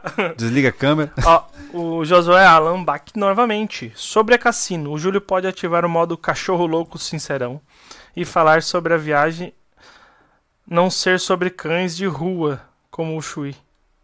Ah! Eu acho que Explica. é sobre. Deixa eu tentar. É porque quando falta pontuação, que é um lugarzinho muito ruim Tá. de escrever. Sobre a cassino. O, Jú- o Júlio pode ativar o modo cachorro louco sincerão e falar sobre a viagem não ser sobre cães de rua como, foi, como o Chui. Entendi. A questão é que o pessoal deu valor demais pro Chui É porque assim, na ó, travessia primeira. ah, quando eu ah, quando eu vou jogar real aqui, tá? Então, quem não entendeu o que eu tô dizendo é porque vai ter que assistir a live lá da Verdade Nua e Crua do SV, tá? A live que a gente fez quando bateu 10 anos de canal. É, como eu tinha que acobertar uma situação muito séria, que foi a desistência do João, né? É, mais uma referência à live dos 10 anos. Eu tinha que encontrar um enredo para preencher mais a história, né? Então, o que, que eu fiz? Eu botei o cachorro na jogada. Entenda que quando se trata de edição, lembra que eu falei para vocês, a edição é o que o editor decide, não é quem grava. Quem grava só faz captação de imagem. É o editor que coloca a história. Então, eu tinha uma tarefa muito difícil, que é tentar fazer um vídeo que fosse é, enga- que, que engajasse as pessoas e que eu conseguisse ocultar uma das piores mentiras que eu já contei para as pessoas que hoje confiam em mim, né? Ou ao menos eu espero que confiem. Então, eu tive que usar de artifícios emocionais baixos, que é falar de amor de pai e de pet, entendeu? Para poder puxar as pessoas para esse vídeo de uma maneira que elas não focassem tanto no que aconteceu. Se fosse só eu e o João, não tinha nada, entendeu? É. Então, como eu disse, cara, é, é- já, já deixei bem claro pra vocês, eu, eu, não, não, eu não fiz essa travessia. Essa é essa a sensação que eu tenho. Porque eu fiz ela de uma forma tão zoada, tão desonrosa, que eu tô indo pra essa nova expedição olhando com os olhos novos e falando assim, cara, eu vou. É um caminho de redenção, né? Como eu disse, eu devo isso pra vocês, eu vou trazer tudo que for necessário pra provar a veracidade de toda essa travessia, dados de GPS, tudo, cara, eu tô focadaço em mostrar tudo que vocês precisam pra não ter dúvida do que rolou e como rolou, certo? Uhum. E, e assim, e eu tô indo pra tentar me sentir um pouco melhor com tudo isso, sabe? Porque foi um, foi- eu, eu me senti numa síndrome de Estocolmo ferrada, eu, eu cedi a mentiras e, e cedi a manipulação de outra pessoa. Mas independente de ser manipulado ou não, eu aceitei. Então eu estou errado e fui é, injusto da mesma forma, né? Então, basicamente é isso, né? Ah, eu quero fazer o que eu preciso fazer, né? E dessa vez vai ser muito divertido, tenho certeza.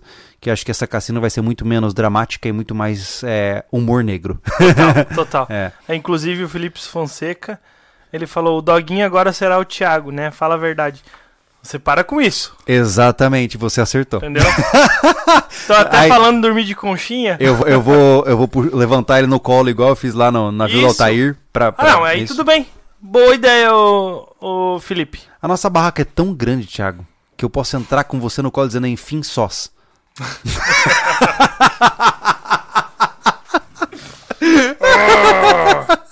Vamos aqui, o Gabriel Dias Custódio. Fala, pessoal. E o contrário, o outro lá falando que a gente tá bêbado sentimental. Vai pastar. Cara, se isso aqui me deixar bêbado é não, porque... não, não faz sentido. Não. Ó, fala pessoal, o relato de que é sempre importante prestar atenção. Uma vez fazendo trilha de moto, por descuido, tranquei meu dedo na corrente. Cara! Ui, como Ai, que isso, agonia, cara. Eu não, eu não sei o que ele fez, mas eu tenho um pouco de medo de pensar como foi. Tá, mas e aí, e aí você perdeu o dedo ou você ficou parado com o dedo na corrente? É, Ah, fiquei curioso. Cê- Coloca o cara aqui no com- chat que eu vou, o cara vou ler. contou a história pela metade, que agonia. Meu Deus, cara. Ave Maria. Nossa, não dá. José Alan, e quando haverá o curso de educação financeira com a Luciana Genro? Tá Com a Luciana Genro no tá portal. Só no ódio. É, É, na verdade, isso aí é um papo à parte, né? É, a gente. Eu, eu, eu, eu muitas vezes não gosto de me manifestar acerca de absurdos, né? uhum. E não tem nem o que falar, mano. Não tem o que falar, cara. Essa mulher, ela tá descolada da realidade, né? Quem é ela pra falar quem precisa ou não de educação financeira quando ela tem um subsídio de 20, 25 mil por mês, pô? Uma verba de gabinete de 40 mil por mês. Aí é fácil dizer que você não precisa controlar suas finanças, né? É, não- é difícil, cara, o cara É. chegar e falar assim. É, ganha, ganha um salário mínimo que seja, onde, onde quer que seja a sua cidade, que é o salário mínimo. E o cara conseguir pagar aluguel, pagar, pagar comida e não ter dívida. Tiago, ela é fundadora do Partido Socialista. É. Tá ligado? Nada mais a falar. Tá ligado? Você já sabe que daí pra baixo é só ladeira escorregada com sabonete, assim, ó. Ó, o Rafael Vieira Barbosa. O que me dizem de Ed Stafford? Ele é um dos poucos que podemos acreditar ou só mais um que finge criar conteúdo? Cara, eu eu acompanhei sei. parte do conteúdo dele e eu achei muito interessante. Eu achei muito louco. É um cara que eu, que eu acho muito interessante. Eu não tenho como te dizer acerca de veracidade, mas o que eu pude acompanhar dele, eu gostei muito. Tá? Não tenho muito além disso, infelizmente, né? Ó, o Josué Alan novamente. Ele tá pela treta, já tô vendo. Não, não tá pela treta, Ah. só pra. Ele tá. quis. É tipo o tapa na cara que eu te, posso te dar daqui. Hum, Pra te parar de pedir desculpa. tá, né? leia. Prepotente é uma pinóia. É o resultado do seu trabalho, da filosofia e modo de vida que cultivou. Não, beleza, cara, mas é porque o que tem de gente aí pronto pra tacar pedra na árvore, né? Então eu, eu criei uma, um dispositivo convencional de fazer ressalvas constantemente. Tiago, entenda que eu. Não, é... é verdade que gato escaldado tem medo de água fria, né? Tá bom. Ai, ai. Diga, o Alan, novamente. ele tá doando só 100 reais a cada pix, né? Legal, cara.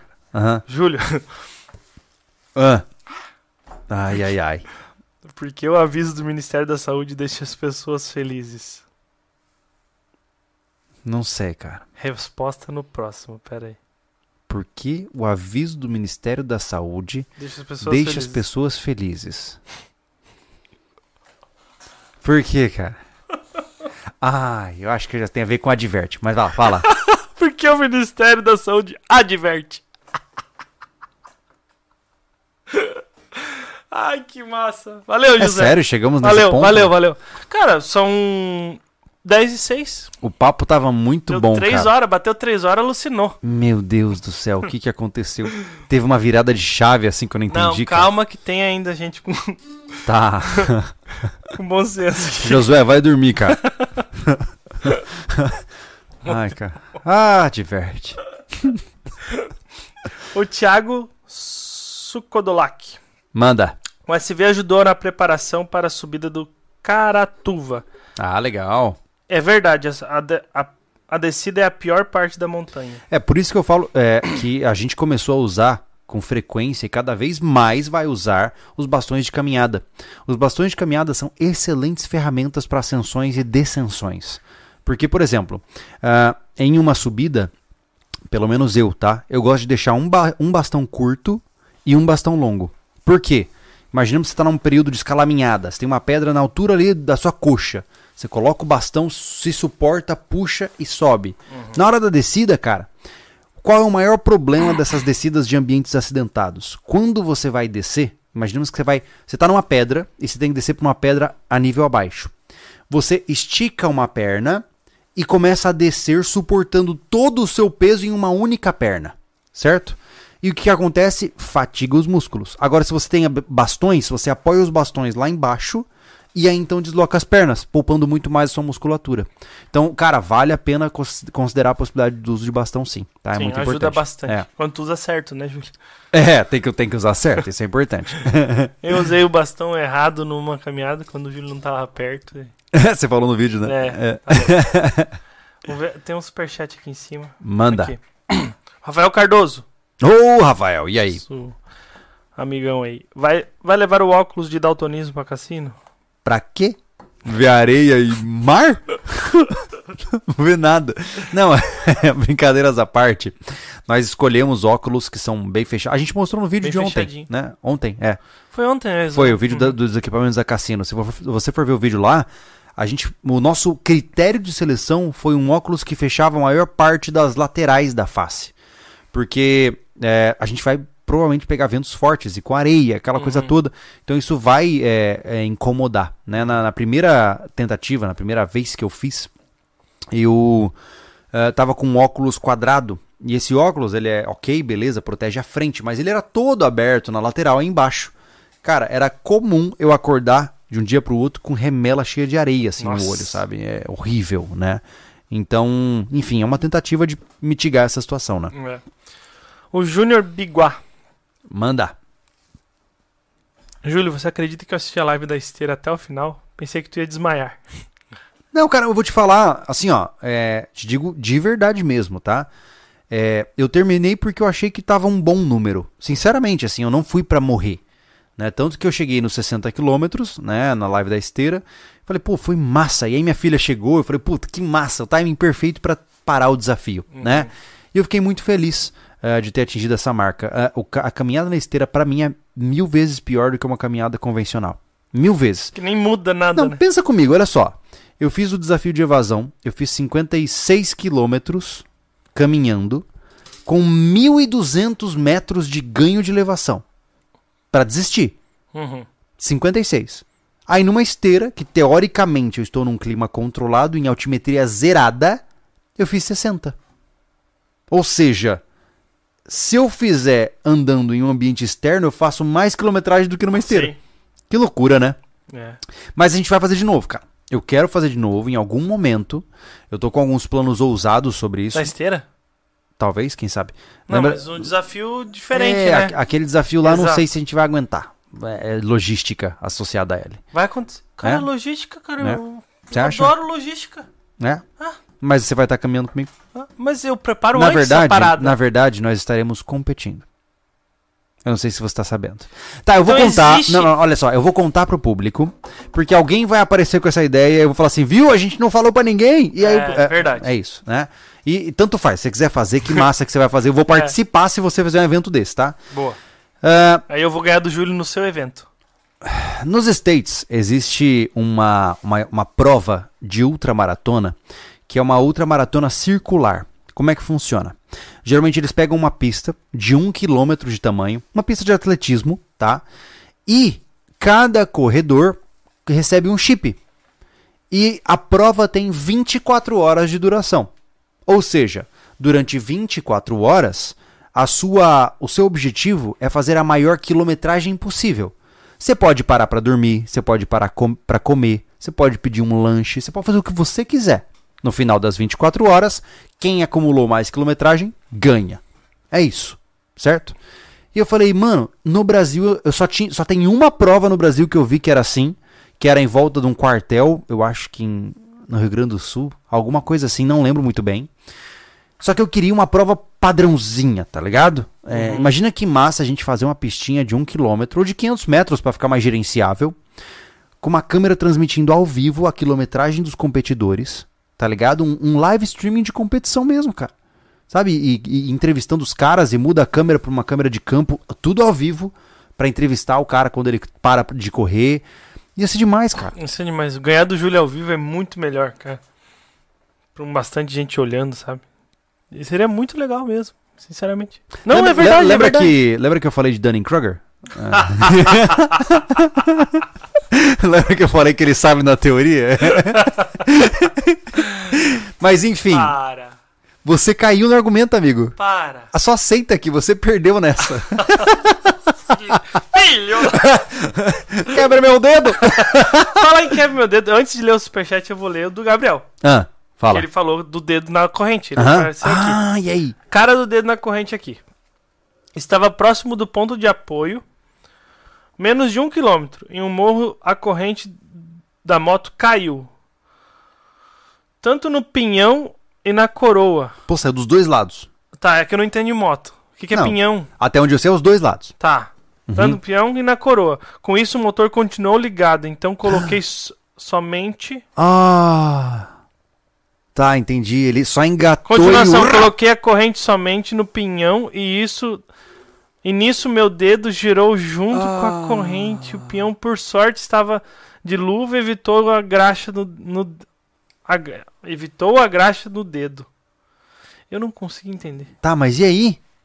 Ele perdeu o dedo? Ah, quando ele foi colocar o motor o funcionou. e- motor... Não, o motor tava rodando e Ah. a corrente caída. Quando ele foi encaixar a corrente, por alguma razão ele foi fazer isso, ela fez... E puxou o dedo junto. Caraca, tu perdeu o dedo? Ou não? Peraí. Não, ele tava de Por luva... sorte, esta- estava de luva e isso evitou a graxa do- no dedo. Tá, na... A, A gra- graxa deve ser a. Ah, tá, enfim, tá, não perdeu o dedo. Que bom, fico feliz, amigo. Mas Então tá bom. caramba, hein? Né, mas é assim que acontece, ó. Que, que nem esse meu machucado aqui. É mesmo uma estupidez. Eu fui salvo pelos calos do meu violão. Eu, é, é- é na, é na hora da distração que o cara se machuca, cara. É verdade. Não tem jeito. Isso aqui, gente, eu tô com um, um- um machucado bem na borda do meu dedo aqui, que só não foi feio, sem brincadeira, por causa dos calos do meu violão. Eu tava lixando o, o módulo de acampamento da- do meu carro e com, uma, com disco flap, né? Eu desliguei a esmerilhadeira, certo? E quando tava quase parando, eu não sei, acho que eu fui mudar ela de mão e eu fiz assim, ó. zzz, enfiei o dedo, cara. Na hora, cavou meio centímetro pra dentro, quase. Só que eu, como eu tenho, é, como eu toco violão, é, esses meus dedos aqui eu não sinto a ponta deles, né? Você sabe, você toca violão, sabe, você acumula muita, muito calo aqui na ponta dos dedos. Então, basicamente, eu tenho um, um canyon agora, aqui assim. Canyon. Isso. Aí ele continuou, voltei pro ponto de apoio onde fui medicado por umas senhoras e hoje estou com o dedo no lugar. ah, então deve ter dado uma destroncada, pelo menos. É. Que loucura. Santo Deus, que agonia. Pedro Henrique, o que é pior, fazer ODR ou atravessar o cassino? São experiências de desa- são, são experiências diferentes. Por enquanto eu não fiz a travessia, então a cassino é pior. É. É. É que Porque assim, eu ó, tô com mais medo de fazer, né? é que tem uma coisa aí, tem, tem uma variável que muda tudo, tá? Na UDR, cara, você pode estar no fundo do poço, mas tem uma equipe gigante olhando pra você, Uhum. tá ligado? Você tem várias pessoas constantemente cuidando do seu estado e vendo se você tá bem ou não. Na cassino, é você e só. Mas isso, a percepção disso aí é subjetiva. Não, beleza, mas, mas eu tô Não, mas dizendo- o que eu falo, o que eu falo realmente, a, a Cassino por enquanto é a pior pelo que eu tô, que eu transformei ela na minha cabeça. Uhum, Ela é pior que o DR, uhum. por conta disso. É uma defesa, né? É uma defesa. É. Mas enfim, mesmo, ó, gente, e, vou te no- contar, não, vai na no boa, assim, ó, sem brincadeira, é pior sim. Não, mas vai no, naquilo que a gente falou sobre o, o cara que fala que fez exército lá Tá, no tá. exército. Cara, por mais que o cara está fazendo sof- você sofrer lá na, na hora do campo, ou que seja um instrutor de sobrevivência, mas se tu pensar direitinho, ele tá lá pra te ajudar. É. Entendeu? Isso É. aí tem um valor enorme na tua cabeça. É que assim, ó, se o cara descobrir o esquema do curso, É. né, se ele entender a dinâmica que está por trás da, da máscara da frente, ele passa suave. Ah, mas é, é É. o, o- Bom, o segredo da UDR, qualquer curso, eu gosto de sofrer um pouco. Qualquer curso, qualquer coisa que é controlada, são duas, duas regras primordiais. Ninguém vai te deixar morrer, Sim. ninguém quer te deixar morrer, vamos falar bem assim. Uhum. E vai acabar. Tem hora pra acabar. Ponto. Se você tem isso na cabeça o tempo todo e não, não desvincula isso, porque há um trabalho pra você ser desvinculado desse pensamento, Sim. fechou. A maioria desvincula porque Você a gente acaba sa- qualquer coisa nesse mundo. É que assim, ó, a maioria desvincula porque a gente faz desvincular, Exato. né? Nós somos especialistas nisso. Mas assim, ó, em resumo, é, a grande diferença, tá? E eu digo do ponto de vista prático, de percepção, é que existem duas principais. A primeira, como eu disse, é o DR, tem uma equipe por trás que vai te segurar se você cometer erros, se você, é, enfim, se ferrar. E na Cassino não, né? E segundo, ah, na UDR, não importa o que você faça, uma hora ela vai acabar e você vai para sua casa.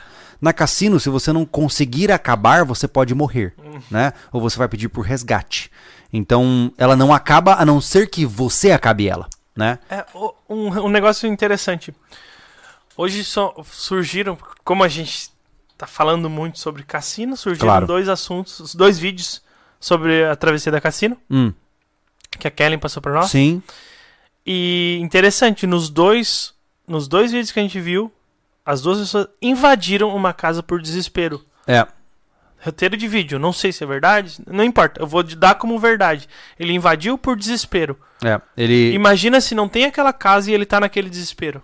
Não, cara, ali, ó, é, pelo menos aquele primeiro que a gente viu, eu não lembro o nome do rapaz, não tem nada contra ele. Não, É, não. Que o cara fez o que tinha que ser feito. Sim. É, no meio da madrugada, a barraca do cara colapsou, Uhum. né? E ele ficou com todos os equipamentos molhados.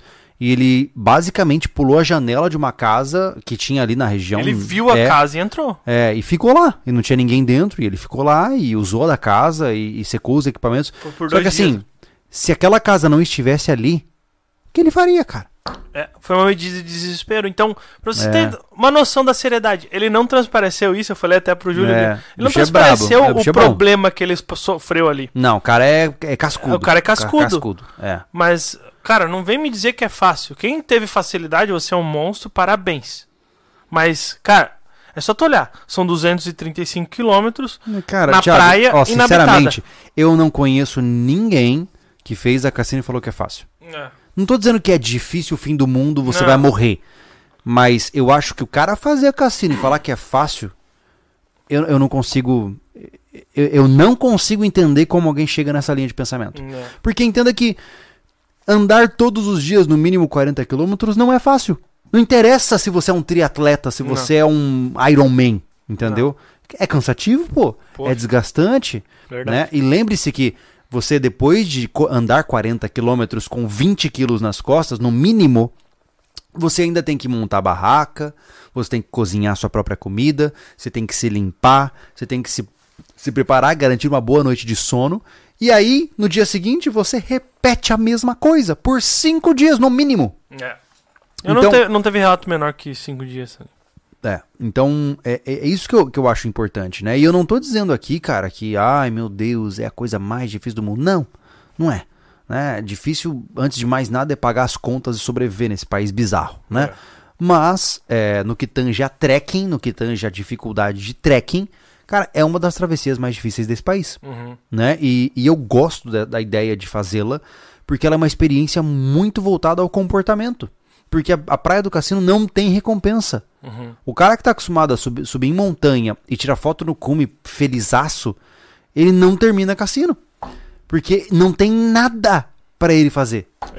Todos os finais eh, são os mesmos. Ê, É, ei, nossa, terminei. É verdade, faz sentido o que tu falou. É, Vou pegar aqui o que a JRF Família. Queria saber como dá pra evitar aquelas dores na barriga e no tórax quando a gente começa a correr. Isso é a questão do tá, não, não tá em. Tem que começar mais devagar. é É a geralmente questão da respiração você também. tá né? excedendo a sua Hum. capacidade pulmonar. né? Exato. Então, ou você diminui o ritmo, ou você. cam- é, é, na verdade, é só diminuir o ritmo. É, Tá. é diminuir o ritmo porque daí tu vai controlar mais tua respiração. Tu tá fazendo. É. Isso aqui vai dar aquela dor ali. Sabe, é muito louco, né, cara? Uma- sabe que eu tinha essa dificuldade no começo? Quando eu saí pra correr pela primeira vez, eu corri, tipo, acho que foram 1.200 metros, 1 km e 200, e eu desisti. Foi assim, terrível. Eu fiquei tudo arrebentado. Mas Isso, num tirão? não lembro. Hum. Eu tinha 18, 17, não Sim. sei. E aí, cara, eu lembro que eu vi um vídeo que me ajudou muito e hoje, pra mim, não faz mais sentido nenhum. Mas naquela época me ajudou Uhum. tá? Que era o cadenciamento de respiração. É muito interessante. É, hoje eu não uso mais, tá? Porque o que acontece, gente? Quando você está correndo dentro de um- uma velocidade, uma, um, um ritmo adequado para o seu condicionamento físico, o seu corpo é capaz de deixar você respirando normalmente, certo? Então, eu tô correndo e tô lá normal, como meu corpo deveria respirar, certo? No entanto, quando você está começando a correr e você não tem o hábito de respirar correndo, isso me ajudou muito. Sabe como que eu fazia? Hum. Eu trocava minha respiração a cada dois passos. Então, imaginemos, tá? Pã, pã, pã, pã. Eu fazia assim, ó. Ah, já fiz isso, cara. Já Então fiz. era duas inspiradas, duas expiradas, duas inspiradas, duas expiradas, mantendo o ritmo dos passos. Isso me ajudava um monte no começo. Ah, Depois de um tempo, pareceu começar a atrapalhar. E eu parei de fazer e meio que o corpo engatou no normal. Sabe? Mas na época me ajudou muito, Não, então quem já- sabe te ajude, É, vai saber. Eu não sei né? dizer se a técnica é válida, né? É, me ajudou, entendeu? É, mas É. já fiz esse tipo de coisa que é, é pra pique. É, exatamente. Jogava muito, muito futebol. Quando o novo fazia escolinha, campeonato, Aham. essas coisinhas. Aquele, Aham, tá ligado? Quanto sim. mais tu respira no, ritmo da, da corrida, tu Sim. pega mais gás. né? De repente, não sei se é. É, ficam as dicas vagas aí, caso você queira utilizar. Ó, o Carlos Roberto Schmidt Jax. Certamente o Júlio vai se emocionar na cassina. Poderia fazer um diário de áudio narrando su- tuas sensações diárias Fica e depois tranquilo. criar uma série de podcast. Não, i- isso vai ficar no, isso vai ficar no, no- na minissérie, né? É. Olha, a princípio eh, eu tô muito bem resolvido com o que eu quero fazer com a Cassino, né? Provavelmente no final eu vou ter um pouco de dificuldades emocionais, como todo mundo, né? Mas é, é, eu tô feliz pela oportunidade. Eu tô feliz por, por poder fazer isso mais uma vez, fazer isso direito e, e fazer certo por vocês, né? Então eu tô feliz, cara. Tô, assim, tá sendo uma oportunidade que eu tô ansioso pra que chegue. Porque vai ser legal, cara. Vai ser legal, a gente vai zoar muito e vai ser divertido. E se eu puder, eu vou pegar um pedaço daquele osso de baleia pra mim, cara. Passar por uma baleia e fazer ela explodir. É. mentira, mentira, não vou fazer isso não. Mas é que eu tenho que tocar numa baleia morta, eu tenho. Da última vez eu só passei. Não tocou, né? Cara, eu só fui. É, você tava no modo vai. Eu fiz. Teve um dia que eu acho que eu fiz 76 km, pô. Eu só fui, Meu Deus. né? Movido por, Impensável. pelo ódio. É, 76. é, É um absurdo. é. O José Robson Tavares. Que deve ser JR ali, J. Robson, né? Ah, Olha Illuminati só, descobriu. Ah. Descobri teu nome, rapá. um dia posso ir conhecer vocês? Sim, na verdade está no nosso projeto. Ah, uma vez que o rancho começar a ser focado em receber pessoas, a gente vai abrir as portas mesmo, tá? Entenda o seguinte, que quando a gente tiver um galpão no nosso rancho, que vai ser o mínimo de estrutura para a gente poder colocar pessoas sentadas ali com conforto e tudo mais, a gente vai começar a abrir oficinas. Né? Então, como eu disse, a gente vai chamar, que nem a gente citou aqui, vamos chamar o Humberto Costa, por exemplo, para fazer um curso de bushcraft no rancho. Ah, seria legal. A gente vai ser, o- nós vamos ser os anfitriões. Você vai chegar lá, a gente vai estar lá, vai trocar ideia, vai ser legal. Senta lá, aprende um monte com o Humberto. A gente vai preparar um churrasco pra vocês enquanto vocês estão aprendendo. Porra, que legal, né, cara? É isso, cara. Pô, sabe? É isso que eu Sinceramente, isso é quero. massa, né, cara? Cara, eu, é- eu sonho com isso todos os É dias, como cara. se fosse tornar o rancho um centro de ensino, É né? isso. É, vai ser o maior Massa. complexo sobrevivencialista Massa. do Brasil. Então, vamos chamar o fulaninho especialista e não sei o que lá. Cara, a gente dá todo o abraço necessário. Sabe? O cara tem o nosso espaço para ensinar, você tem o nosso espaço para aprender. A gente faz a comida para você, troca uma ideia no final do dia. Quem for pernoitar no rancho, a gente toca um violão na fogueira, tira sarro, zoa. É isso que eu quero. Eu quero passar minha vida junto com vocês nesses processos, sabe? Então, vai acontecer, cara. Como eu disse, é, é, eu, eu sei que soa é, é, hipócrita nos dias atuais dizer isso, mas, cara, cada pix que vocês dão é, serve pra isso. Serve pra nos aproximar desse objetivo. Isso né? é verdade. Então, assim, eu não vou gastar dinheiro com a minha vida pessoal, porque a minha vida é isso aqui, cara. Eu tô louco pra ver aquele rancho se tornando um local público pra vocês estarem ali conosco, cara. Vai ser pô, é meu sonho, sabe? Então vai acontecer, vai. Ainda estamos neste momento ainda não estamos lá, mas em outro universo a gente já tá lá. Com isso, o Josué continua nos ajudando. Oh, Eu agradeço Deus. demais. Cara, é, Esse- ele tá sempre presente. Aham, ele tá sempre tá presente. ligado? E É. agora ele ficou brabo com a gente, doando 50 reais ainda. Caraca, mano, obrigado, Ah. cara. Obrigado pela doação. Não venço o Pix de 100 pila. Me desculpa a galhofagem. Não era pra incomodar, já me contive. Cara, que legal. Não, eu tô te zoando, cara. Relaxa, tá tudo bem. Mas obrigado pela força, obrigado por estar sempre presente, né? Ele tá sempre na Twitch comigo lá também. É, Ele tá direto em todo lado. é, o bicho é, bicho é ligado. É verdade. Que legal, gente. Obrigado pela presença de vocês. Aqui é outro. Aqui. Mente criadora. Vamos lá. Anderson. O Anderson não tá aí. É pra falar de comida, melhor parte. Não entendi. Hã? Eu não entendi o mente criadora. O que, que ele falou? Ele colocou Anderson com um ponto de interrogação. Hã? Para falar de comida, melhor parte. Ah, eu imagino que ele esteja se referenciando ao que eu falei do rancho, talvez? De que ele vai cozinhar, alguma coisa do tipo. Não sei se foi nessa hora, porque ele tá pra cima aqui. É. Mas não consigo saber. Mas enfim, é, vamos em frente. É.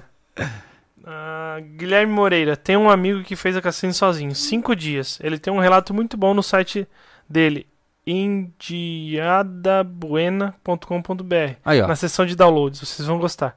Vou Indiada. Indiada Buena. Vou assistir, vou ouvir, não sei como é que Deve tá lá. ser, deve ser escrito, provavelmente. Na É, seção de download. é, deve ser escrito. É. né? Deve ser é, escrito. É, Planeta CNC. Quando a visita ao rancho estiver disponível, quero ir no meu Opala. Ah, bicho Você já viu o bravo. Opala dele, né? Já vi, eu Aham. vi, eu vi. Na verdade, foi ele que mostrou. Ele, ele tava falando de. Mandou uma foto de uma F-150. Não lembro de ter mostrado. Ah, não, era o Pala mesmo, né? Era o Opala. Era o Opala, tem Eu razão, lembro do é Opala verdade. que não É. mandou. É. Aqui, o, o, rancho, o, Theo, o Theo Silveira. O rancho SV vai ser igual a escola do professor Xavier dos X-Men. É, eu, eu posso aparecer lá, assim, com aquela cara misteriosa e falar: sejam bem-vindos a esta. A mansão SV. é. Ó, o Leonardo Silva. Tiago, suas expectativas sobre caminhar vários quilômetros, só você e o Júlio. E qual o maior medo de vocês na cassino? Cara, a expectativa é que vai ser. Eu, eu realmente estou esperando muito sofrimento na questão de caminha. Principal, vou falar aqui, necessidade fisiológica vai ser um absurdo. O que ele tá falando, eu tô ouvindo assim, ah, eu sou um fracote, tal, entendeu?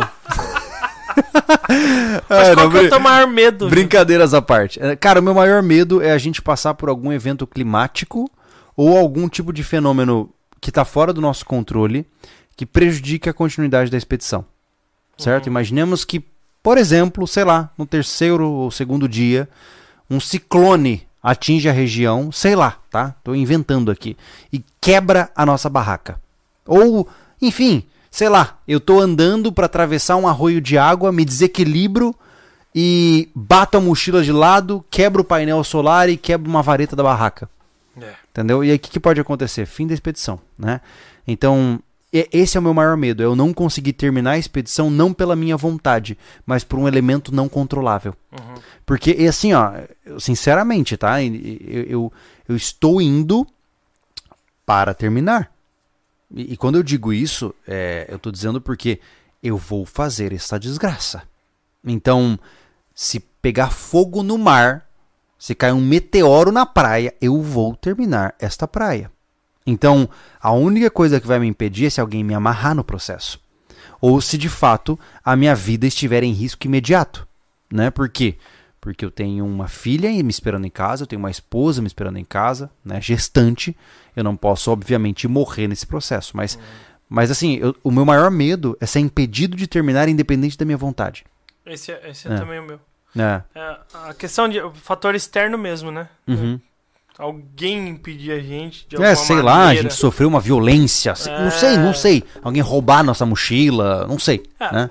Entenda, a gente não vai ser inconsequente, entendeu? Não, de maneira não nenhuma. vou terminar pra morrer.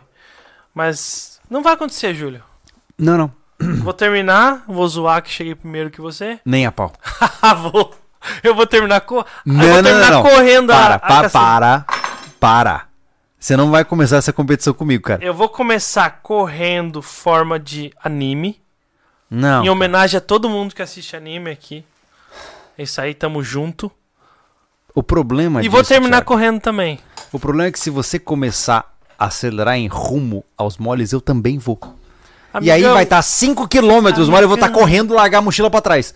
Ué, vai perder a mochila? Não, amigão, eu vou chegar correndo inteiro, tá? Não vou ter faz. prejuízo. O No... importante é tocar primeiro. Eu não vou ter prejuízo pra firma. Ai, meu Deus. Eu tenho que aguentar essas coisas, cara. Eu fico pensando, Ó, perdedor, ó, o discurso. Começa aí, vai lá. eu fico pensando, pô, o Anderson podia ir comigo, né, cara? Bruno Borba. E aí, Ô, guri! e aí, gurizada, só passando pra parabenizar o trabalho de ponta de vocês. Muito obrigado. Boa, beijo Muito no coração. obrigado mesmo. o Planet CNC, o Anderson. Comprei muito, comprei um motor Mazda de 130 cavalos pra adaptar no Opala. Mazda? É, É rotativo? Caraca, será que você vai botar um motor rotativo num Opala? caramba. Ah, eu quero. Me conta isso aí depois, cara. Tô curioso. Olha só, o O André quê? Milanes, esse Thiago é um cagão mesmo. Exatamente. É óbvio, né? Quem que não é Exatamente. cagão aqui? Não, eu sou bicho bravo. Não, não, tu segura tudo. Sou matador de onça. Não faz digestão, então. Não. Ah, bom.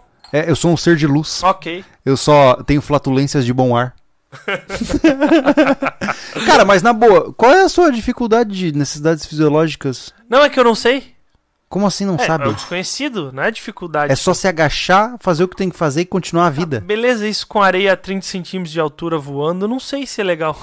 Entendeu? Não, cara, assim, ó, vai, vai ser tipo uma esfoliação fecal. Tá bom. Nossa! que coisa!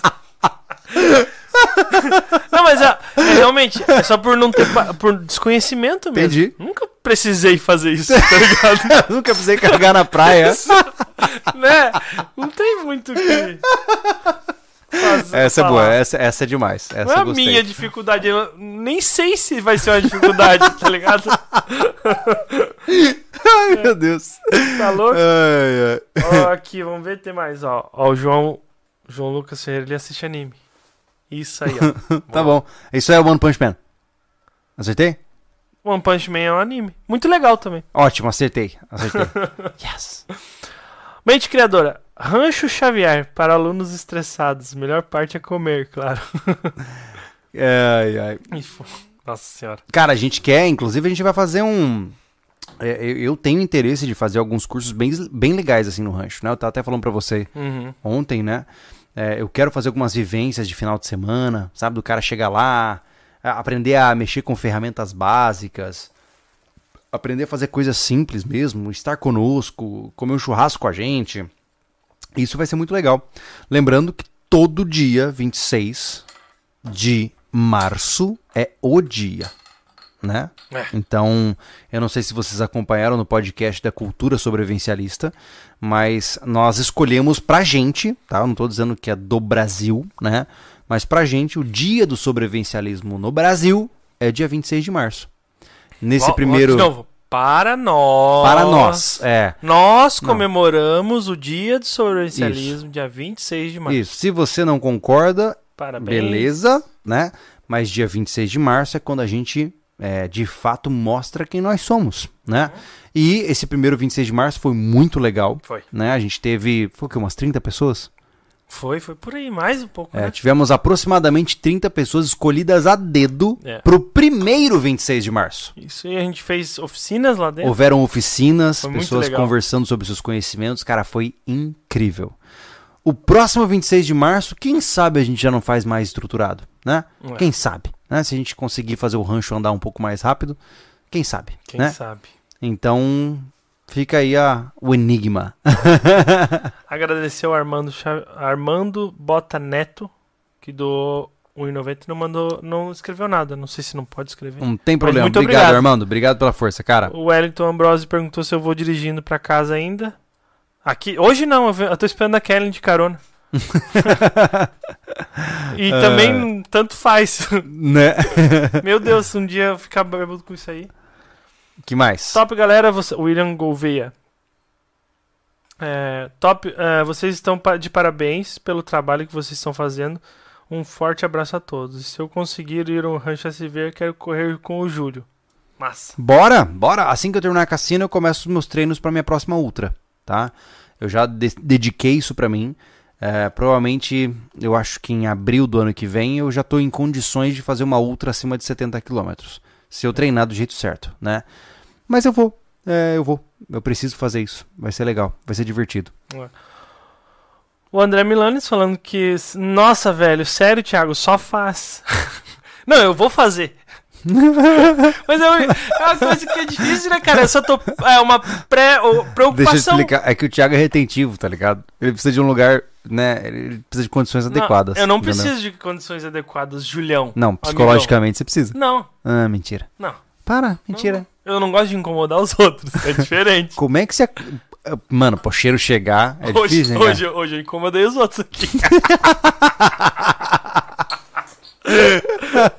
Ai, meu Deus. o, opa, aqui.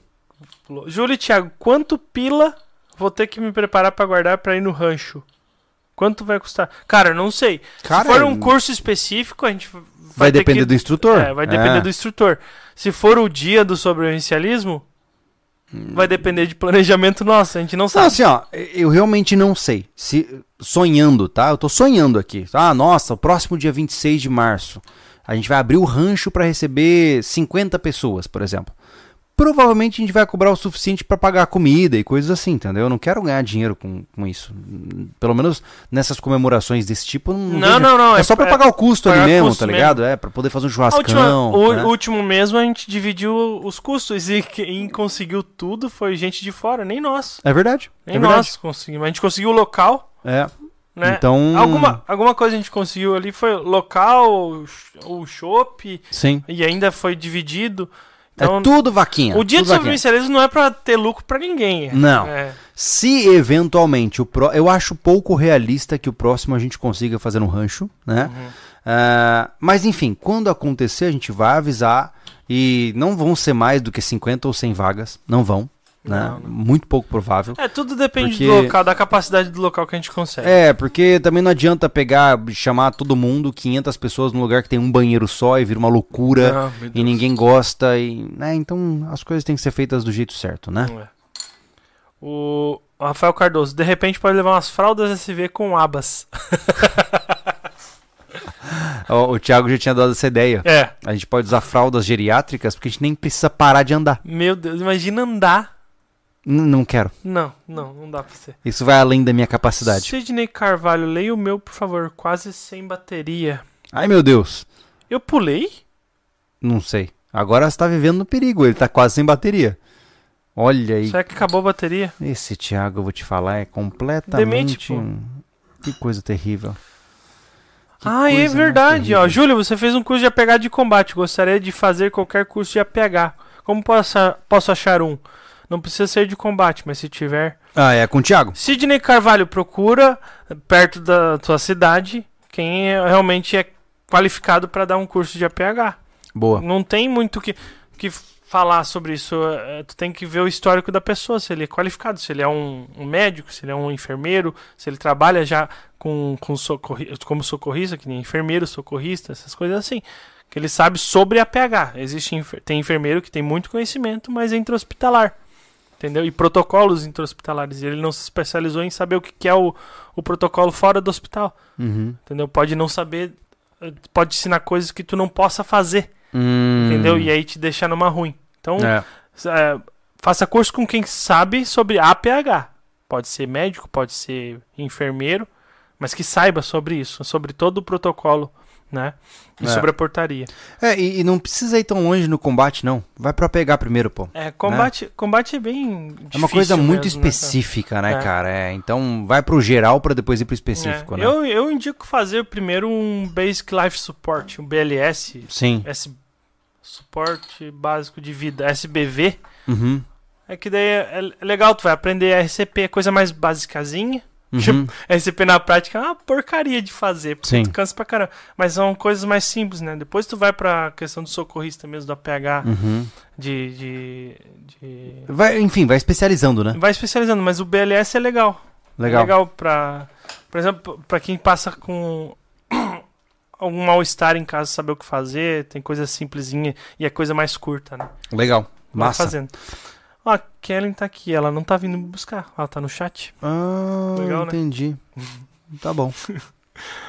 Tá, então eu li o do, do Sidney, né? Uhum. Ah, Luiz Eduardo Arcanjo, experiência do usuário do portal, ficou incrível. Ah, que! Ah, que coisa Baita. boa. A gente Que precisa, bom, a cara. gente, a gente precisa desses comentários no portal. Precisamos. A gente vai É. fazer uma página de De esqueci nome. testemunhos, né? É, uma página de testemunho pra Landing page. Landing page. É. E aí pra ver se a gente consegue mais É. inscritos pra poder Mas que legal, cada vez cara. mais entregar conteúdo pra Assim, eles. ó, é como eu falo, eu não quero ganhar o seu dinheiro, eu quero que você receba alguma coisa verdadeira- verdadeiramente importante pra você em troca do seu suado dinheiro. Né? Eu vejo que existe muito essa tendência agora de canais lançarem cursos e tal, e geralmente é só um agregado do que o cara já fala no YouTube é, de uma maneira diferente. E eu não quero isso, cara. Eu quero fazer um negócio legal pra você, sabe? Eu quero oferecer coisas que você não tem no nosso canal e que são muito importantes. Então, é, que bom. Que bom saber que você está gostando dessa proposta, que bom saber que você gostou do portal até o dado momento. Muito bom, cara. É que tem uma estratégia de, de venda, né? Uhum. Faz o de graça todo bagunçado e vende só organizado. É, é uma estupidez isso, né? Não- não Eu curto. também não gosto disso. Lu- Mandaram o Pix aqui, eu não entendi. Hum. Cool. Que? Deve Aqui tá ser escrito pegadinha, aqui- né? Não, não. Ah, deixa eu ver. Tá, tá escrito errado, né? Eu não consigo entender. Poderia vocês levarem algo de pesca no, no. Alguém da pesca no podcast? Ele misturou inglês e português com gramática relativamente pobre. É. Ah, cara, a gente. Eu, eu não conheço ninguém da pesca, pra ser bem honesto. Mas sim, poderíamos trazer alguém se a gente conseguir achar uma pessoa disposta aí, ou que, que, enfim, que queira vir aqui e que tenha, né, de- devida autoridade no assunto, né? Uhum. A gente já tem um especialista na mesa aí de pesca em mar aberto em Tramandaí. É isso. E Pesca de papa-terra em Tramandaí de Isso. madrugada. Na exatamente. beira da praia. Você vê que o cara é nichadaço, É, entendeu? De tarrafa. Ô, louco. Ele já teve, deve ter curso na Na Hotmart. verdade, entendeu? eu tenho um nicho de segurar o balde pro pai. É um nicho bem importante. Ai, meu Ó, Deus. O Vamos João lá. Vinícius Guerra. O desafio da Cass... o, o desafio cassino vocês estarão em deslo... tá, tá deslocamento, ele continua em outro pix. Aham. Para treinamentos e competições. Eu não entendi também. De repente eu não entendi. O João Vinícius. Deslocamento. Não, não, não entendi também, cara. É. Peço desculpas, mas é. Não, me, me falhou a capacidade aqui. Ah, temos mais superchats? A Kelly mandou aqui no chat. Bora dar superchat, senão vou buscar o Thiago e o podcast acaba. É, basicamente assim, ó, acabou a cerveja. Acaba a cerveja. Não queria dizer nada, mas o nosso tempo se esgotou. É né? verdade, já, Uhum. já tem Três horas e meia. Quase 4 horas. Meu Deus, São Thiago. 10h45. Caraca, Amanhã eu tenho que mano. trabalhar ainda. Uhul! É verdade. Ah, Apesar de que a gente tá bem na, na fita, né? A gente tá bem. A gente podia ficar amanhã assim à toa. Mas Como- ficar à to- à toa, quem consegue ficar à toa? Como se a gente conseguisse. É, se eu ficar à toa, eu vou fazer o cortes.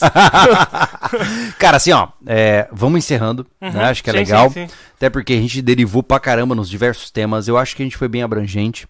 E, cara, o meu objetivo principal aqui com essas conversas, eu acho que assim, o legal do podcast é que a gente pode fazer isso, É. né? Num vídeo não dá pro cara sair por uma tangente de 20 minutos e voltar, sabe? Então eu fico muito feliz de estar aqui com vocês, né? O nosso podcast, ele nunca vai ser gigantesco, não é esse o objetivo. Eu vejo que é, parece que tá passando hype um pouco dos podcasts, né? Você tem sentido isso? Ou, é- ou eu que tô na minha bolha? Porque. Não, ó, os grandes continuam com bastante audiência, mas o nosso baixou o interesse. Uhum. E alguns outros do tamanho do nosso também baixou bastante o É, interesse. né? Mas os Hum. grandes continuam grandes, né? Sim, Porque eles já- entraram, eles entraram no hype da massa, Entendi, entendi. entendeu? Então Tá. aquilo ali é difícil de sair. É, mas eu vou te falar que o podcast, pra mim, ele é, ele é quase uma terapia. Eu gosto de estar aqui. O que, que foi? O que, que tá acontecendo? Tentaram me pegar. Alguém doou dois, dois reais, mas eu- é o Benjamin. Ah. É o Benjamin. O indivíduo que tem como sobrenome um nome de um pássaro? Inclusive, tá bom, já que estamos acabando. é, vocês têm o dever. Eu, eu agora tô mandando todo mundo Aham. inscrever-se no Mulheres SV Olha aí. e assistir os vídeos. Principal, gente. A gente precisa de visualizações também. Entendeu? Então, Cortes SV, Mulheres SV, Júlio Lobo, Família Lobo, Sobrevivencialismo, é tudo a mesmo clã. É. Entendeu? Ajuda. Coloca lá, assiste os vídeos, dá um like. Ajuda bastante, gente. É verdade. Entendeu? E Tem- se você assistir bastante Mulheres SV, é, o Thiago ganha uma moral com a esposa. Isso. Entendeu? Isso é o principal, gente. É, pelo visto ele tá precisando. Esse é o então.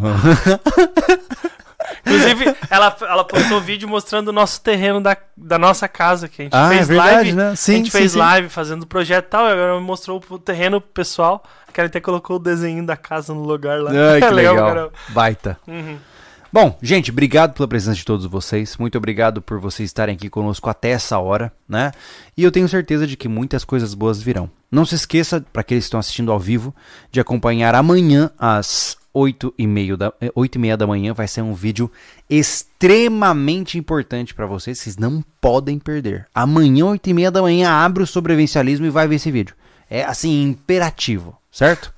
E. Deixa eu terminar. Ah. Josué, Josué deu um, ah. um grande finale aqui. Ah, outra piada? Não é piada, Ah, pô. tá, tudo bem. Ah. Não fiquei bravo com vocês. Só desculpei-me.